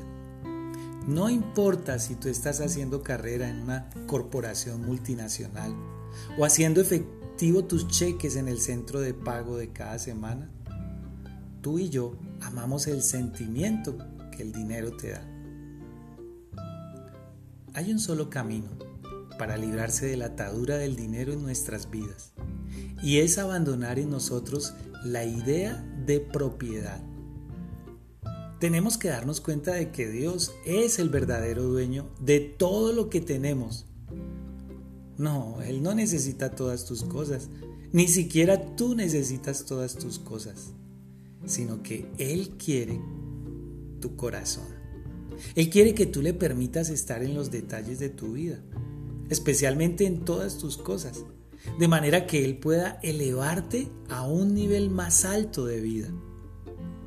Después de todo, el apóstol Pablo escribe, nada trajimos a este mundo y nada podremos llevarnos al morir. Primera de Timoteo capítulo 6 versículo 7. A lo más, Nuestra responsabilidad es administrar lo que Dios nos ha dado como bendición.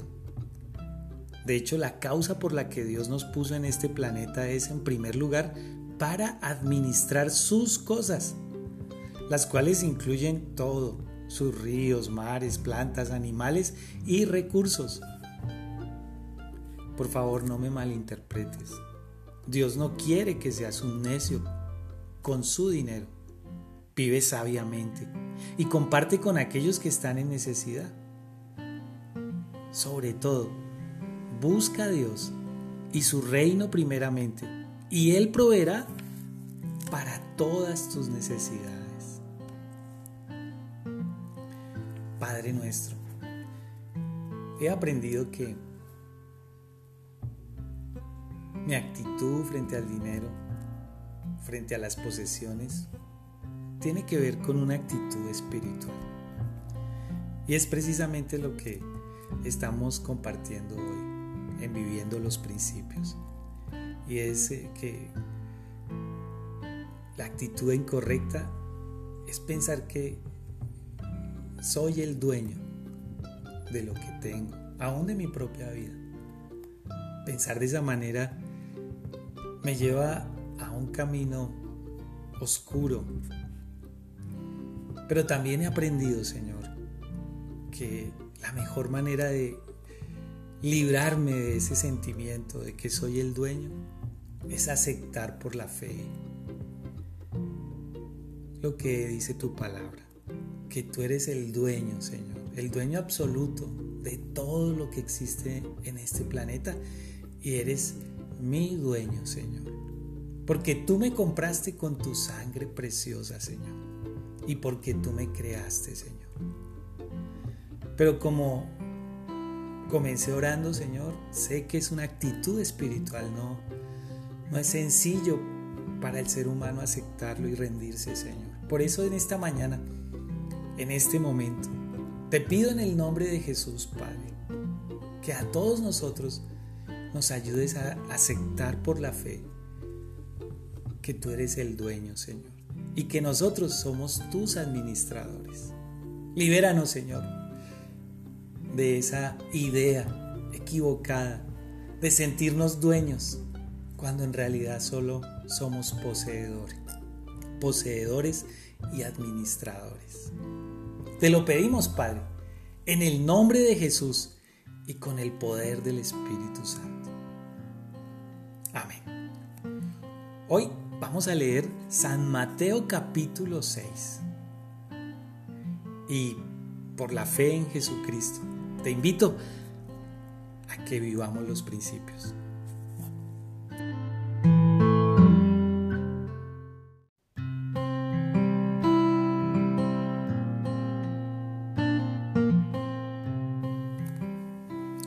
Dios en las pequeñas cosas.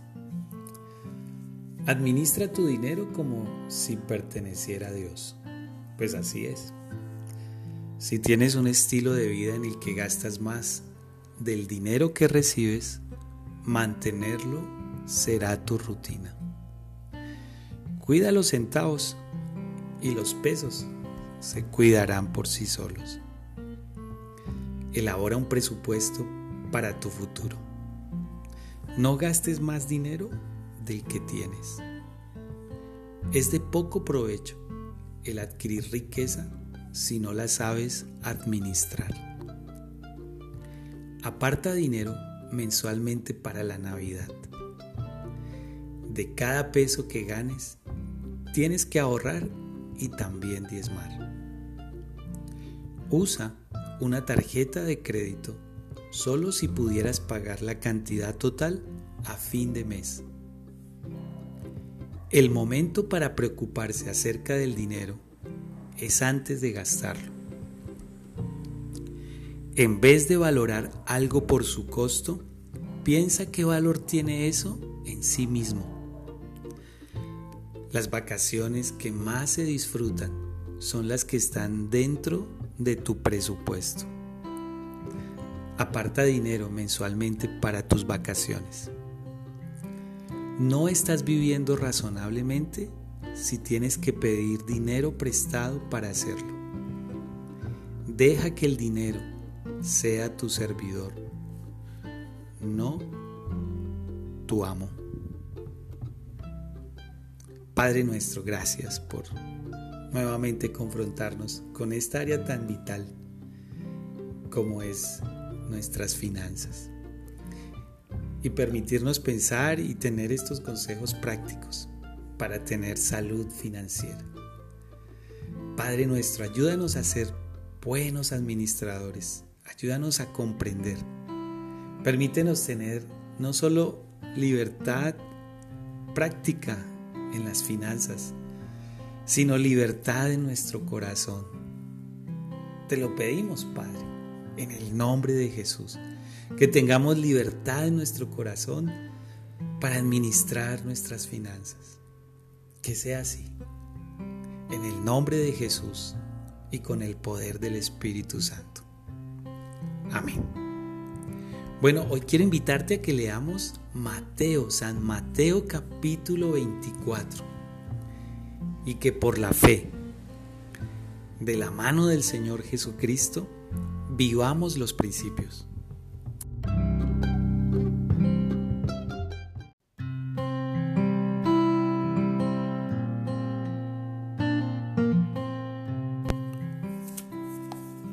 El alma generosa será prosperada, y el que riega será también regado. Proverbios capítulo 11 versículo 25. La Biblia de las Américas. Un espíritu generoso hace milagros. La más grande cura para la codicia es la generosidad. Es también uno de los sentimientos de mayor satisfacción en el mundo. No estamos hablando de dar o entregar tu ropa vieja. Lo único bueno que probablemente sientes haciendo eso es la satisfacción de limpiar tu ropero, tu closet. La única forma de sentir la satisfacción de la generosidad verdadera es dar algo que tú valoras. Esto lleva a la generosidad más allá del dinero, a un estado en el que se incluyen tanto posesiones como tiempo.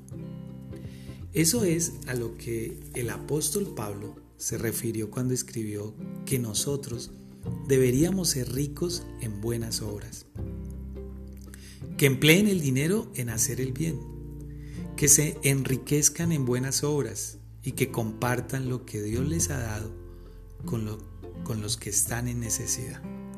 Primera carta a Timoteo capítulo 6, versículo 18. El espíritu de generosidad ha llegado a estar bastante de moda en los últimos años y probablemente eso sea algo bueno.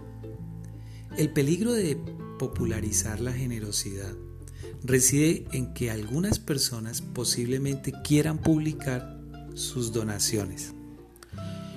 Cuando eso sucede, Tú tienes que preguntarte acerca de la verdadera motivación.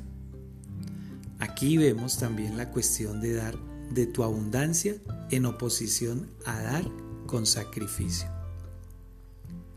Ambas formas de dar pueden ser útiles, pero solo una llama la atención de Dios. Cuando vayas a ser generoso, pregúntate a ti mismo dos cosas. Primero, ¿Viene tu generosidad del corazón? Una persona verdaderamente generosa da por amor y compasión, no por el deseo de impresionar a otros. También quieres dar con alegría, no refunfuñando.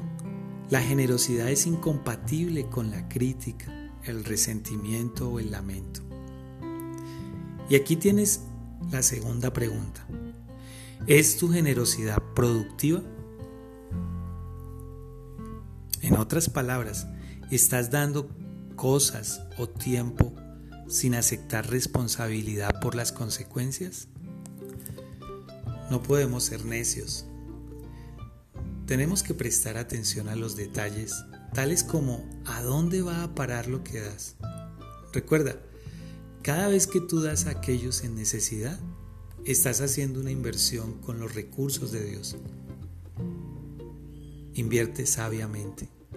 Sé un buen administrador del dinero, asegurándote que tu generosidad sea productiva. Padre nuestro, tu Hijo Jesucristo dijo, más bienaventurado es dar que recibir. Y el apóstol Pablo escribió que Dios ama al dador alegre. Permítenos a cada uno de nosotros practicar la generosidad, entregarnos a nosotros mismos y entregar cosas que sean de verdadero valor. Permítenos hacerlo para ti, Señor. Cultivar eso que tú dijiste, que tu mano izquierda no se dé cuenta lo que hace tu mano derecha. Para que tu Padre Celestial que ve en lo secreto te recompense en público. Y también, Señor, ayúdanos a ser sabios para que nuestra generosidad pueda ser productiva. Te lo pedimos, Padre, en el nombre de Jesús y con el poder del Espíritu Santo. Amén. Bueno, hoy quiero invitarte a que leamos Primera de Timoteo capítulo 6 y que de la mano del Señor Jesús, por la fe, sigamos viviendo los principios.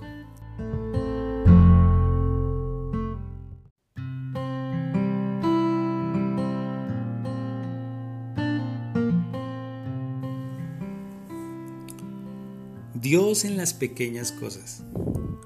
El dinero es como un fertilizante. No es muy bueno a no ser que sea esparcido por los alrededores. Si quieres estar en necesidad, amontona. Si quieres ser pobre, retiene.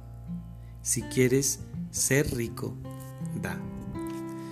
Calcula tu riqueza, más por lo que has dado que por lo que tienes. Aporta dinero a personas u organizaciones con las que puedas estar personalmente relacionado.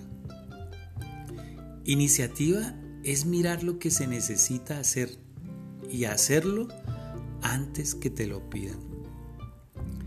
Cubrir una necesidad existente puede ser tan valioso como anticiparse a una nueva. Regala de tu tiempo. Es más valioso que cualquier cosa que el dinero pueda comprar. Dar es más significativo cuando es compatible con tus intereses y objetivos. La medida de tu éxito no es lo que está en tu cartera, sino lo que está en tu corazón. Apoya financieramente a un misionero. Cuando das un regalo, no esperes nada a cambio. La generosidad no incluye dar algo que nunca echarás de menos. Cuanto más específico sea lo que das, más productivo será. Antes de ayudar financieramente a un individuo o a una organización, encuentra si las siguientes características son evidentes. Propósito, estrategia y responsabilidad ante alguien. Comparte tus bendiciones con otros. La persona generosa siempre tiene más que suficiente. La persona codiciosa nunca tiene suficiente. Padre nuestro, gracias por darnos estas herramientas a través de estos pensamientos que nos invitan a ser generosos, Señor, a ver la riqueza desde otro punto de vista, Señor.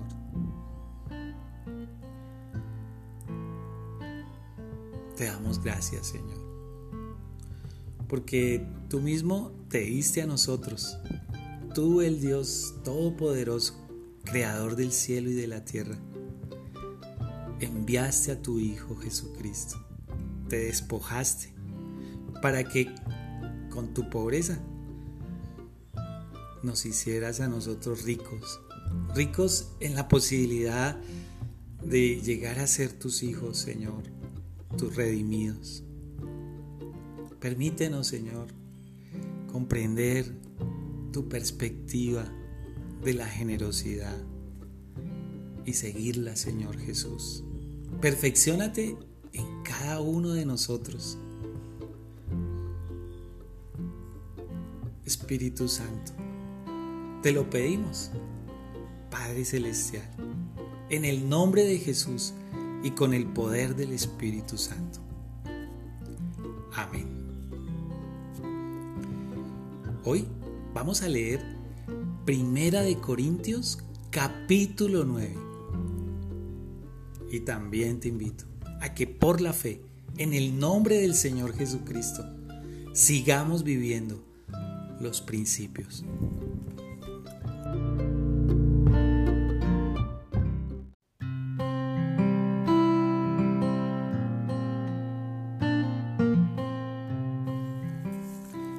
El que se crea demasiado grande para rebajarse a esto está engañándose, porque su misma actitud demuestra su bajeza. Gálatas capítulo 6 versículo 3. La Biblia al día. Compasión mucho más que lástima. Es posible ser una persona generosa y aún así no tener compasión por los demás. Simplemente, cuando das, ya sea tu dinero o tu tiempo, no necesariamente significa que tienes compasión por otra persona. Nunca cometas el error de pensar que la generosidad y la compasión son la misma cosa. En todo caso, un espíritu generoso fluirá de tu compasión y no al revés. La compasión genuina significa ver a los demás, a las demás personas en la forma que Dios las ve. Es decir, mirar el corazón de esas personas que Dios por alguna razón u otra trae a nuestras vidas. Esas personas pueden ser completamente desconocidas o personas que has conocido por años. Todos ellos tienen una cosa en común. Son amados de la misma manera por Dios, quien los creó a su imagen. C.S. Lewis, el autor de Las Crónicas de Narnia, escribió que no hay ninguna persona ordinaria. Tú nunca has hablado a un simple mortal, decía. Los seres humanos son las únicas criaturas vivientes con alma inmortal. ¿Quién es tu prójimo? Cualquiera necesidad, sea esta física o espiritual. La verdadera compasión abarca a tu prójimo. Ese joven en la entrada de tu casa es tu prójimo. Y una compasión genuina le extiende una mano y lo trata con respeto considerándolo un amado de Dios. Una compasión genuina se expresa con una palabra de aliento, un vaso de agua fresca y a veces con la compra de una caja de dulces, un lapicero. Compasión. Padre nuestro, en el nombre de Jesús, gracias por invitarnos a pensar que hay una gran diferencia entre ser generoso y ser compasivo. Queremos ser y tener en nuestra vida esas características esa compasión de la cual debe fluir naturalmente la generosidad. Ayúdanos a encontrar la diferencia, pero también el balance, Señor. Permítenos seguir aprendiendo a ver a las personas desde la perspectiva, Señor, que tú las ves. Señor, en la Biblia dice que todos los seres humanos fuimos creados de ti, todos descendemos de un mismo hombre. Pero también tu palabra dice que además de ser tu creación, Padre Celestial, lo cual ya nos hace a cada ser humano seres especiales y únicos. Tu palabra, Señor, nos enseña que nos redimiste, Señor, que fuimos comprados por la sangre preciosa de Cristo Jesús, del Hijo de Dios. Y eso todavía nos dignifica más, Señor. Somos creación tuya y somos redimidos por ti. Somos amados por ti, Señor, porque nos redimiste, Señor. Ayúdanos, Señor, a perfeccionar, a mejorar nuestra manera de ver a las demás personas. Te lo pedimos, Padre, en el nombre de Jesús y con el poder del Espíritu Santo. Amén. Hoy vamos a leer Gálatas capítulo 6. Y bueno, por la fe en el nombre del Señor Jesucristo, vivamos los principios.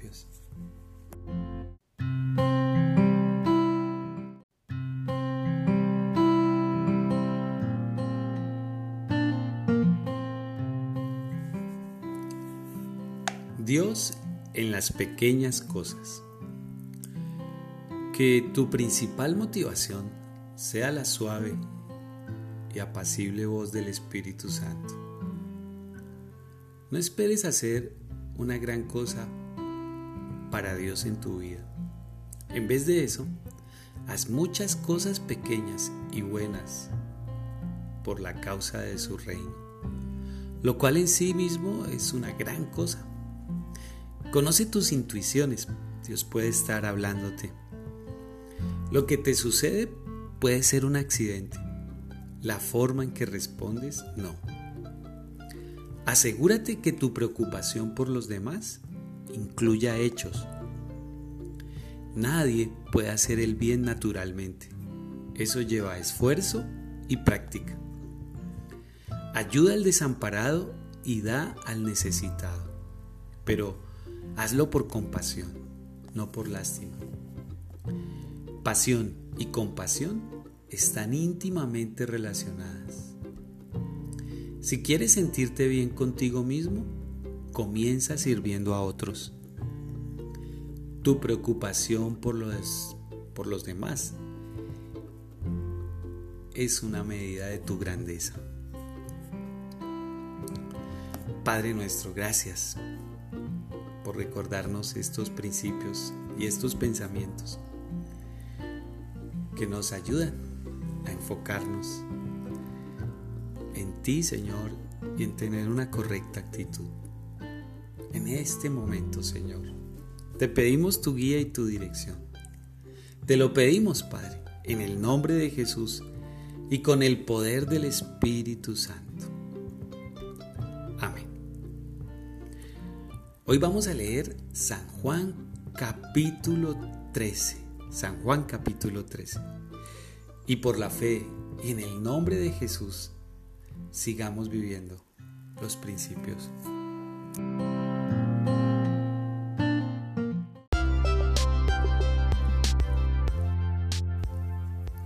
Entonces nuestra boca se llenó de risa y nuestra lengua de gritos de alegría. Salmo 126, versículo 2. La Biblia de las Américas. Ríe y el mundo reirá contigo. Tú ya has oído decir que la risa es la mejor medicina. Bueno, puede que no sea la mejor prescripción para contrarrestar lo que te aqueja, pero es beneficioso para tu salud. Investigadores médicos han determinado que la risa tiene un profundo e instantáneo efecto, virtualmente sobre cada órgano vital del cuerpo humano. Lo mejor de todo es que la risa reduce la tensión a la vez que relaja los tejidos. Por un gran costo la gente se asocia a clubes de salud para realizar ejercicios cardiovasculares. La risa puede producir similares resultados a un costo muchísimo menor. Activa la sangre, expande el pecho, reanima los nervios y despeja el cerebro. La risa proporciona renovación al cuerpo entero. El presidente de Estados Unidos, Abraham Lincoln, entendió los beneficios de la risa cuando dijo, con la pavorosa tensión que pesa sobre mi, sobre mi noche y mi día, si yo no pudiera reír, debería morir. Si no acostumbras a reír, empieza a hacerlo. Inténtalo, lo disfrutarás. Y si estás teniendo problemas para encontrar algo de qué reírte, comienza contigo mismo. Muchos están desanimados, impresionados con ellos mismos para disfrutar de su humanidad. Se están perdiendo algunas grandes risas. Reírnos de nosotros mismos nos da una idea más precisa de quiénes somos. Quiebra barreras entre los demás y nosotros. Nos hace accesibles. Proyecta una personalidad que es cálida y amigable en vez de rígida y formal. La risa es como un imán que atrae a la gente. Y si puedes aprender a reírte de ti mismo, tendrás la garantía de una vida entretenida. Haz que tu hogar sea un lugar que esté lleno de risas. Eso no será difícil si buscas el humor en las pequeñas cosas de la vida. Empieza con el álbum de fotografías. La risa compartida entre padres e hijos es más efectiva que imponer una hora para el regreso a casa. Ellos querrán estar ahí temprano. Es una fórmula garantizada que resulta en niños bien adaptados. Un niño que sabe disfrutar la risa está mejor equipado para enfrentar la vida cuando sea adulto. La risa es el secreto para tener y disfrutar de una larga vida. Las personas no dejan de reírse porque han envejecido. Ellos envejecen porque dejan de reírse. Aquel que ríe, perdura. Padre nuestro, uno de los frutos del Espíritu Santo es el gozo. Te pedimos que en el nombre de Jesús nos des ese gozo que nos permite estar contentos y agradecidos, que nos permite discernir tus propósitos, en medio de nuestras aflicciones. Señor, enséñanos a reírnos, a reírnos con un buen sentido del humor. Te lo pedimos, Padre, en el nombre de Jesús y con el poder del Espíritu Santo. Hoy te invito que leamos el Salmo 126 y que de la mano del Señor y por la fe vivamos los principios.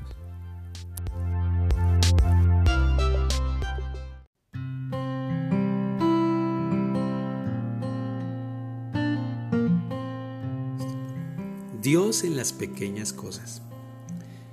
Nuestros cinco sentidos están incompletos sin el sexto, el sentido del humor.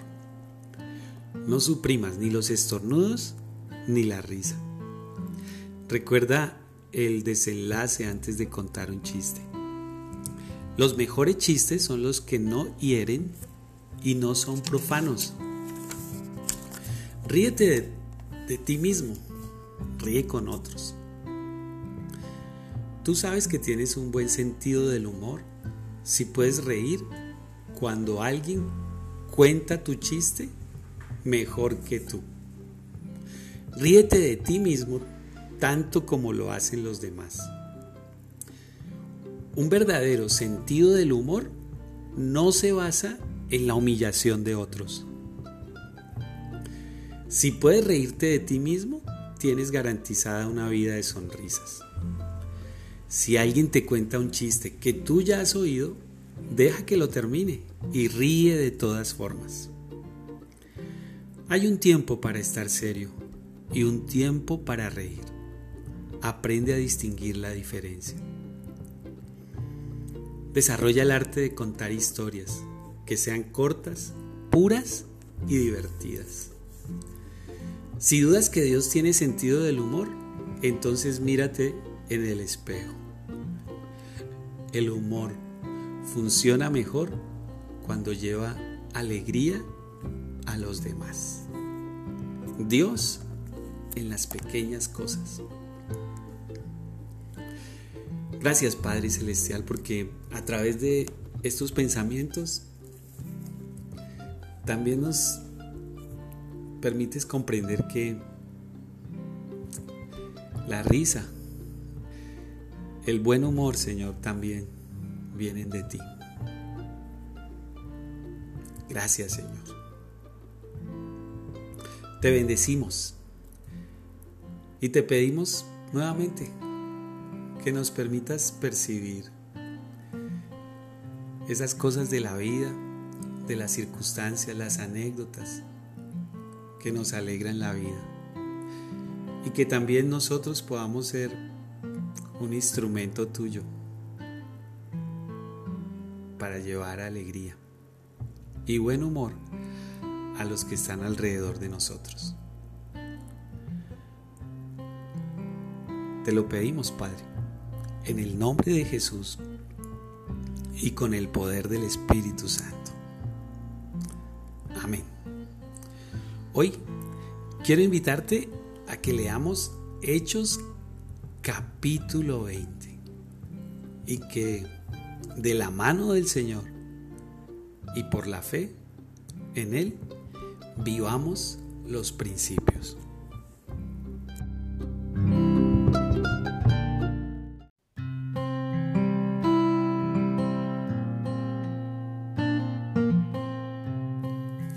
No critiques para que no te critiquen, porque te han de tratar de la misma forma en que trates a los demás.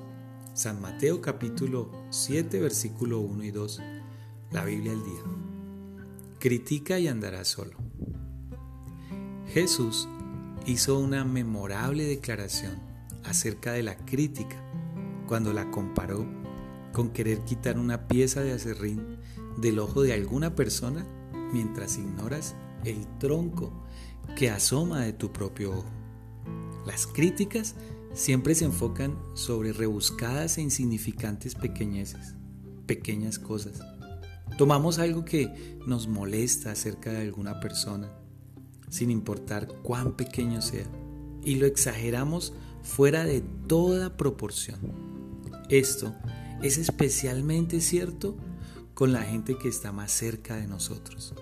Muy pocas veces nuestras críticas son constructivas. La verdad es que no criticamos a otros para ayudarlos. Nosotros criticamos para sentirnos más importantes. Terminamos exagerando las fallas de los demás, mientras que justificamos o ignoramos nuestras, nuestros propios defectos.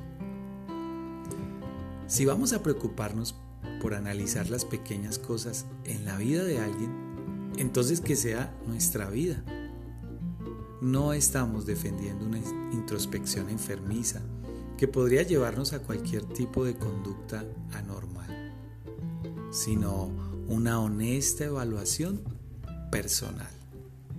Una evaluación honesta de ti mismo no es otra cosa sino que permitirle a Dios estar en los detalles de tu vida, ya sean tus cosas o tu personalidad.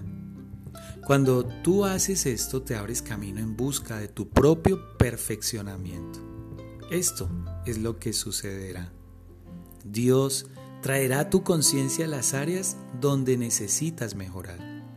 Él te hablará a través de su palabra, obviamente mientras la lees. Y Dios usará gente para darte honestas y a veces dolorosas evaluaciones de tu comportamiento. A través de todas estas formas descubrirás lo que Dios desea para ti y probablemente criticarás menos a los demás. Padre nuestro, recordamos hoy tu palabra que dice, examíname, oh Dios, conoce mi corazón y prueba mis pensamientos Mira, Señor, si en mí hay camino de perversidad, y guíame por el camino eterno. ¿Quién podrá entender sus propios errores? Señor, líbrame de los que me son ocultos. No permitas que el orgullo, la altivez, la soberbia se enseñoreen de mí. Entonces seré íntegro y estaré libre de gran rebelión.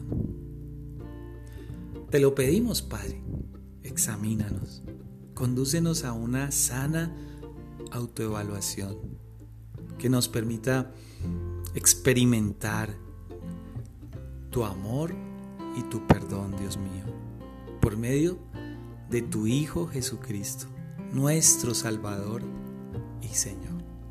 Espíritu Santo, sigue transformando la vida de todos los que creemos en ti. En el nombre de Jesús y con el poder del Espíritu Santo, Padre Celestial, te lo pedimos. Amén. Hoy te invito para que leamos el Salmo 139 y por la fe en el Señor Jesucristo vivamos los principios.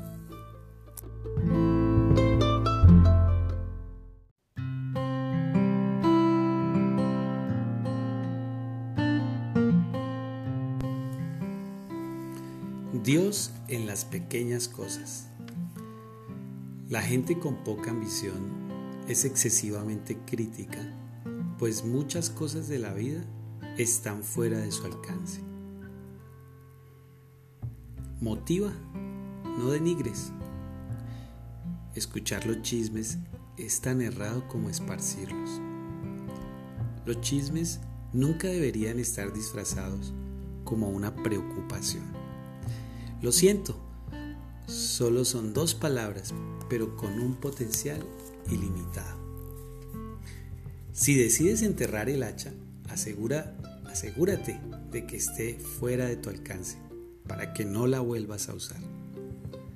Tanto la crítica como el éxito son difíciles de manejar, solo que en el fondo una se disfruta más que la otra. Nunca critiques a tu peluquero, al menos no lo hagas mientras te está cortando el pelo. La crítica y el encontrar las fallas en los demás no son dones del espíritu. Una palabra hablada con ira no puede ser borrada. Suena una y otra vez. Camina sobre las suelas de tus zapatos, no sobre las vidas de los demás. Sé generoso con los elogios y mezquino con las críticas.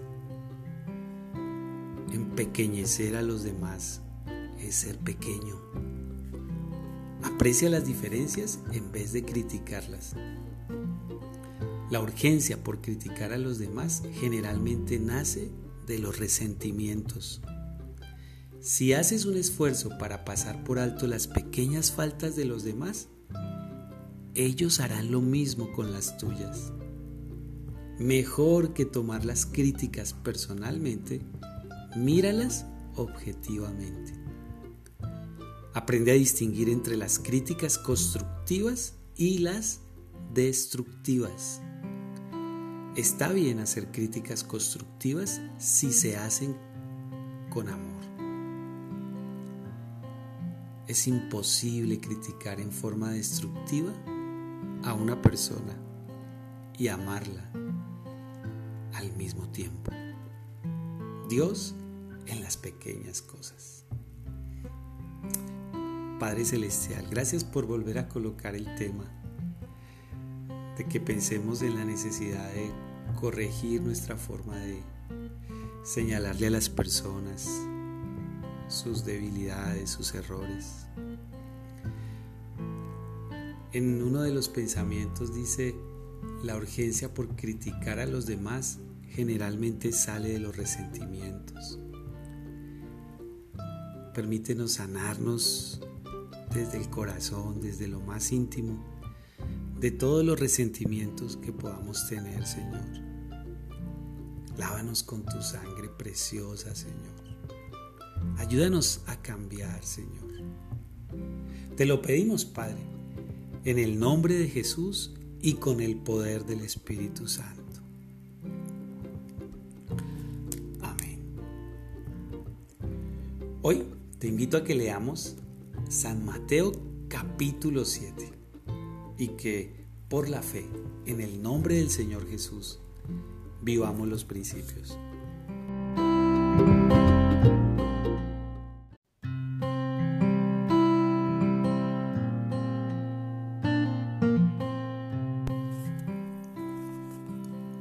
No finjas amar, ama de veras.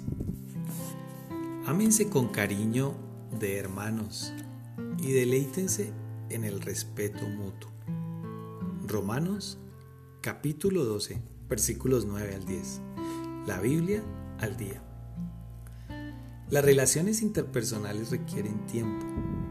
Hace 100 años nuestra sociedad estaba influenciada en gran manera por la cultura del campo.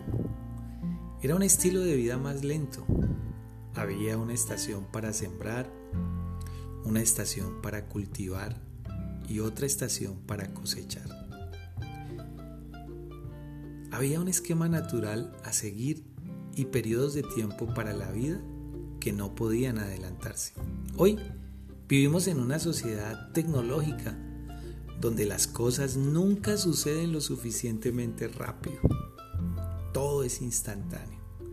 Desde los alimentos hasta las noticias. Todo es rápido. Desde la comida hasta el Internet. Incluso nos sentimos frustrados cuando nos lleva algunas milésimas de segundos de más hacer que la computadora se encienda. Nuestra sociedad está caracterizada por palabras como listo para el día siguiente, autoservicio y acceso directo al sistema. Si lo quieres, lo tienes. Nos tornamos impacientes con cualquier cosa que nos lleva tiempo. Hay un aspecto de la vida que no puede hacerse precipitadamente. Construir una estrecha relación con otra persona. Puedes conocer a una persona en el momento, pero una amistad no sucederá en forma instantánea. Tampoco se desarrollará de la noche a la mañana. Es algo que lleva tiempo. La riqueza más preciada de nuestra acelerada sociedad debe ser invertida a largo plazo si es que esperas tener una amistad plena y basada en la confianza. Cultivar una amistad no es diferente a cultivar una cosecha. Tiene que haber un tiempo de siembra.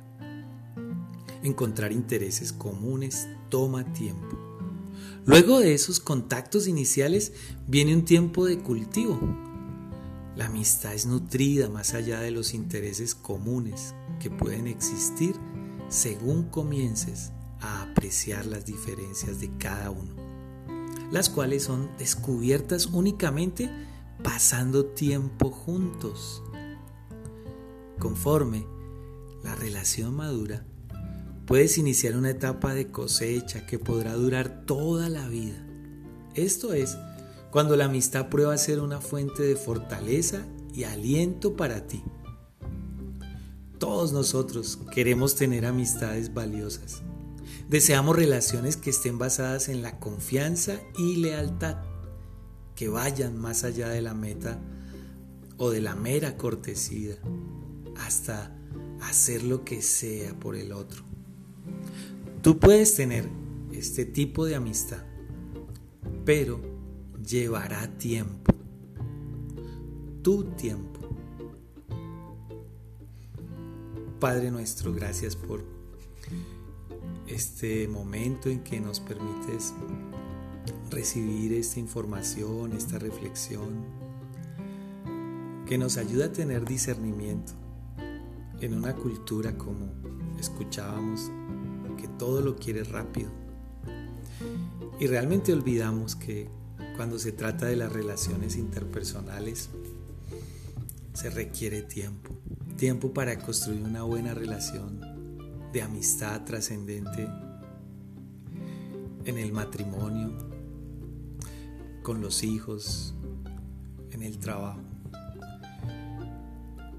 Probablemente muchos de los que escuchan este audio, como yo, tenemos taras, traumas, anhelamos amistad, pero nos hemos confundido y olvidamos, Señor, que construir verdaderas amistades requiere de la intencionalidad de dedicar tiempo, uno de los factores claves. Que en esta meditación y reflexión cada uno de nosotros podamos hacer ajustes a nuestra vida. Te lo pedimos, Padre, en el nombre de Jesús y con el poder del Espíritu Santo. Hoy quiero invitarte a que leamos Romanos capítulo 12 y que por la fe en el Señor Jesucristo vivamos los principios.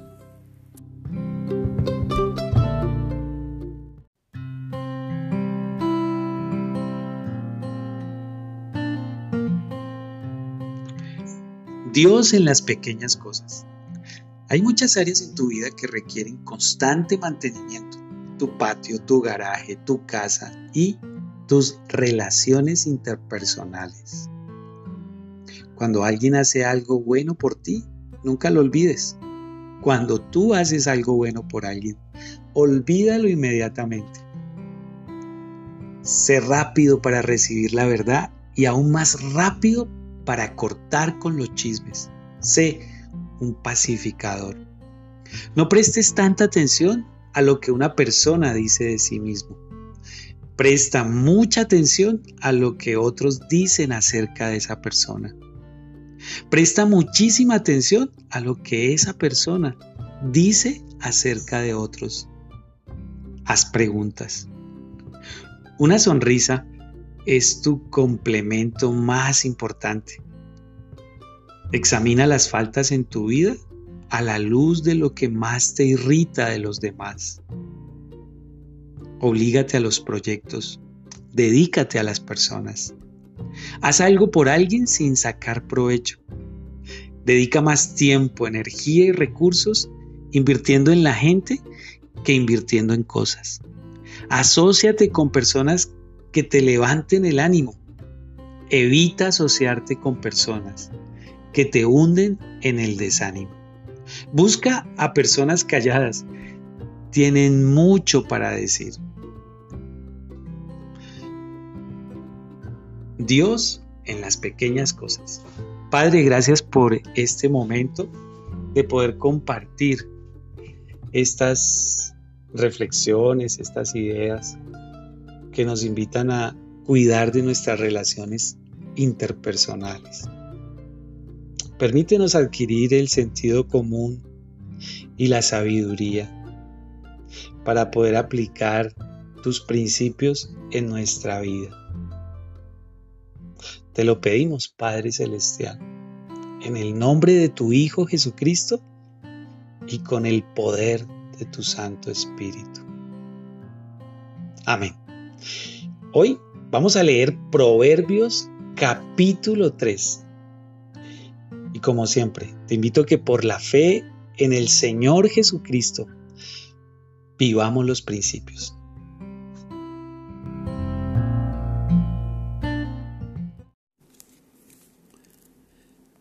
Porque desde el principio se nos ha estado enseñando que debemos amarnos unos a otros. Primera de Juan capítulo 3 versículo 11. La Biblia al día. ¿Cómo amar realmente a tu cónyuge?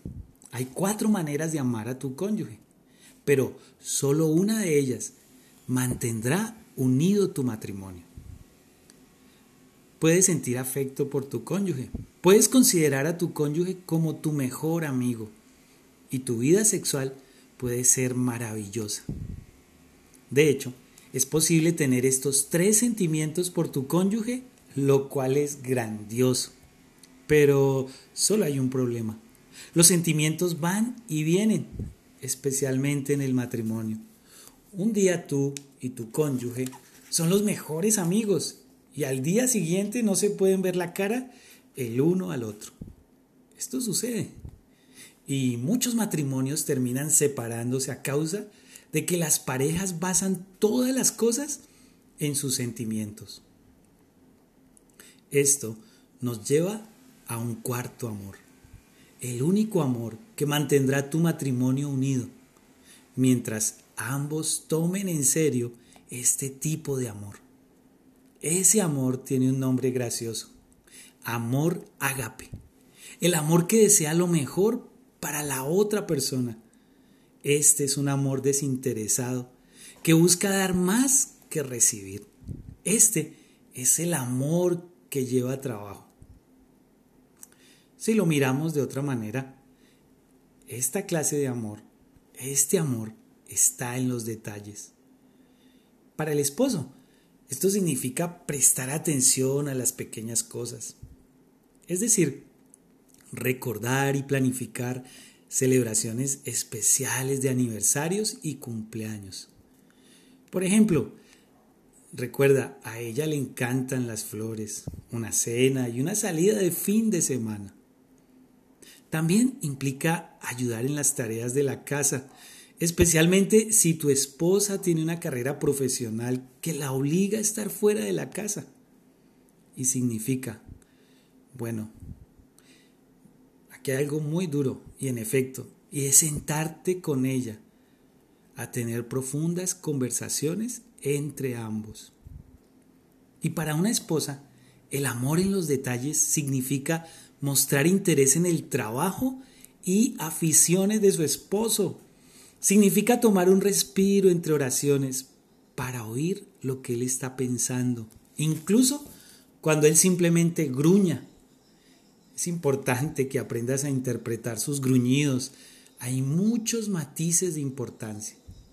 Y también significa brindarle tu apoyo y aliento. Afróntalo. Tu esposo es más inseguro de lo que aparenta. Todos los hombres lo somos. Si amar a tu cónyuge desinteresadamente representa un desafío para ti, piensa en la manera que Jesús te ama. La Biblia dice que Jesús de buena gana se hizo a sí mismo nada para servir por completo a aquellos a quienes amó.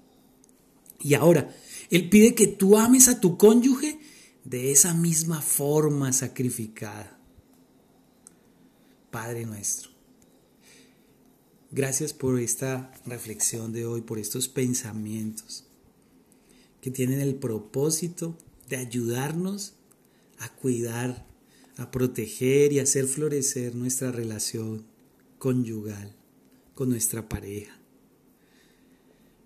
Padre Celestial, en el nombre de Jesús, le pido a tu Hijo Jesucristo que a todos los que estamos escuchando este audio, como casados, que vivimos en pareja, Señor Jesús, enséñanos a amar con ese amor ágape que tú modelaste con tu vida al morir en la cruz por nosotros.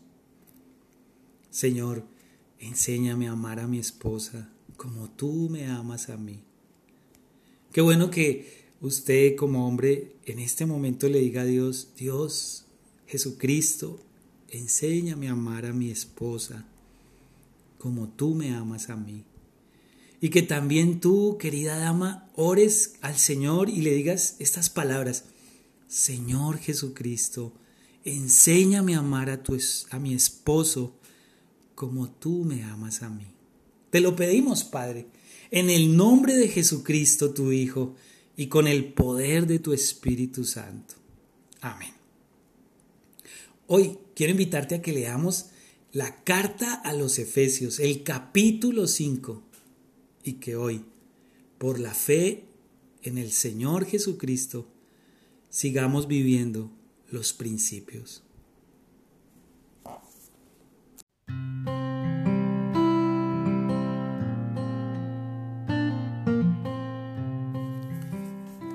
Dios en las pequeñas cosas.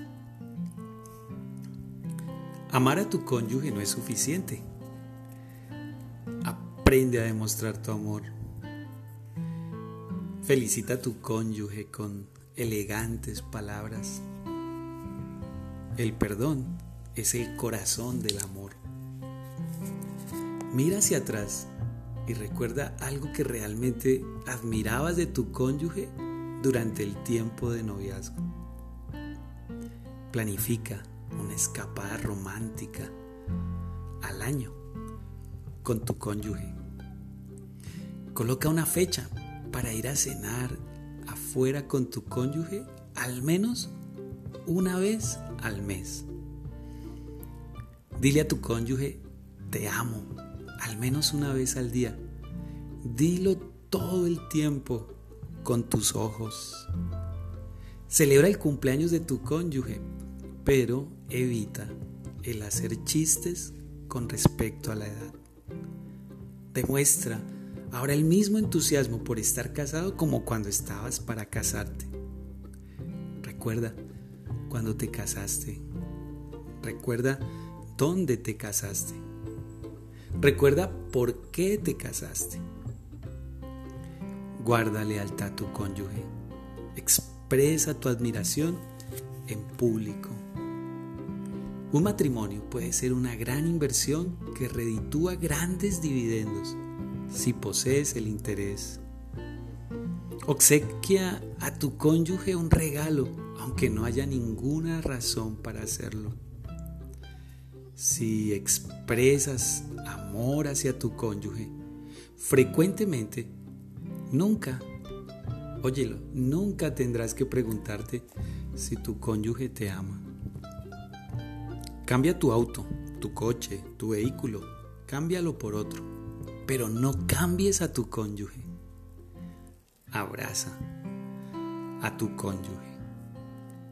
Padre nuestro, hoy nos desafías con estos pensamientos a continuar expresando de una forma real, a través de actos de servicio, de bondad, detalles de cariño, nuestro amor hacia nuestro cónyuge. Gracias Señor, porque el secreto de la felicidad, tú lo dijiste Señor, es el amor expresado en servicio. Ama a tu prójimo como a ti mismo, nos enseñaste Señor Jesucristo. Hoy, por medio del poder del Espíritu Santo, coloca tú el querer como el hacer. Llénanos de tu amor, Señor, porque tú dijiste, el amor cubrirá multitud de faltas. Te invito a que te abras de corazón al amor de Dios, para que el amor de Dios expresado a través de su Hijo Jesucristo cura todas las faltas de tu cónyuge y llene los espacios de aridez en tu corazón y en tu alma. Te invito a que te abras al amor de Dios a través de Jesucristo para que Él restaure tu matrimonio si está en crisis, tu corazón si está desierto. Sí, Padre, abrimos nuestro corazón, nos disponemos para ti, Señor Jesucristo. Haz milagros en aquellos de los que escuchan este audio y se unen en oración para pedirte restauración a partir de tu amor, Señor Jesús. Te lo pedimos, Padre, en el nombre de Jesús y con el poder del Espíritu Santo. Amén. Hoy vamos a leer Primera de Corintios, capítulo 13. Y por la fe en Jesucristo, sigamos viviendo los principios.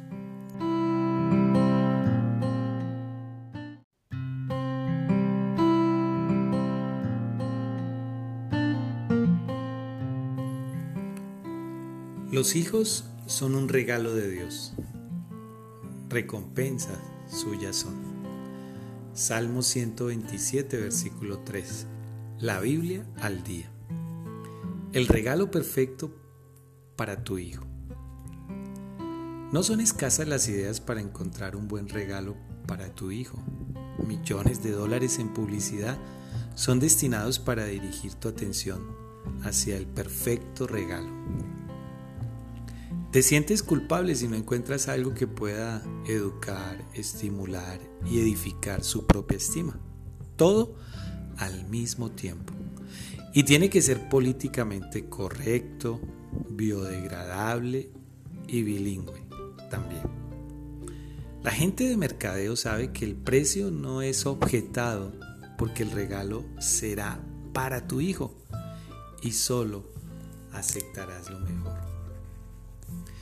Bien, tenemos una sugerencia para el regalo perfecto. No es fácil de encontrarlo y es extremadamente caro, pero garantizamos que durará toda la vida y será el regalo favorito de tu hijo. Estamos hablando de tu tiempo. La necesidad más grande de tu hijo es la seguridad de saber que tú cuidas de él. No hay una mejor manera de mostrar tu amor que pasando tiempo con él. Las horas invertidas en tu hijo producirán dividendos ahora y en el futuro. Estarás edificando una relación momento tras momento que será la base para una amistad que durará toda una vida entre ustedes dos. No te dejes llevar por el mito de la calidad de tiempo, que es un admirable objetivo, pero no debería ser usado como una excusa para perder cantidad de tiempo con tu hijo. Los momentos de calidad por lo general no pueden ser planificados. Suceden, suceden espontáneamente, sin aviso previo, en circunstancias que tú no anticipaste. Esos preciosos momentos de enseñanzas serán iniciados por tu hijo, mientras tú estás jugando en el patio de atrás, manejando tu carro o clavando la mirada sobre un gusano en el lodo. Para tus niños, todo el tiempo que tú pasas junto a ellos puede ser tiempo de calidad, porque es entonces que ellos tienen lo que es más importante para ellos, tu atención. Este no es un regalo que se consigue en forma barata, te costará. Es posible que tengas que renunciar a otras actividades. Tendrás que decir no a otras personas. Puede que tengas que hacer a un lado algunos objetivos personales o aficiones por un par de años. Pero no te preocupes, aquellas otras cosas y amigos seguirán estando más tarde. Pero los años de niñez pronto se van para siempre. Ellos no retornan. Dale a tu hijo el regalo de tu tiempo. Seguro, hay limitaciones, pero nunca hemos visto una lápida en un cementerio que diga, ojalá nunca hubiera pasado tanto tiempo con mis hijos. Padre nuestro, nuevamente gracias por confrontarnos. Para muchos padres que escuchan este audio, ¿cómo les hubiera gustado escuchar estas palabras, este consejo? Pero bueno, todavía podemos construir relaciones seguras, profundas con tus hijos. Dios, si le pides, te dará sabiduría, porque Dios se especializa en restaurar, en restaurar familias. Cree en el Señor Jesucristo y serás salvo tú y tu casa. Y para aquellos padres que tienen hijos pequeños, adolescentes, niños, están a tiempo de darles el mejor regalo que les puedes dar a tus hijos. Atención. Esa atención que se expresa en tiempo, tu tiempo. Esfuérzate por darle a tus hijos ese maravilloso regalo. Padre, gracias, te pedimos sabiduría. En el nombre de Jesús, y con el poder del Espíritu Santo para poder dar prioridad en nuestros corazones, en nuestras vidas, a nuestros hijos, Señor. En el nombre de Jesús. Amén. Hoy vamos a leer Proverbios capítulo 4. Y te invito para que por la fe en el Señor Jesucristo vivamos los principios.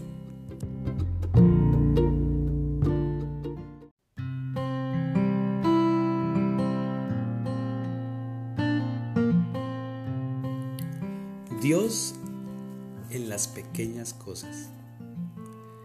Enseña a tus hijos a hacer más de lo que se les ha pedido que hagan. Ayuda a tus niños a descubrir sus habilidades dadas por Dios y entonces a que las desarrollen. Habla con tus hijos, no hacia ellos. Siéntate con tus hijos, no sobre ellos. Enseña a tus hijos con tus palabras. Asegúrate que sean cariñosas. Con tus acciones. Asegúrate que sean ejemplares. Y con tu temperamento. Asegúrate que sea controlado. Una buena educación debe comenzar inculcando honestidad en tus hijos. Enseña a tus niños a ser responsables desde temprano. Deja que tus niños te ayuden a planificar tus próximas vacaciones. Cuando hablas a tus hijos, ponte a su nivel y mírales a los ojos. Abraza a tus niños. Lleva a tus niños a tomar un helado después de que han estado practicando deportes, drama o música, especialmente si ellos no lo hicieron muy bien. Asiste a cada evento para padres que se lleve a cabo en la escuela o colegio de tus hijos. No te pierdas esos primeros en la vida de tu hijo. La primera palabra, el primer paso, el primer día de escuela, la primera graduación, el primer juego ganado, el primer juego perdido, el primer gran desconcierto, el primer gran logro. No te los pierdas. Besa a tus niños todas las noches antes de acostarte, aunque se despierten. Padre nuestro, gracias por estas palabras que nos inspiran. Gracias, porque tú también eres nuestro Padre y haces mejor que nosotros la tarea, Señor. Pero a pesar de eso, Señor, has confiado en nosotros. Podemos hacerlo mejor con tu ayuda y con tu enseñanza, Señor Jesús. Gracias. Te bendecimos, Padre, en el nombre de Jesús. Y te pedimos que con el Espíritu Santo nos permitas en este momento de nuestras vidas ser los papás y las mamás que tú quieres que seamos para cada uno de nuestros hijos. Te lo pedimos, Padre, en el nombre de Jesucristo y con el poder de tu Espíritu Santo. Amén. Hoy vamos a leer Proverbios capítulo 3. Y te invito a que por la fe en el Señor Jesucristo sigamos viviendo los principios.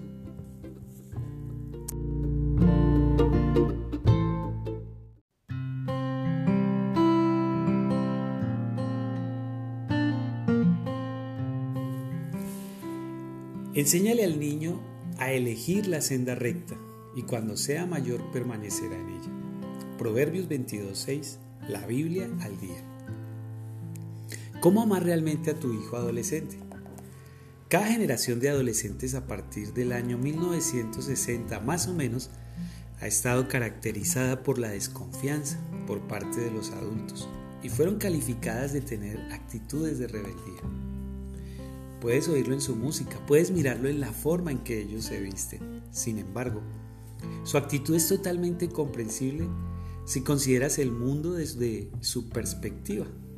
Sus líderes gubernamentales son hipócritas todo lo que ellos dicen es por conveniencia política. Sus héroes deportivos demuestran ser egocéntricos, millonarios, que no pueden firmar un autógrafo para un muchacho sin un pago previo. Sus exageraciones frustran y marcan un ejemplo equivocado en nuestros jóvenes. Y sus líderes religiosos caen en desgracia porque no cumplen con sus vidas lo que enseñan en sus sermones. En resumen, los adolescentes son rápidos para criticar lo que los adultos toleran. El mundo está lleno de modelos hipócritas y falsos.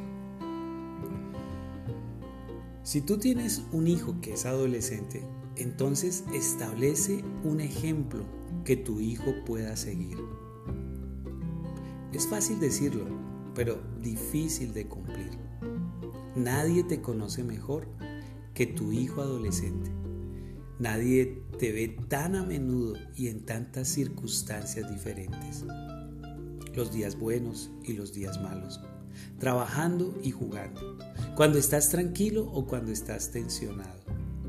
Tu hijo adolescente está allí, mirando y analizando, viendo si tus acciones concuerdan con tus palabras. Para tu hijo adolescente, tus palabras son dignas o no son dignas de confianza hasta que se reflejen en tus acciones. ¿Quieres que tu hijo aprenda el significado de la honestidad? Entonces, sé honesto tú mismo. Admite cometer un error. Reconoce que tú no tienes todas las respuestas, porque tu hijo adolescente ya sospecha que tú eres un fanfarrón y no encubras tus propios defectos. ¿Quieres que tu hijo adolescente tenga un carácter moral? Entonces no hagas promesas a menos que puedas cumplirlas. Sé justo y equitativo en establecer las reglas de la casa. No exijas ningún comportamiento de tu hijo adolescente que tú mismo no muestres consistentemente. Tú y yo ya somos un ejemplo para nuestros adolescentes. Lo intentemos ser o no ser. La pregunta es qué clase de ejemplo queremos ser. No solamente hablemos a nuestros adolescentes acerca de la vida. Mejor, mostrémosle lo que quiere decirle a través de nuestras vidas. Mostrémosles lo que queremos decirle a través de nuestras vidas. Padre, tu palabra dice que los hijos son un regalo tuyo en el Salmo 27, que todos aquellos que tenemos hijos hemos sido bendecidos por ti, Padre Celestial. Sin embargo, aunque es un gran privilegio y una gran bendición, también es un gran compromiso reconocer que cada uno de nosotros como adulto, como padre o madre, somos un modelo. No dudamos ni escondemos nuestros defectos, Señor. Sin embargo, tú confiaste la vida de nuestros hijos por un buen tiempo a cada uno de nosotros como padres. Porque tú confías en nosotros, que podemos modelar sus vidas, ser ejemplarizantes. Señor, permítenos hoy hacer el compromiso de seguirte a ti, tu modelo, seguir tu manera de ser, Señor, para poder impactar a nuestros hijos, no importa la edad que tengan, sean niños, adolescentes, universitarios, jóvenes, adultos, y aún aunque ya se hayan ido de nuestra casa. Permítenos conservar nuestra integridad y mantenernos, Señor. No podemos hacerlo solos, Padre. Tú que eres Padre, sabes el desafío de tener hijos. Por eso acudimos a ti, Padre, y a ti, Señor Jesucristo, por ayuda, por misericordia. Permítenos a cada uno de nosotros seguir tu ejemplo. Te lo pedimos, Padre en el nombre de Jesús y con el poder de tu Espíritu Santo. Amén. Bueno, hoy quiero que leamos Proverbios capítulo 1. En este libro está expresado el amor de un padre por su hijo, por sus hijos. Léelo. Y hoy, por medio de la fe en el Señor Jesucristo nuestro Salvador, sigamos viviendo los principios.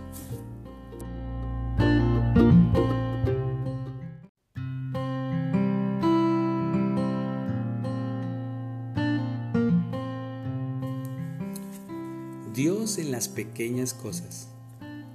Si tus hijos no tienen convicciones claras, se dejarán llevar por la corriente.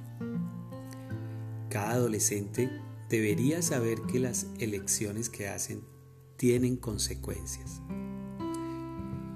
Algunas adversidades son simplemente los resultados de malas elecciones.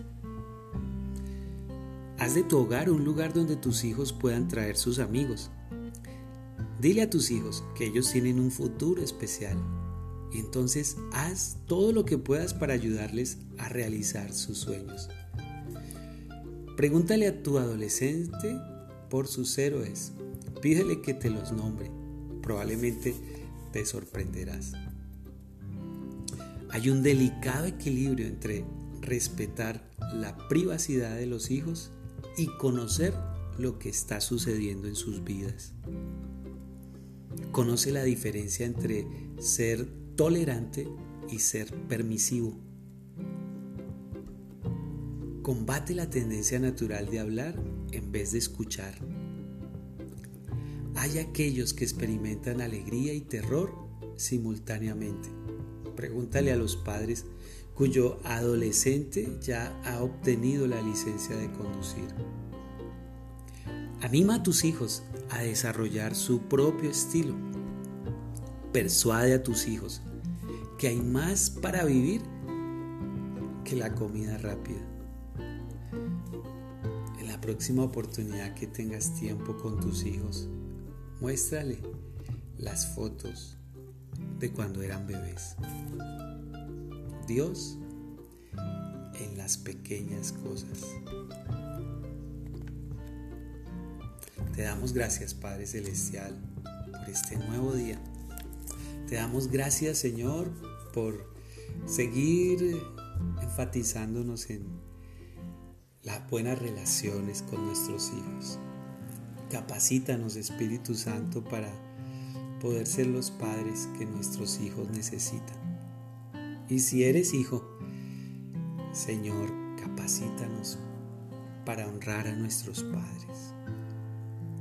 Te lo pedimos, te lo pedimos, Padre, en el nombre de tu Hijo Jesús y con el poder del Espíritu Santo. Bueno, hoy quiero invitarte a que leas Proverbios capítulo 5 y que así, de la mano del Señor Jesús y por fe, vivamos los principios.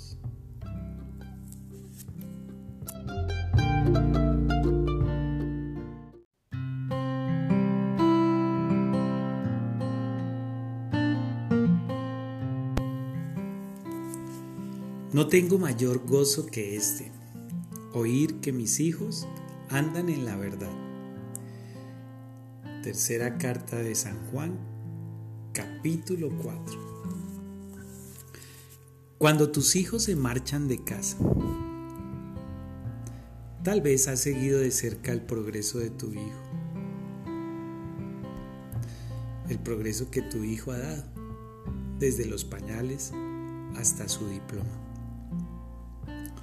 Durante ese tiempo fue tu hijo quien hizo la mayoría de los cambios. Ahora es tu turno, porque la entrada de tu hijo a la adultez requerirá mayores ajustes en tu papel de padre. Pasado casi dos décadas llevando de la mano a tu hijo, encargándose de su vida. Ese tiempo quedó atrás. Prepárate ahora para ser un consejero externo. Una vez fuera de casa, tu hijo vive independientemente, sin obligación alguna de rendirte cuentas. ¿Cómo demuestras tu interés y preocupación sin ser acusado de entrometido? Aquí van algunas sugerencias. Continúa observando pero no investigando. Tú eres curioso con lo que está pasando en la vida de tu hijo. No hay nada de malo en eso, pero asegúrate que tu hijo se dé cuenta que tu curiosidad es sincera y no con ánimos de juzgar. Después de todo, tu hijo es responsable por sus propias acciones y habrá resentimientos si tu hijo percibe que tú lo estás vigilando. Aprende a escuchar en vez de sermonear. Sé rápido para escuchar y lento para hablar. Tú quieres crear una relación que fomente la comunicación. Esto no sucederá si cada conversación termina con un regaño. Da un consejo solo cuando te lo pidan. Tú estás angustiosamente consciente de que tu hijo aún tiene mucho que aprender y tienes una generación más de experiencia de la cual tu hijo podría beneficiarse. Lamentablemente, tu hijo no puede darse cuenta de este hecho tan obvio en un principio. Pero espera, porque tarde o temprano, y luego de agotar sus propios recursos, podrás oír emocionado. ¿Qué piensas tú que debería hacer? Haz preguntas con el propósito de orar, no de espiar. Olvida esas largas listas de quejas y técnicas de interrogación como quién, qué, cuándo que utilizabas cuando tu hijo era un adolescente. Opta por otros tipos de preguntas más genéricas, tales como ¿cómo quieres que ore por ti? Tu amor por tu hijo o hija no disminuye cuando se hace adulto y deja la casa, pero la forma en que interactúas con tu hijo o hija será drásticamente diferente. Aprecia esa diferencia. Tu hijo ciertamente lo hará. Padre nuestro que estás en los cielos, Qué bueno tener tu compañía en todas las épocas y etapas de nuestra vida.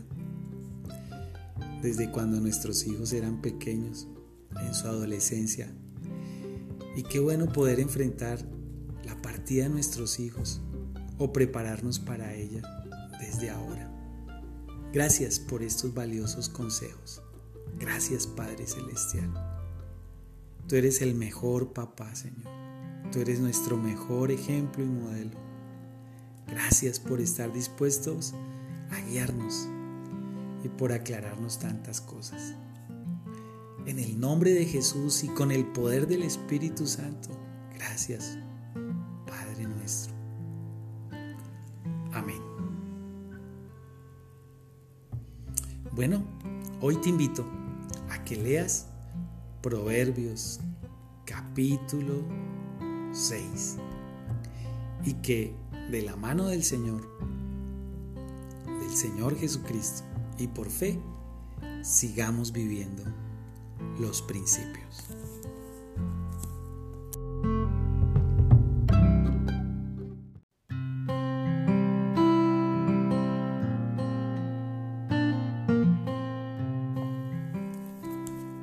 Dios en las pequeñas cosas.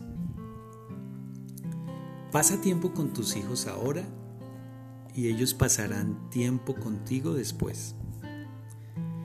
No tendrás ninguna alegría más grande que oír que tus hijos caminan en la verdad. Preocúpate más por la herencia que dejarás a tus hijos que por la que recibirás de tus padres. Enseña a tus hijos de alguna manera a través de tu vida demasiadas ventajas para tus hijos se transformarán en desventajas.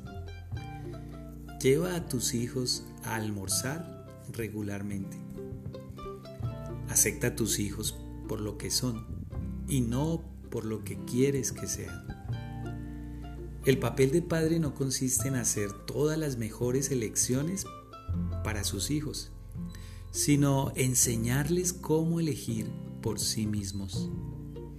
Continúa siendo un ejemplo para tus hijos aun cuando no estén a tu alrededor. Enseña a tus hijos a mirar a Dios en las pequeñas cosas de la vida. Algún día serás un amigo de tu hijo, pero nunca dejarás de ser su padre. Continúa abriéndole paso a tus hijos para que se desarrollen en la vida. Honra a los abuelos de tus hijos. Padre nuestro que estás en el cielo, gracias por estos consejos que nos abren caminos para seguir construyendo, nos dan ideas para seguir construyendo una relación fuerte y saludable con cada uno de nuestros hijos. Padre nuestro, gracias.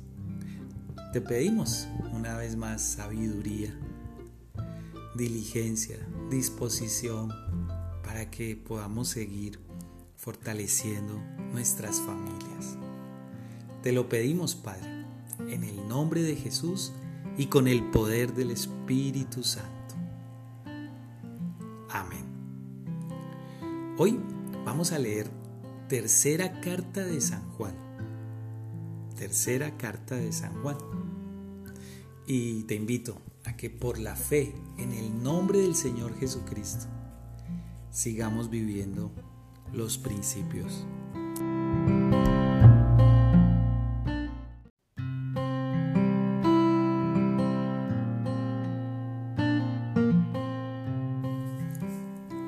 Las cosas secretas pertenecen al Señor nuestro Dios, mas las cosas reveladas nos pertenecen a nosotros y a nuestros hijos para siempre, a fin de que guardemos todas las palabras de esta ley.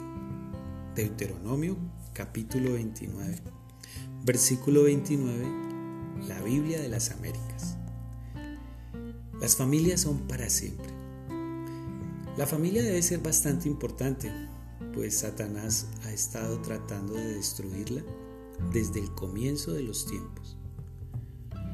Eh, no estamos diciendo que debemos volvernos extremadamente dramáticos aquí, pero quiero llevarte por un pequeño recorrido a través de la historia. Para eso vamos a usar la Biblia. Quiero mostrarte por qué lo que te estoy diciendo es verdad. En el comienzo de la Biblia y el comienzo de los tiempos, Dios creó la familia. Hizo al hombre, Adán, y a la mujer, Eva, y los unió en una familia. Entonces vino la serpiente, que también es el diablo, también conocido como Satanás, para destruir la primera familia, incitándoles a desobedecer a Dios, lo cual hicieron. Solo que Satanás no apartó lo que Dios había unido. Dios preservó la familia y prometió que en algún tiempo en el futuro un Salvador vendría de la descendencia de Adán y Eva. Su nombre era Jesús, para derrotar a Satanás. Rápidamente avanzamos a Egipto, aproximadamente 3.500 años atrás. El gran faraón estaba edificando su imperio y sus monumentos mediante la explotación de los esclavos hebreos. Dios oyó el clamor de ellos y llamó a un Salvador. Su nombre era Moisés, para rescatar a su pueblo. Faraón, indudablemente inspirado por Satanás, Consideró que había demasiadas familias hebreas, así que para atenuar la situación, decretó que todos los bebés nacidos varones deberían morir. El plan casi tuvo éxito, excepto que Dios preservó al bebé Moisés, quien crecería para liderar al pueblo de Dios para salir de Egipto. A causa de que la nación hebrea fue preservada. La línea familiar desde Adán y Eva hasta el futuro Salvador fue inquebrantable. Ahora nos adelantamos nuevamente a Palestina, a Israel, aproximadamente dos mil años atrás. El rey Herodes, quien gobernó la región para Roma, oyó acerca de un nuevo rey que había nacido en Belén de Judá. Su nombre era Jesús teniendo por su trono, temiendo por su trono e indudablemente inspirado por Satanás, Herodes decretó que todos los bebés hebreos que nacieran varones deberían morir. Una vez más, Dios preservó la familia y nuestro futuro enviando un ángel a María y José, quien los guió a huir hacia Egipto con su divino Hijo. Dios siempre ha tenido un plan para salvar a la humanidad y su plan siempre ha involucrado a la familia. Sin la familia y los esfuerzos de Dios para preservarla, Moisés y Jesús nunca habrían nacido. Nunca hubiera habido un Salvador para Israel y un Salvador para el mundo.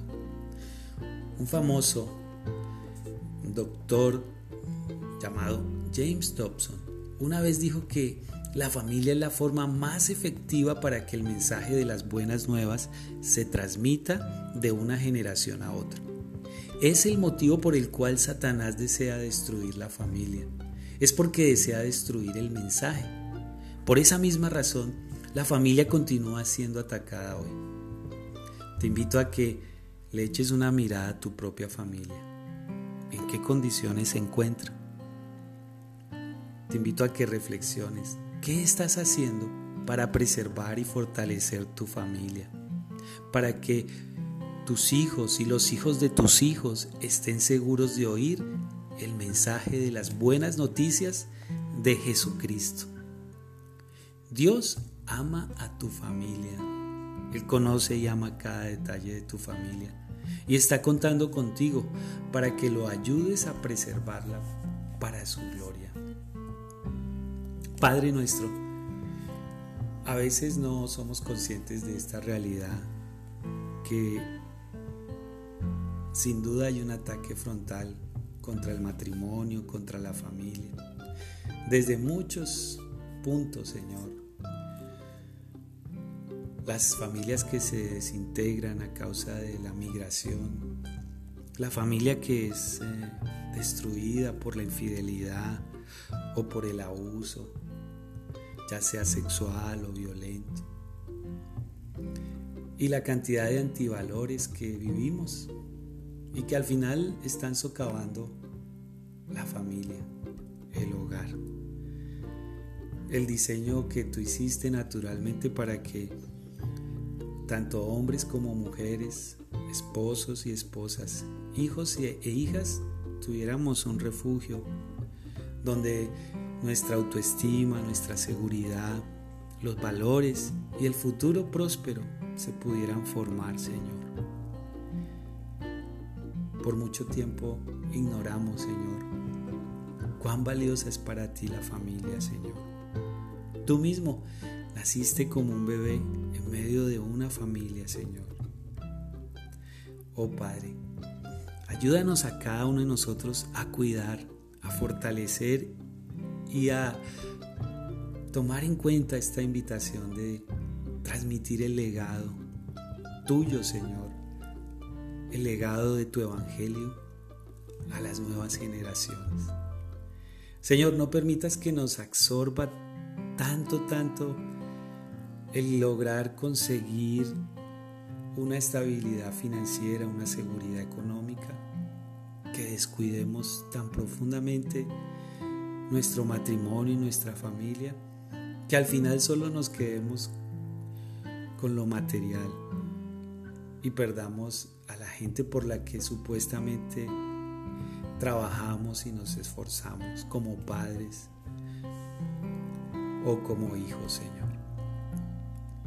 Hoy oramos por nuestras familias, Padre. Oramos para que nos des el sentimiento y la intención y el compromiso y la convicción de cuidar a nuestras familias. Padre, te lo pedimos en el nombre de Jesús y con el poder del Espíritu Santo. Amén.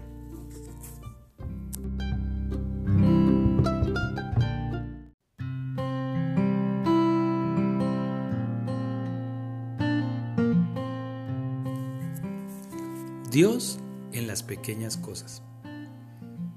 Establece tradiciones familiares y síguelas fielmente. Sé tan considerado con tu familia como lo eres con tus amigos. Sé tan cortés con tu familia como lo eres con extraños. La amistad puede extinguirse. Las familias son para siempre. Prefiere el amor de la familia que el elogio de los conocidos. Mantente en contacto con miembros de la familia. Es fácil ignorar a aquellos que están más cerca de ti. Llama a tu madre, pues sabes cuánto se preocupa. Envía tarjetas y notas a tus abuelos en cada ocasión especial. Y asegúrate de incluir fotografías actualizadas de la familia. Procura comer al menos una comida al día juntos, como una familia. Desarrolla una actividad recreativa para poder estar toda la familia unida y entonces disfrutarlo regularmente.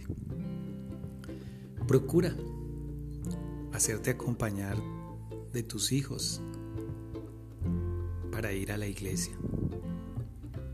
Motívalos. Recuerda, familia que ora unida, permanece unida. Padre nuestro, gracias por estos consejos. Aunque son sencillos, nos dan luces de cómo podemos alimentar, acoger, enriquecer nuestras familias, Señor. Permítenos a todos nosotros ser suficientemente creativos y diligentes para edificar nuestros hogares.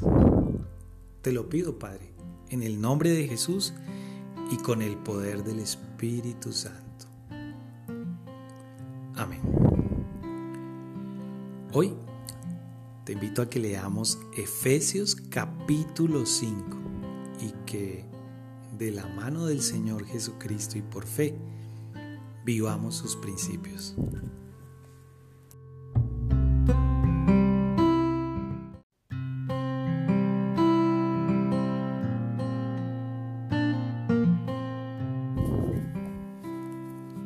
El amigo verdadero es siempre leal y el hermano es para que nos ayude en tiempo de necesidad. Proverbios 17:17, 17, la Biblia al día. Tú necesitas a tus amigos. Es más fácil hacer amigos que ser un amigo. Hacer amigos simplemente implica ser simpático con la gente que te agrada. Por otro lado, ser un amigo requiere un importante esfuerzo. En vez de esperar que los demás te hagan sentir mejor, tienes que tomar esto mismo como objetivo para dar más valor a sus vidas. Ese es el motivo por el cual realmente es difícil ser amigo de mucha gente. Es posible que casualmente y superficialmente te relaciones con un grupo de conocidos en alguna ocasión, como al compartir en un mismo salón. Pero ser un amigo verdadero lleva tiempo. Ser un amigo es una elección. Aquí te presento cuatro diferentes estilos de amistades con los cuales podrías escoger para involucrarte. Si escoges establecer estas amistades, encontrarás gran satisfacción y enriquecerás la vida de otros. Escoge ser un discípulo. Un discípulo es un alumno. Encuentra a alguien más sabio y espiritualmente más maduro que tú. Así puedes aprender de él o ella. Haz preguntas a esa persona que la consideras como un mentor para que se reúna contigo en forma regular querrás comenzar un estudio de la Biblia juntos o simplemente desearás hablar de diferentes temas acerca de la vida y de las enseñanzas de Jesús al respecto. Escoge ser un mentor. Aún mientras estás siendo discipulado, debes estar dispuesto a enseñar a otra persona. Aquí es donde necesitarás ser paciente, pues un mentor normalmente no anda buscando a sus discípulos. Sin embargo, si tienes algo para ofrecer y tienes tiempo para brindar tu amistad, las personas te buscarán a ti. Sé responsable ante alguien.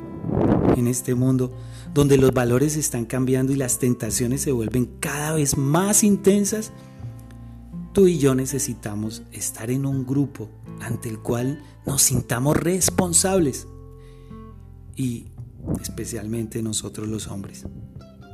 Al pertenecer a un grupo, deberás disciplinarte a ti mismo para reunirte regularmente, o al menos una vez al mes, para hacerse preguntas el uno al otro sobre asuntos que son difíciles y debatir sobre los mismos. Finalmente, escoge ser un prójimo. Cuando le preguntaron a Jesús cuál era el primer gran mandamiento, sin dudar replicó, y amarás al Señor tu Dios.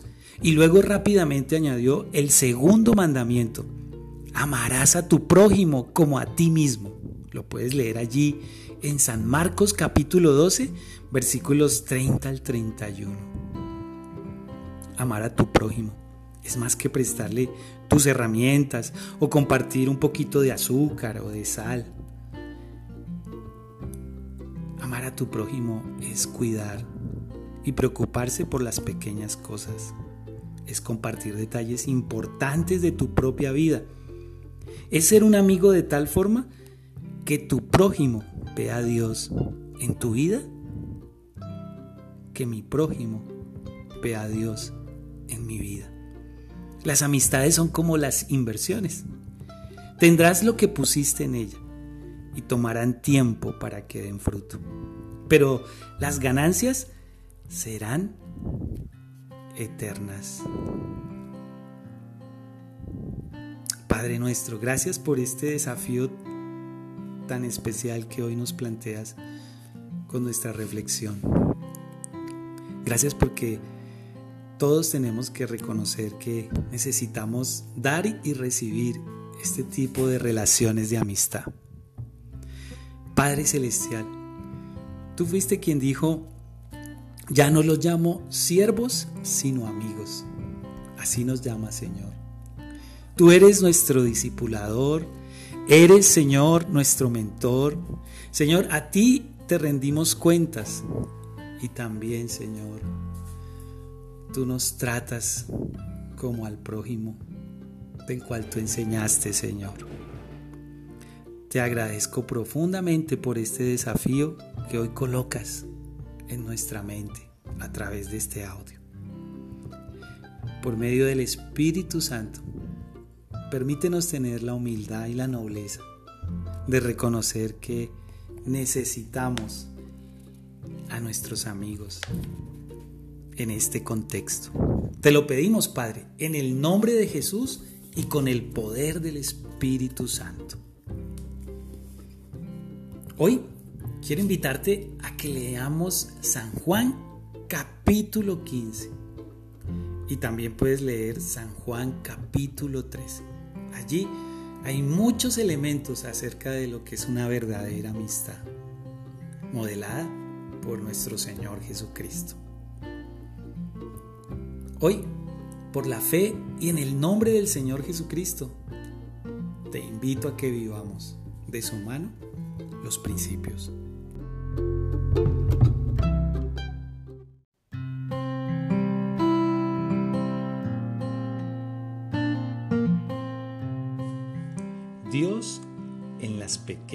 Cosas.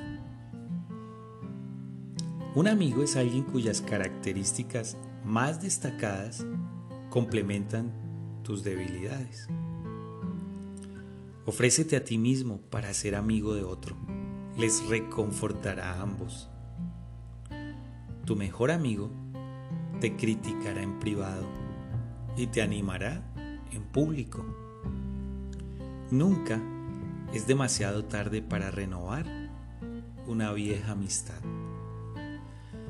Las amistades son construidas gradualmente, pero pueden ser destruidas rápidamente.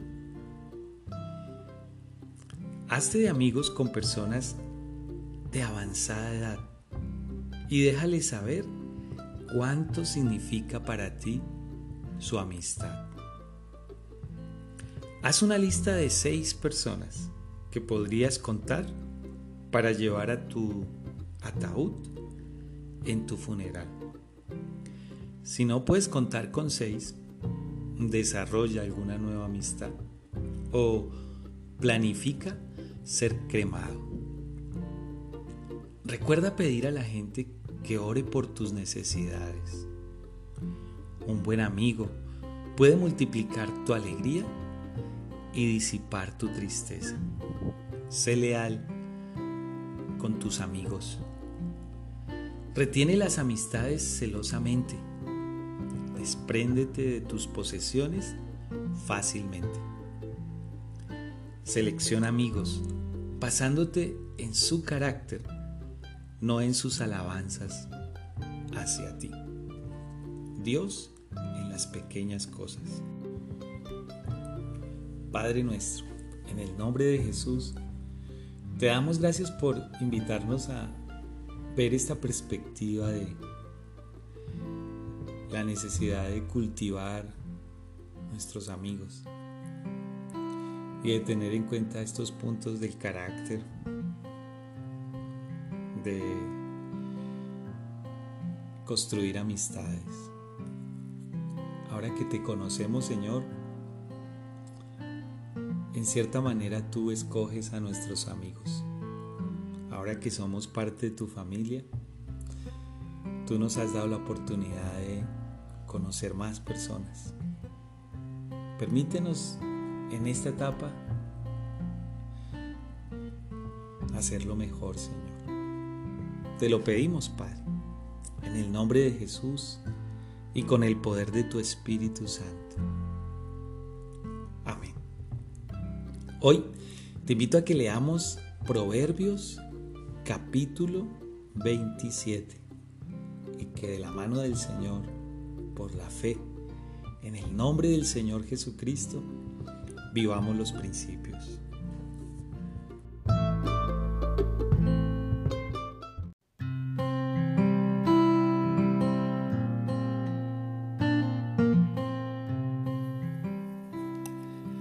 No te jactes del día de mañana, porque no sabes ¿Qué traerá el día?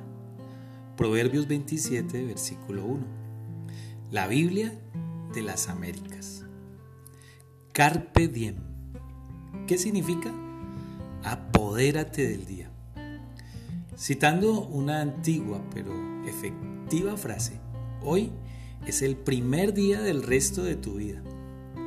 No puedes hacer nada para cambiar el ayer y solo Dios sabe con certeza lo que sucederá mañana. Así que hoy es el único día que tienes. Nos preguntamos entonces, ¿cómo aprovechas tu día plenamente? Primero, partiendo de la base de que ya sabes cómo Dios ha trabajado en tu vida en el pasado, puesto que en Dios no hay cambio ni sombra de variación nos enseña el apóstol Santiago en su carta, en el capítulo 1, en el versículo 17. Puedes confiar en que nuestro Dios continuará orando en cada detalle de tu vida. En segundo lugar, para que aproveches tu día plenamente, ten fe que Dios ha asegurado tu futuro. No importa lo que suceda, Él te ha dado esperanza. El apóstol Pablo escribe en su epístola a los romanos, estoy seguro de que nada ni nadie me podrá separar del amor de Dios que es en Cristo Jesús. Y también el rey David cuando escribe el Salmo 23, ciertamente el bien y la misericordia me seguirán todos los días de mi vida y en la casa del Señor moraré para siempre. Sí, Aprovecha al máximo tu día. Apodérate de este día. Si tú vives en el contexto de estas dinámicas creencias, entonces vivirás en el poder de Dios hoy. Cuando tú sabes que Dios obra a través de tus circunstancias, ellas te fortalecerán. Así que atrévete y haz una diferencia en tu mundo deja una huella en todos y en cada cosa que toques, a causa de lo que Dios ha hecho en ti. Padre nuestro que estás en el cielo, te damos gracias por invitarnos a vivir este día a plenitud, con nuestros ojos y corazón puestos en ti, en lo que tú eres y en tus promesas, Señor. Gracias, porque tú dijiste en la Biblia, nunca te dejaré, nunca te desampararé. También dijiste, todos los días, hasta el fin del mundo, estaré con ustedes. Y todavía más maravilloso saber que el Nuevo Testamento dice que tú eres el mismo Señor Jesucristo, ayer, hoy y por los siglos. Que sea así, Señor, esta esperanza que tenemos, que nos permitas experimentarla, Señor. Que, como dice lo que hemos escuchado, hoy sea el primer día del resto de nuestra vida con esta confianza maravillosa. Te lo pedimos, Padre, en el nombre de Jesús y con el poder del Espíritu Santo. Amén. Te invito entonces a que hoy leamos San Mateo capítulo 6 y que por la fe en el nombre del Señor Jesucristo vivamos los principios.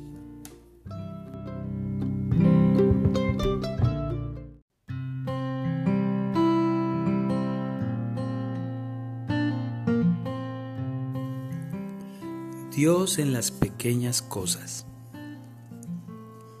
Vive la vida con propósito, no por accidente. Cuando tengas que elegir entre tomar una escalera mecánica o las escaleras comunes, toma las escaleras comunes. Adorna con bellas flores el lugar donde vives y donde trabajas. Visita Tierra Santa al menos una vez en tu vida. Una vez en tu vida, deja tu casa para tomarte unas vacaciones sin tener idea de lo que vas a hacer ni a dónde irás. Sonríe a los bebés. Presta atención al diseño de las cosas que compras. Entonces compra las cosas con el mejor diseño. Una gran habilidad es llevar la cabeza y el corazón unidos. Recuerda, hay un tiempo para amar y un lugar para amar, en cualquier momento y en cualquier lugar. Siempre ve una milla más. Que tu entendimiento siempre esté activo, siempre esté abierto. Que cuando mires hacia atrás en tu vida, seas positivo. Si buscas sabiduría más que oportunidades, generalmente las oportunidades te seguirán. Cambiar es un proceso, no un evento. Sigue las instrucciones de tu corazón más que los deseos de tu carne. Planea ser espontáneo. Invita a alguien a tu casa espontáneamente sin haberlo planificado. Cuando sea que mires hacia adelante, sé optimista. Disfruta cada día como si fuera el último. Cuando pases tiempo con Dios, con su palabra y con personas, estarás invirtiendo en la eternidad. La gente que pregunta por qué es la que a menudo evita que otros se encarguen de hacer las cosas. En cambio, aquellos que dicen por qué no, generalmente son los que hacen las cosas. Dios en las pequeñas cosas. Te invito a que hoy leas Mateo capítulo 7. Padre Celestial, gracias por estos, por estos pensamientos que nos ofrecen perspectiva frente al hecho de apoderarnos de nuestro día, de disfrutar con propósito nuestra vida. Gracias Señor. En el nombre de Jesús y con el poder del Espíritu Santo. Oramos a ti. Amén. Te invito a que continúes por la fe en el nombre del Señor Jesús, viviendo los principios.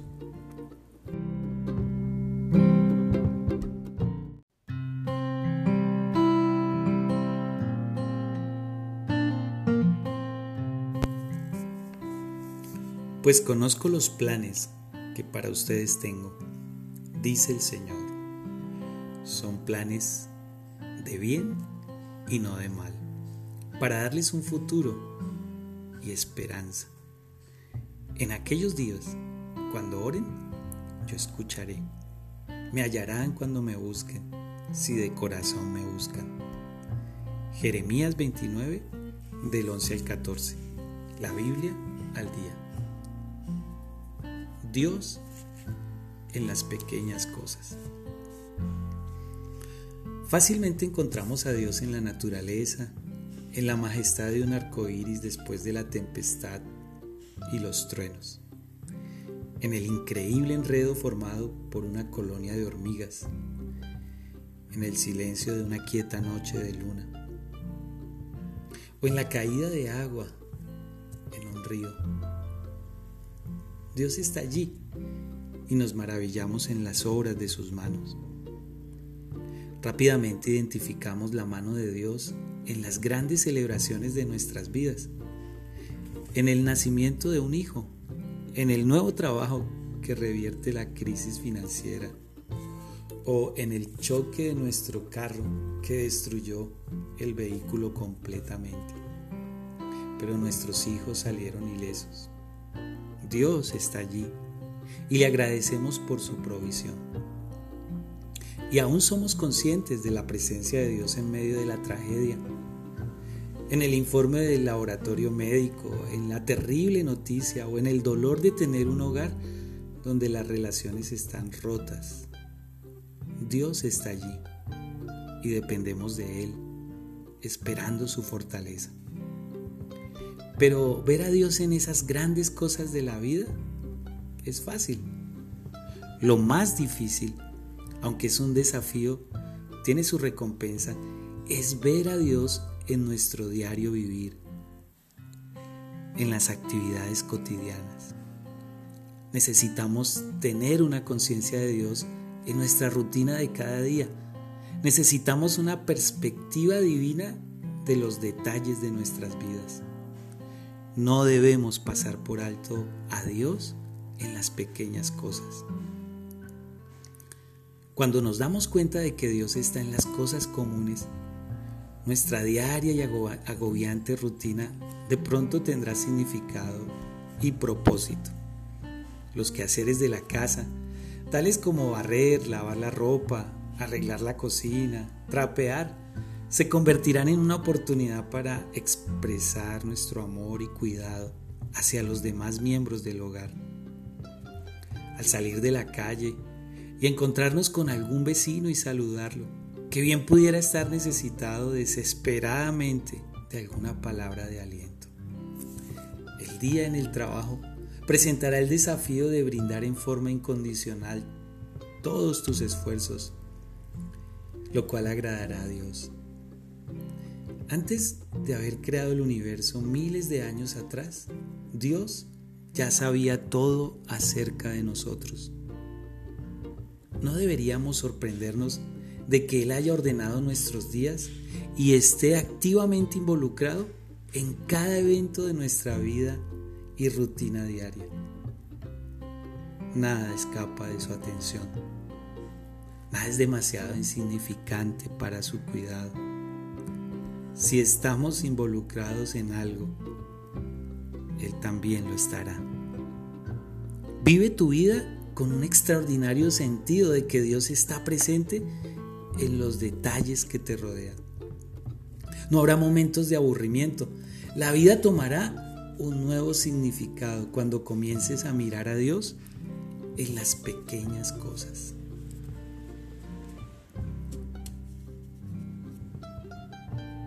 Padre, te damos gracias por invitarnos a través de estos audios, de cada uno de ellos, a reconocerte en los pequeños detalles de nuestra vida, por invitarnos a ser conscientes de que tu promesa es real. Tú dijiste, Señor Jesucristo, yo estoy con ustedes todos los días hasta el fin del mundo. Permítenos en este día, Señor, poder eh, tener conciencia de tu presencia. Claro que es muy bueno saber que aunque nosotros no tengamos conciencia de ti, eso no cambia tu naturaleza ni tu promesa. Tú sigues presente.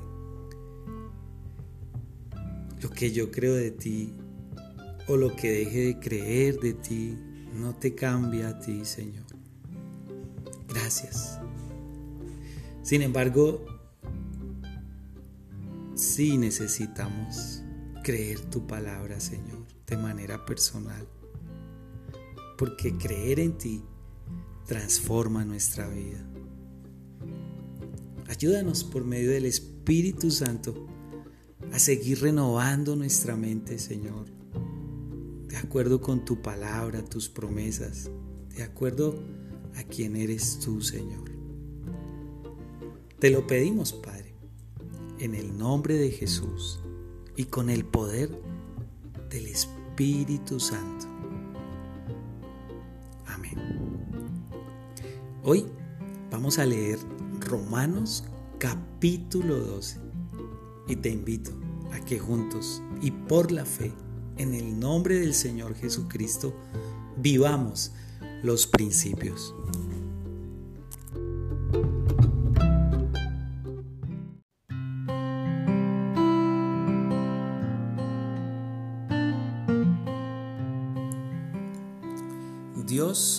En las pequeñas cosas. Hoy quiero, amable oyente, compartirte que terminamos la lectura de nuestro libro Dios en las pequeñas cosas, de los autores Bruce y Stan, de editorial Unilit. Y bueno, quiero compartirte esta última lectura que dice de la siguiente manera. Agradece a Dios diariamente por sus dádivas. Expone lo que crees a través de la forma en que te comportas. Lo que sucede en ti es más importante que lo que te sucede a ti. Lo que piensas determina lo que haces. Toma el compromiso de cumplir siempre con tus promesas. No importa cuánto tiempo lleve.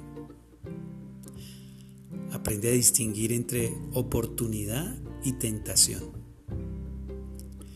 Cualquier cosa que esté bajo tu responsabilidad decaerá sin tu atención.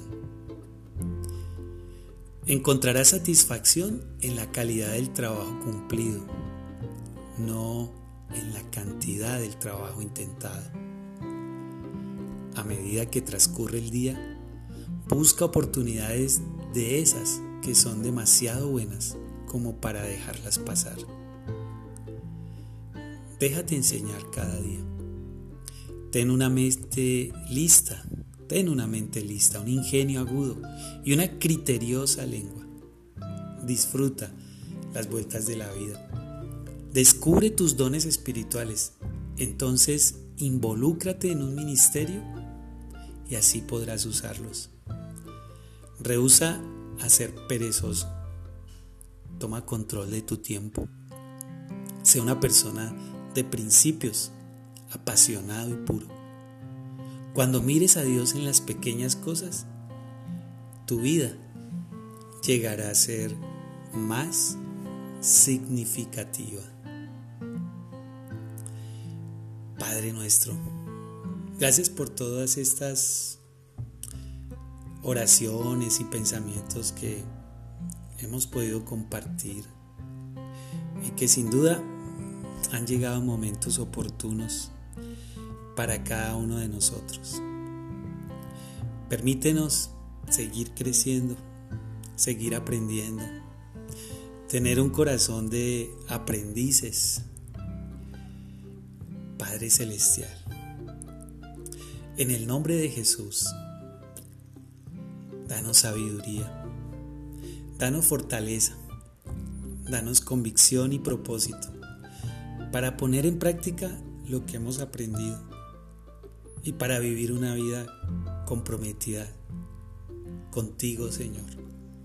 Y aquellos que todavía no se han decidido por ti, Señor Jesús, por medio de tu Espíritu, ayúdalos a confiar en ti.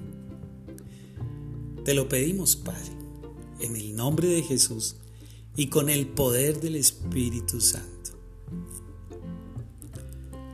Amén. Y bueno, para terminar esta serie, quiero invitarte a que leamos hoy Proverbios capítulo 4. Y que por la fe, en el nombre de Jesús y con el poder del Espíritu Santo, sigamos viviendo los principios.